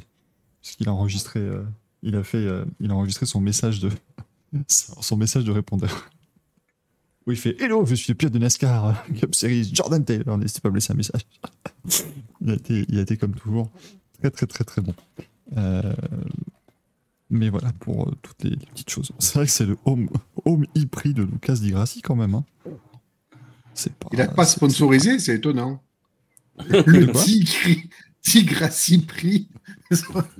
Oui, il n'a pas sponsorisé. Tête de merde. Euh, messieurs, si nous euh, commencions les, les news, puisqu'il est 23h38, je pense que nous en sommes. hein. Euh, très très bon timing. Ah, C'est impeccable. On peut finir avant minuit, moi j'y crois. On commence malheureusement avec une news euh, qui nous est parvenue cette semaine. On parlait justement euh, du, euh, du lancement du Superbike français ce, ce week-end. On avait euh, un pilote qui en était un des, un des animateurs, Clément Stoll, malheureusement, qui est décédé euh, lors d'une séance d'essai. C'était à Nogaro, hein, si je dis pas de bêtises. Il faisait une séance d'essai pour la saison de, de championnat du monde de- d'endurance qui, qui allait bientôt commencer. Donc, donc malheureusement, voilà, on, devait, on devait commencer par cela. Clément Stoll, qui est âgé de 27 ans et qui malheureusement voilà, a chuté, a chuté à l'entraînement et donc eh bien, enfin l'entraînement en tout cas d'une séance d'essai et qui, euh, et qui nous a malheureusement quitté. Voilà, c'était euh, la, mauvaise nouvelle malheureusement de la semaine. Et comme d'habitude, on pense bien sûr à sa famille et à tous ses proches. euh, parce que là, c'est toujours évidemment des épreuves très, très difficiles à, à traverser, bien sûr. Et on a eu beaucoup d'hommages aussi d'ailleurs à, à Clément Stoll là, sur les différents, différents réseaux. Donc c'était quelqu'un en plus qui était vraiment apprécié dans les paddocks. Donc euh, une, une grande pensée pour lui, bien sûr. Ça fait toujours une bonne ambiance, malheureusement, à ce genre de ce genre d'informations. Mais c'est aussi euh, malheureusement ce qui peut arriver dans, euh, dans le milieu des, des sports mécaniques. Allez, on, on passe à d'autres choses. James Key qui va quitter McLaren. Et là, Manu, on est, alors là, c'est- c'est- décidément tout va bien chez eux. Mais c'est normal. Bah, parce que j'ai- Ouais. il- parce que s'il partait pas, il pouvait pas faire un nouveau sponsor. Donc il fallait, il fallait l'emmener ailleurs. Euh, Non, mais et- en vrai, quand tu regardes le. C'est bizarre parce que James Key, il y a 5 ans, on le présentait comme le disciple de New Way qui allait prendre sa place. Mm. Et finalement, il est arrivé chez McLaren. Il a profité d'un concept 2019 qui était bon pour le prolonger en 2020-2021. Euh, et puis quand il a fallu faire une vraie voiture tout seul, et ben en fait, il s'est totalement ramassé. Et la MCL 36 n'était pas très bonne. La MCL 60 est catastrophique. Enfin, encore moins bonne, on va dire. Donc, euh, pour moi, c'est deux voitures ratées de suite. C'est euh, c'est un peu trop pour un directeur, de, directeur technique. Donc euh, après, je suis un peu sceptique quand c'est ce qu'ils mettent en place. J'ai l'impression qu'on fait du neuf avec du vieux et qu'au final, euh, faire venir David Sanchez, qui m'a pas l'air d'être le mec qui a réussi à faire le plus possible évoluer la, Ferrari, m'inquiète un peu. Euh, Peter Podromou, j'ai l'impression que c'est quelqu'un qui est un peu à l'ancienne chez McLaren, donc j'ai un peu des doutes sur le, casting nouveau, mais bon, on verra bien. Ah non, c'est pas terrible, il va être remplacé par David Sanchez. Donc, comme je l'ai mis dans le conducteur parce que j'en suis fier, donc il va rester debout. Mais La version, j'allais dire, c'est la version espagnole de Jean-Jacques Debout, mais Oh merde, c'est valide. Euh, il vient de chez Ferrari, hein, David Sanchez. On avait euh, effectivement évoqué. euh, on avait dit, ah, il part de chez Ferrari. Mais non, non, non, il part pas. Si, si, il part. On sait pas. Eh ben, il est parti. Il va aller chez, chez McLaren. Mais en plus, j'espère. il arrivera début 2024. Il a un gardening leave de. C'est ça le de problème. mois. Parce que comme ils ont ces, ces moments. En fait, là, techniquement, James Key part à effet immédiat. Et David Sanchez arrive début 2024. Après, Qui va Sanchez sera surtout l'aéro, donc euh, en fait, il y a trois directeurs techniques, donc finalement. euh, Parce que je dirais qui va développer leur manuel de 2024 du coup. Euh, c'est un peu, un peu plus compliqué. Euh, et, et nous dit en chat, effectivement, on salue aussi la, la mémoire de Suzy, euh, Suzy Moss, euh, qui était la, la veuve de Sterling Moss et qui malheureusement aussi est décédée cette semaine, à l'âge de, de 69 ans. Donc voilà, et d'ailleurs sa, sa sœur, enfin c'est c'est terrible, mais ils ont dit euh, qu'elle est, décédée en fait, d'un cœur brisé tout simplement parce que voilà, elle ne s'est jamais vraiment remise du décès de, de Sterling Moss il y a, il y a trois ans maintenant. Et euh, c'est effectivement très triste, bien sûr, de, de voir ce genre de, de choses, mais bon. Euh, C'est Après, c'est vraiment terrible. Il y a euh, trois une ans question seulement, c'est pour, euh, Comment, Manu? Ah, non, c'est il y a trois ans seulement, c'est moi, je pensais que c'était il y a plus longtemps. Ah non, non, c'était c'était assez récent. Axel m'a dit. Non, je voulais demander pour McLaren, vu que euh, James Key part, pourquoi ils n'ont pas demandé à Marco Beltrami de faire l'aéro? Tout fait. Ça peut, ça arriver. commenter les courses Ça peut moto. arriver. Ils ont une roue chez McLaren, ils vont tourner la roue. Ah, c'est toi qui fais la voiture. Il va être payé en, en abonnement euh, McLaren Plus. Oh, putain, mais ils ont ça aussi. Il aura un compte Google gratos pour du cloud. Il aura le, le compte, euh, Yann. le, le Google Drive de 2 Tera. Et un espace Salesforce. et, une, une cargaison de Coca-Cola. bien, bien sûr. Euh, Et une photo, une photo dédicacée de Michael Andretti. Elle sera dédicacée par Zach Brown, mais c'est pas grave. Oh merde. Euh, on voulait vous la montrer aussi, tiens, puisque la Ford Mustang GT3 a pris la piste. Et bon Dieu, qu'elle est belle. C'est, Mhm. euh, elle fait muscle car, quoi. Ça marche. Le, le Ça marche bruit, très ma bien. nouvelle alerte SMS. Ouais, le, le bruit marche très très bien. Euh, non, franchement, c'est, c'est. Le GT3, ça continue d'être une très très belle euh, catégorie de sport mécanique. Ça, on en, on en doute absolument pas. Attendez, hein, je mets à jour mon panneau de tweet pour pouvoir vous le montrer quand même. Vous serez content de, de voir cette, cette bien belle automobile. Euh.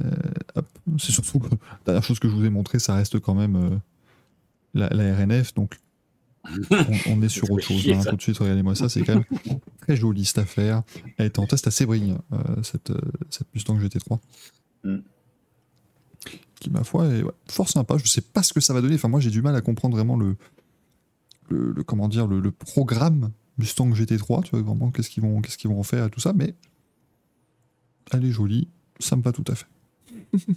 pas besoin de Ah beaucoup oui. plus. Ça fait un peu comme la Bentley à l'époque. T'as l'impression que c'est une voiture qui n'est pas vraiment taillée pour ça initialement, mais qu'on a quand même mis. Et finalement, Bentley avait réussi à faire fonctionner. Donc, euh, Ils ont gagné la 24 heures de Spa Bentley, il me semble, à, Mm. à un moment donné. Donc non, ça, ça marchait, ça marchait pas mal. Euh, on aura d'ailleurs, tiens, en 24 heures de Spa, 72 voitures. Je ne sais pas où ils vont les foutre. Je, je, sais, je sais pas s'il y a vraiment de la place. Euh, mais donc 72 voitures aux 24 heures de Spa. On a une Aston ils Martin vont pour 16 le circuit, du coup. C'est ça. 6 McLaren 720S, 10 Lamborghini, 5 Ferrari, que ce soit des 296 ou des 488, 14 Porsche, 8 BMW M4 et 12 Audi. Ce sera encore pas mal à mon avis. On va encore bien, euh, bien s'amuser aux 24 heures de Spa comme d'habitude. Je suis impressionné de Ferrari qui vend euh, autant de 296 au prix où il la, il la vendent. Il la vendent trois quarts de million quand même. C'est hallucinant. Mais apparemment, elle est, euh, enfin, elle est redoutable. Oui, mais en même temps, c'est une catégorie soumise à la BOP, donc est-ce vraiment utile d'avoir une Ça. voiture redoutable? Ça me, ça choque trop. un peu. Mais ouais, voilà, ils ont réussi à faire un, un truc très sympa. On a la F1 Academy donc, qui maintenant a euh, son, euh, son line-up complet puisque Marta Garcia rejoint Prema. Donc on connaît maintenant les 15 pilotes euh, qui, vont, euh, qui vont se battre pour le titre cette année. On rappelle qu'il y aura donc Lena Buller, Carrie Schreiner et Chloé Grant chez Art Grand Prix. On aura Nerea Marty, Lola Lovafos, la seule pilote française, hein, il, faut le, il faut le saluer, et Maite Caceres chez Campos. On aura Anna Al-Koubaïsi, Amda Al-Koubaïsi et Emily Deheus chez euh, MP Motorsport, Bianca Bustamante, Chloé Chong et Marta Garcia chez Prema, et enfin Jessica Edgar, Abby Pauling et Megan Gilks chez Carlin. Y a un peu tout finalement, tu vois, il y a des, des enseignes de la, de la W Series, il y a des, euh, il y a des jeunes Incroyable. Ouais. À voir. C'est pas un mauvais plateau pour commencer, je trouve. Ouais. Et ceux qui s'attendaient à que les, des filles issues du karting, tout ça, évidemment, c'est assez euh, impossible. C'est normal qu'on retrouve des, des filles qui ont fait un peu de, un peu d'autre chose avant, mais voilà, il y a un petit potentiel et on rappelle que euh, là, c'est vraiment dans l'objectif de d'en faire la première marche vers la F3, la F2 et la F1 et pas juste un, un championnat de, de F1 féminine. Donc, euh, si tu veux l'idée, ça commencera fin avril, euh, ce, ce championnat-là. Et ça passera au Castellet. Il y aura donc de la F1 au Castellet. Académie. Si vous voulez suivre toutes les infos de la F1 Academy, vous allez sur le Twitter de Team, qui est le relais officiel Ouais. du championnat. C'est pas mal. Relais officiel de, de F1 Academy du Grand Prix de Pau. C'est pas mal. Moi, je dis, je dis chapeau l'artiste. Euh, est-ce que ça vaut deux cartes de presse? Non, mais Non, non. Il te dira bah, une pour la F1 Academy, une pour le Grand Prix de Pau, connard. Mais je, je ne serais pas d'accord pour cette, cette petite violence verbale, mais bon. Ça, ouais. On connaît ces, ces délinquants de la FIMG Light Fever. Ça, c'est pas, c'est pas une surprise. Euh, on a une délégation d'IndyCar qui a visité le circuit de Termas de Rio Hondo pour y faire une course peut-être en Argentine. Ça, par contre, ça me plaît. J'aime bien l'idée, parce que le circuit est sympa. Ah, J'adore l'idée, le circuit. Déjà en MotoGP, le circuit est fou. Ouais. Mais alors, Ils des avaient rénové des IndyCars dessus, ça va être fou. Comment, Gaël c'est pas, c'est pas celui-là le paddock? Ils l'ont rénové, c'est pas celui-là qui avait brûlé? Si, si, si, celui-là qui a brûlé. Ils ont, ils ont reconstruit le paddock. Ils ont toujours le Grand Prix, euh, Grand Prix Argentine MotoGP et il est vraiment sympa. Et en plus, l'Argentine, ça devient un marché important pour IndyCar parce qu'ils ont Agustin Canapino qui est euh, Mm. une vraie star là-bas et qui est. Moi, c'est, j'ai envie de lui donner un. j'ai envie de donner un craquito toutes les semaines. Il est génial. Ouais, il c'est est- pour ça, c'est pour ça il est qu'ils ont une délégation là-bas. hein. Ouais, mais il est, il est Ah oui, lui, c'est euh, lui euh, clairement, il va ouvrir un marché à lui tout seul. hein, C'est euh, Mm. Il a, enfin, il est sympa. Il a appris l'anglais hein, en trois mois. Là, c'est, c'est une merveille absolue. Augustin Canapé, tout à fait, Nitram. Indica, ils ont même lancé un petit truc. Enfin, tu vois, le mec, il arrive et ils nous ont lancé une petite série euh, euh, réseaux sociaux qui s'appelle un cappuccino et canapino. J'aime beaucoup l'idée. C'est con, mais j'aime bien. et c'est, et c'est vraiment chouette. Franchement, euh, c'est, un, c'est un bon gars. Euh, Takuma Sato, vous savez qu'il est censé faire les courses sur Oval cette année euh, chez, chez Ganassi. En fait, il est juste là jusqu'à Indy 500.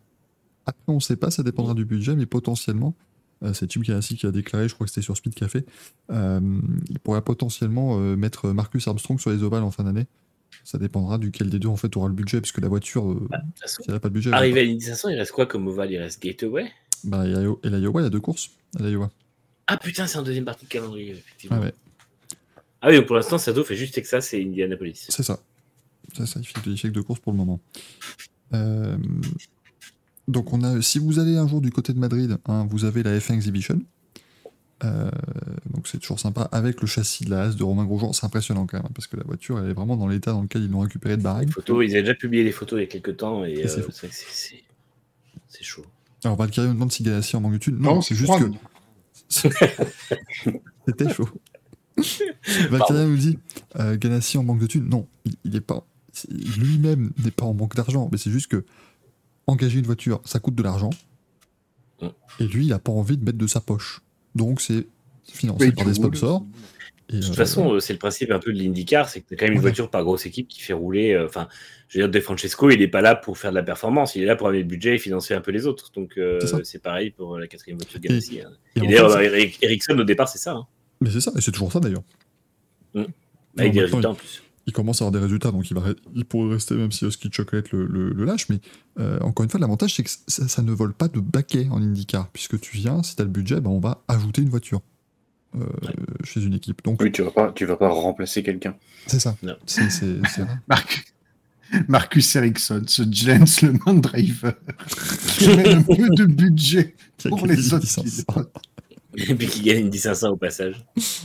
Non, mais c'est voilà. Donc, donc la voiture de Sato et, Armstrong, elle n'aurait pas existé en fait, elle n'aurait pas roulé s'ils n'étaient pas là les deux avec leur sponsor. Mais donc effectivement, euh, Ganassi, s'il a le choix entre aligner Sato sans budget et Armstrong avec un budget, il va aligner Armstrong.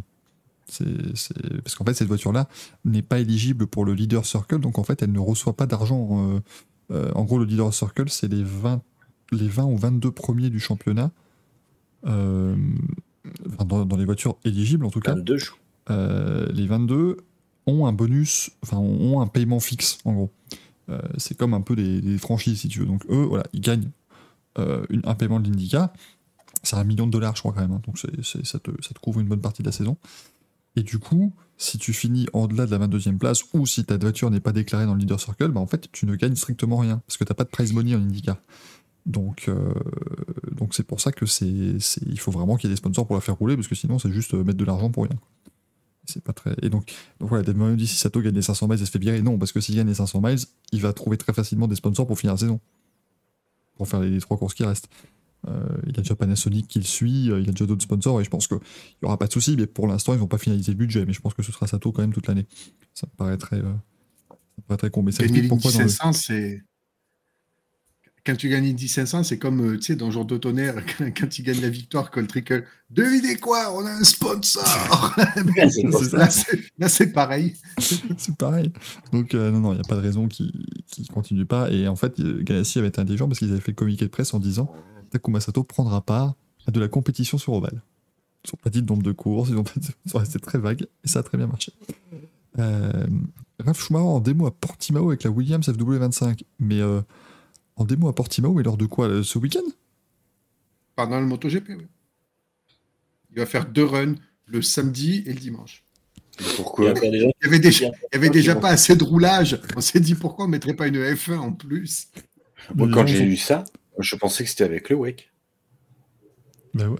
Parce que là, les gens, ils vont préférer Mais le bruit, ils vont préférer la stabilité de la voiture qu'à 4 roues.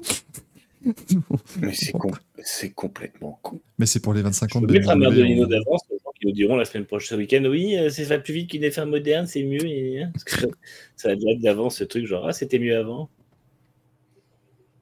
Ah mais c'est c'est ouais bon pourquoi pas après hein, il peut il peut s'éclater il s'était bien amusé l'an dernier en Autriche déjà donc pourquoi pas et puis finalement donc on appelle qu'ils ont pris un mec qui ressemble pas à, Bruno, Ayrton Senna pour jouer Ayrton Senna alors que franchement il, il leur suffisait de prendre Patrick Buell jeune et ça marchait très bien Euh, donc euh, donc c'est très dommage Erdolino pour les tweetos.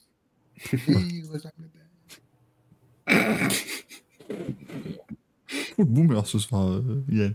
Oh oui. Oh, attendez, j'ai une notification Facebook. Lunettes. Axel tu allais euh, tu allais dire Oui, dernière news, euh, Ayogura ne fera pas, euh, ne roulera pas ce week-end. ah merde qu'est-ce qui s'est passé? Il s'est, il s'est blessé au poignet en motocross. ah merde Et donc il a été déclaré euh, Au unfit. tennis. Il y en a pas un qui a eu un syndrome d'éloge qui s'est déclaré cette semaine aussi. Euh, en De demi-info ou démerdé pour trouver le reste, mais j'ai vu ce que j'ai, vu euh, euh, Alex Espargaro balancer des photos de son avant-bras avec une énorme cicatrice. Donc, pour c'est. plus Moto 2, mais. euh, cicatrice du, du syndrome d'éloge, mais c'est- c'est- sur le coup, il a fait un tatouage juste au-dessus. J'ai pas fait gaffe si elle était récente ou pas, si, si- s'il avait été réouvert ou pas. Isan Guevara nous dit euh, Nitram Ah d'accord. Que comme d'habitude sur ces disciplines là le chat est mieux in- informé que nous Oui, comme quoi. un peu plus- Bien, Tant Guevara, j'aurais dû me rappeler. bah oui parce Ouais. qu'il dit chèque Il aurait d'ailleurs dit Tché. parce que- Euh, si nous passions au courrier des viewers, chers amis. Mais c'est con pour Ogura parce qu'il pourrait, il pourrait jouer le titre cette année quand même. Ça va Bien devenir compliqué avec une, une course en moins. Même plus, c'est pour Il l'instant. reste 42. Parce que c'est pour Et- l'instant. En Mais non, ils il en font qu'une par week-end. Ah oui, c'est vrai. Ah oui, c'est vrai, ils en font qu'une. Mais euh, il, loupe, il loupe Portimao et, et en fonction de la blessure, il louperait peut-être des autres aussi. Ouais, peut-être d'autres, ça va être un peu compliqué. Allez, je lance le, le jingle pour le coup. Oh, quelle masse d'armes Alors, il y en a du très très bon. hein, ce, ce- ce jeudi, il y a Petit Tom de Hildeman qui me dit Yo les refs Porsche fêtant ses 75 ans cette année. Quelles anciennes livrées aimeriez-vous voir sur les 963 des 24 heures du Mans? C'est vrai qu'il y en a 3 d'engagés. Et c'est un petit peu la spécialité de Porsche de faire des anciennes livrées, tout ça. Donc, euh. Alors, pourvu qu'ils remettent pas le cochon, parce que ça a déjà été fait. Mais je veux la livrée cochon, je l'aime bien. Ouais, ouais. Pas sur un poteau moderne. Ils pourraient mettre la, Bah, la ah, après, elle est faite aussi, mais. la jaune et blanche. Là, c'est quoi? C'est La Newman. sponsor, Oui.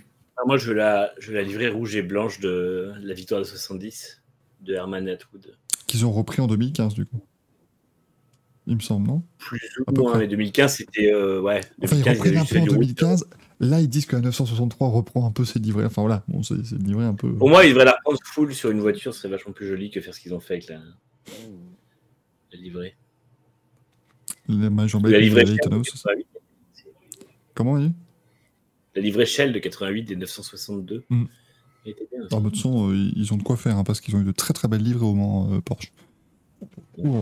C'était plus iconique que les, les victoires et les performances en course, limite. Euh, on a, alors attention, celle-là, elle est technique. On a Jean Liquide Vaisselle. Est-ce que vous l'avez? Je sais pas. Attends. John. John. Attends. Liquide vaisselle. Le chat l'aura, j'en suis sûr. Moi, je l'ai eu, j'ai eu un petit temps, mais J'arrive pas à l'avoir depuis tout à l'heure. un petit temps battre, évidemment. John. C'est c'est quoi Ça serait de l'anglais C'est Ah, Roimir. Roimir, putain. J'allais le dire. Jean Liquide J'allais le dire. Est-ce que c'est de l'anglais ou de l'espagnol.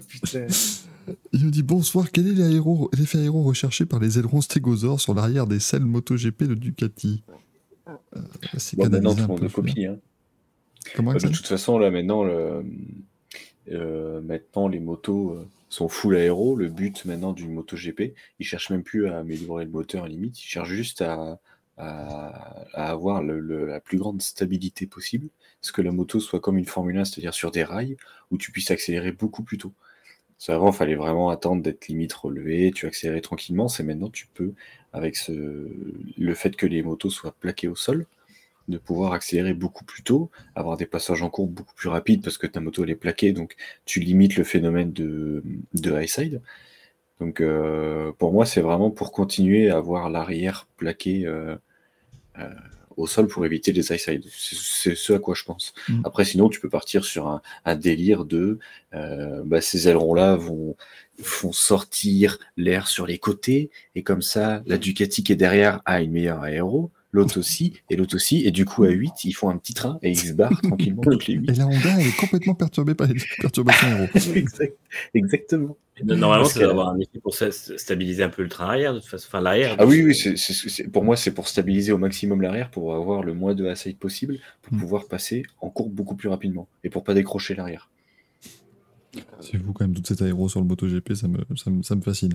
On a là, par contre, je l'ai pas, Juan Yaves. Ah si, c'est Jean Alési, Non. je pense. Non Jenske. Ah Jenske. Liaves en espagnol, c'est clé. Ah bon, c'est James Key. Niquez-vous, j'étais content, mon Jean Lévy. Euh, il nous dit pourquoi la FIA, pourquoi la FIA ne met pas un limiteur de vitesse pour les virtual safety cars? Est-ce que c'est un problème technique ou d'incompétence ou autre? Euh, Moi, je pense que ça reste le danger quand même, parce que mettre tout le monde d'un coup, pim, au limiteur de vitesse, ça peut créer des suraccidents. Je pense aussi. Donc, euh, ça me paraît, euh, ça me paraît compliqué. Mais ça pourrait être fait. Euh, a une question d'Emmanuel Macron, qui visiblement a que ça à foutre.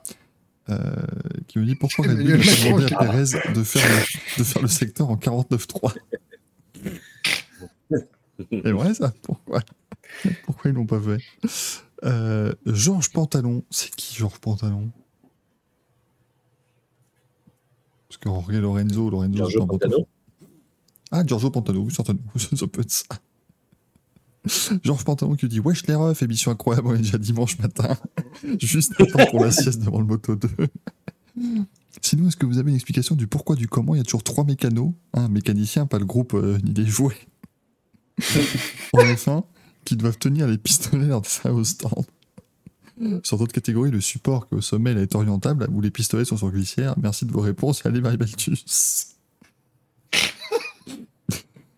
Je crois que Gazou l'a perdu sur Mécano. Il a une femme avec une femme en tête. C'est plus possible. Ouais, Il y en a- il y en a qu'un qui tient le, il y en a qu'un qui tient le pistolet, Qui justement. pistolet, mais apparemment il y a aussi d'autres c'est qui tiennent plus le câble du pistolet peut-être. Mais j'ai pas l'impression. Non, parce qu'en fait, euh, ils sont trois par roue, mais c'est parce que tu en as un qui a la, nouvelle roue, un qui a le pistolet, un qui, a qui prend l'ancienne, et du coup, en fait, il met le pistolet, il l'enlève, Ouais. on met la, la roue, et on met la nouvelle, et on met le Hmm. pistolet. Non, je Jackman suis- devant, derrière, il y a celui qui ravitaille en essence. Donc, t'en as un en F1. Non, la réalité, Ouais, non. ça- C'était voir si vous suivez. Oui. oui. Euh, Non, non, il y a. Ouais. Ah, mais y a dit, je pense plus le sur des écuries concurrentes. Euh, potentiellement, oui, c'est vrai, parce que oui, ils enlèvent effectivement le, les pistolets quand les autres arrivent, Ouais, c'est pour que le pilote puisse repartir plus facilement. Ah oui. C'est du fair play. Donc c'est donc puis c'est surtout que ça serait con qu'il y en a un qui prenne son, qui tape la lampe avant dedans et tu il coupe un pistolet. Et surtout, tu Hmm. te fais arracher le, le- le truc, oui. c'est- embêtant. Globalement, ça coûte cher, je crois, quand tu roules sur un pistolet, euh, c'est toujours de l'argent en plus. Quoi. Donc, Bah, Jean-Baptiste nous dit, nous sommes le 24 mars, joyeux anniversaire à Jessica Chastain qui doit avoir un, un lien avec Ross Chastain. Certainement. J'en peux plus. Euh, on a une question d'Elisabeth Joe Billborn. Euh, bien. Pas de, pas de politique dans cette émission, il n'y a que ça. y a-t-il un âge maximum pour avoir sa super licence de pilote de F1 On sait que le minimum c'est 18 ans, Je crois pas que ce soit. euh, Non, crois je pense pas. mais je crois pas, ouais. Pas de maximum? Ils savent que la Je sélection naturelle, c'est pas de toute façon. Ouais, enfin, quand Alonso il va être champion du monde à 52 piges, ouais. Il, il aura, il aura même pas le record. hein. c'est ça qui est terrible. Je sais plus, quelqu'un m'avait dit Ah, mais Alonso il doit être l'un des plus vieux sur le podium. Je dis, Oh là là, il y en a un qui a gagné à 53 ans, on a envie de dire. C'est loin d'être le cas, là. Euh, non, Dave Murray, 50 ans, c'est en moto. C'est en moto GP, la limite. C'est 50 ans pour euh, un pilote moto GP. Mais, mais en F1, je crois qu'il n'y a pas de limite dans le règlement, en tout cas. 50, et 50 ben, ans, Rossi-. Rossi s'est barré trop tôt, qu'est-ce qu'il nous a fait Bah oui, il y a encore, il y a encore largement le temps. Euh, on a une question de Franck M qui nous dit le retour du Grand Prix Afrique du Sud est-il toujours sur les rails? Non. Gaël, dans cette séquence, il est toujours au spectacle sur les noms. Oui. J'aime beaucoup. Euh, et enfin, la dernière question de John Cena qui nous dit pourquoi cette polémique sur le choix de l'acteur du biopic sur Cena? Parce que les gens trouvent qu'il lui ressemble pas, alors que 95% des gens dans les biopics ressemblent pas à leur. euh, Vous allez pas Mm. me dire que sur le papier, Marion Cotillard elle ressemble à Edith Piaf Je, rappelle elle quand même qu'on a pris le mec qui fait tort pour faire James Hunt. Bah ouais. Et ça marchait très bien, je trouve, quand même. Et ça marchait très bien. Après, ils ont pas pris Popek, ça va. C'est c'est quand même un mec qui ressemble un peu à. Et Après-. Comme a dit justement Manu, ils ont quand même pris Tom Cruise pour jouer Cole Trickle. Et ça, c'était Ça, incroyable. ça marchait très bien. Mais ils pourront aussi prendre Tom Cruise pour jouer Sergio Perez, et ça marchera tout aussi bien. Vrai. Donc ça, c'est quand même très bon. Euh, ça, j'espère que ça passera comme ça. Exactement, Laurentin. Je préfère un bon acteur qu'un mec qui lui ressemble beaucoup, mais qui est nul. Ça, on est tout à fait d'accord. Ouais, parce que sinon, Euh, sinon, dans ce cas-là, tu prenais Bruno Senna, puis ça fait l'affaire. hein. Benoît Magimel, on le met dans tous les films en ce moment, donc euh, si vous voulez. je- Et il joue très bien. Ah, je- C'est ça, connerie. Ou François Cluzet. Moi, je pense que. Bon, enfin, Alain Enfin, je suis quand même ton, je suis quand même ton équipier Bon, enfin Ce serait génial, franchement. Moi, je suis désolé, à un moment donné, euh, faut faire des films. qu'on pourrait pas- de- Est-ce pourrait pas mettre deux par Dieu en Ron Dennis Alors, ma couille, ce... Denis qui mange au garage tout le temps. J'allais dire en train de bouffer et boire. Une bouteille de rouge à côté. Bon, enfin. Non, en termes de Gmail fait pros tranquille. Euh, oui, on peut... Christian Clavier en bernier, que ça y est, on va encore repartir sur notre, euh, notre distribution de cons. C'est pas possible. Non, mais voilà, ça pourrait. moi, je, dis, c'est une piste à explorer. Tant qu'on. S'il si, faut pas qu'il ressemble. De Rock en Richard Frenzen. Juste parce qu'on le met partout, The Rock. C'est clair. Non, c'est David Duchovny, hein, et ça Fanzen en plus. Oh, putain, oui. Surtout avec la coupe euh, qu'il avait dans X-Files. Et la coupe Frenzen Oui. au même moment. ça, marchait, ça marchait très bien. Euh, oui, bon. Je comprends mieux Manu ton. Voilà. C'est ça, on va Bah, repartir moi, sur le film de la F1 fait par Guillaume Calais, mais là c'est sur Ayrton Senna maintenant. Donc, euh, on fait ce qu'on peut, mais on va aller se coucher. Et minuit 5. C'est bon, on a dépassé que 5 minutes. Ça va. On s'en sort pas mal. Bien joué. Voilà, on a eu le Manu Seal of Approval, donc tout va bien. Euh, on va pouvoir se, se quitter tranquillement. Merci d'avoir été les nôtres pour un nouveau numéro du Racing Café qui fut maintenant sympathique. Euh, et puis, je pense que là, Carmelo Espeta, il doit avoir les, les oreilles qui sifflent. On Il est continue. bien habillé pour l'hiver, c'est dommage. il dit, mais mon Dieu, ça siffle, au secours Quelqu'un doit parler de Ouais, avec son moto. âge, il doit tomber des sourds, de toute façon, pas sûr qu'il entende quoi. Non, c'est sa musique de merde qui fait siffler les oreilles. Allez Connor une couche Il n'y en a pas eu assez.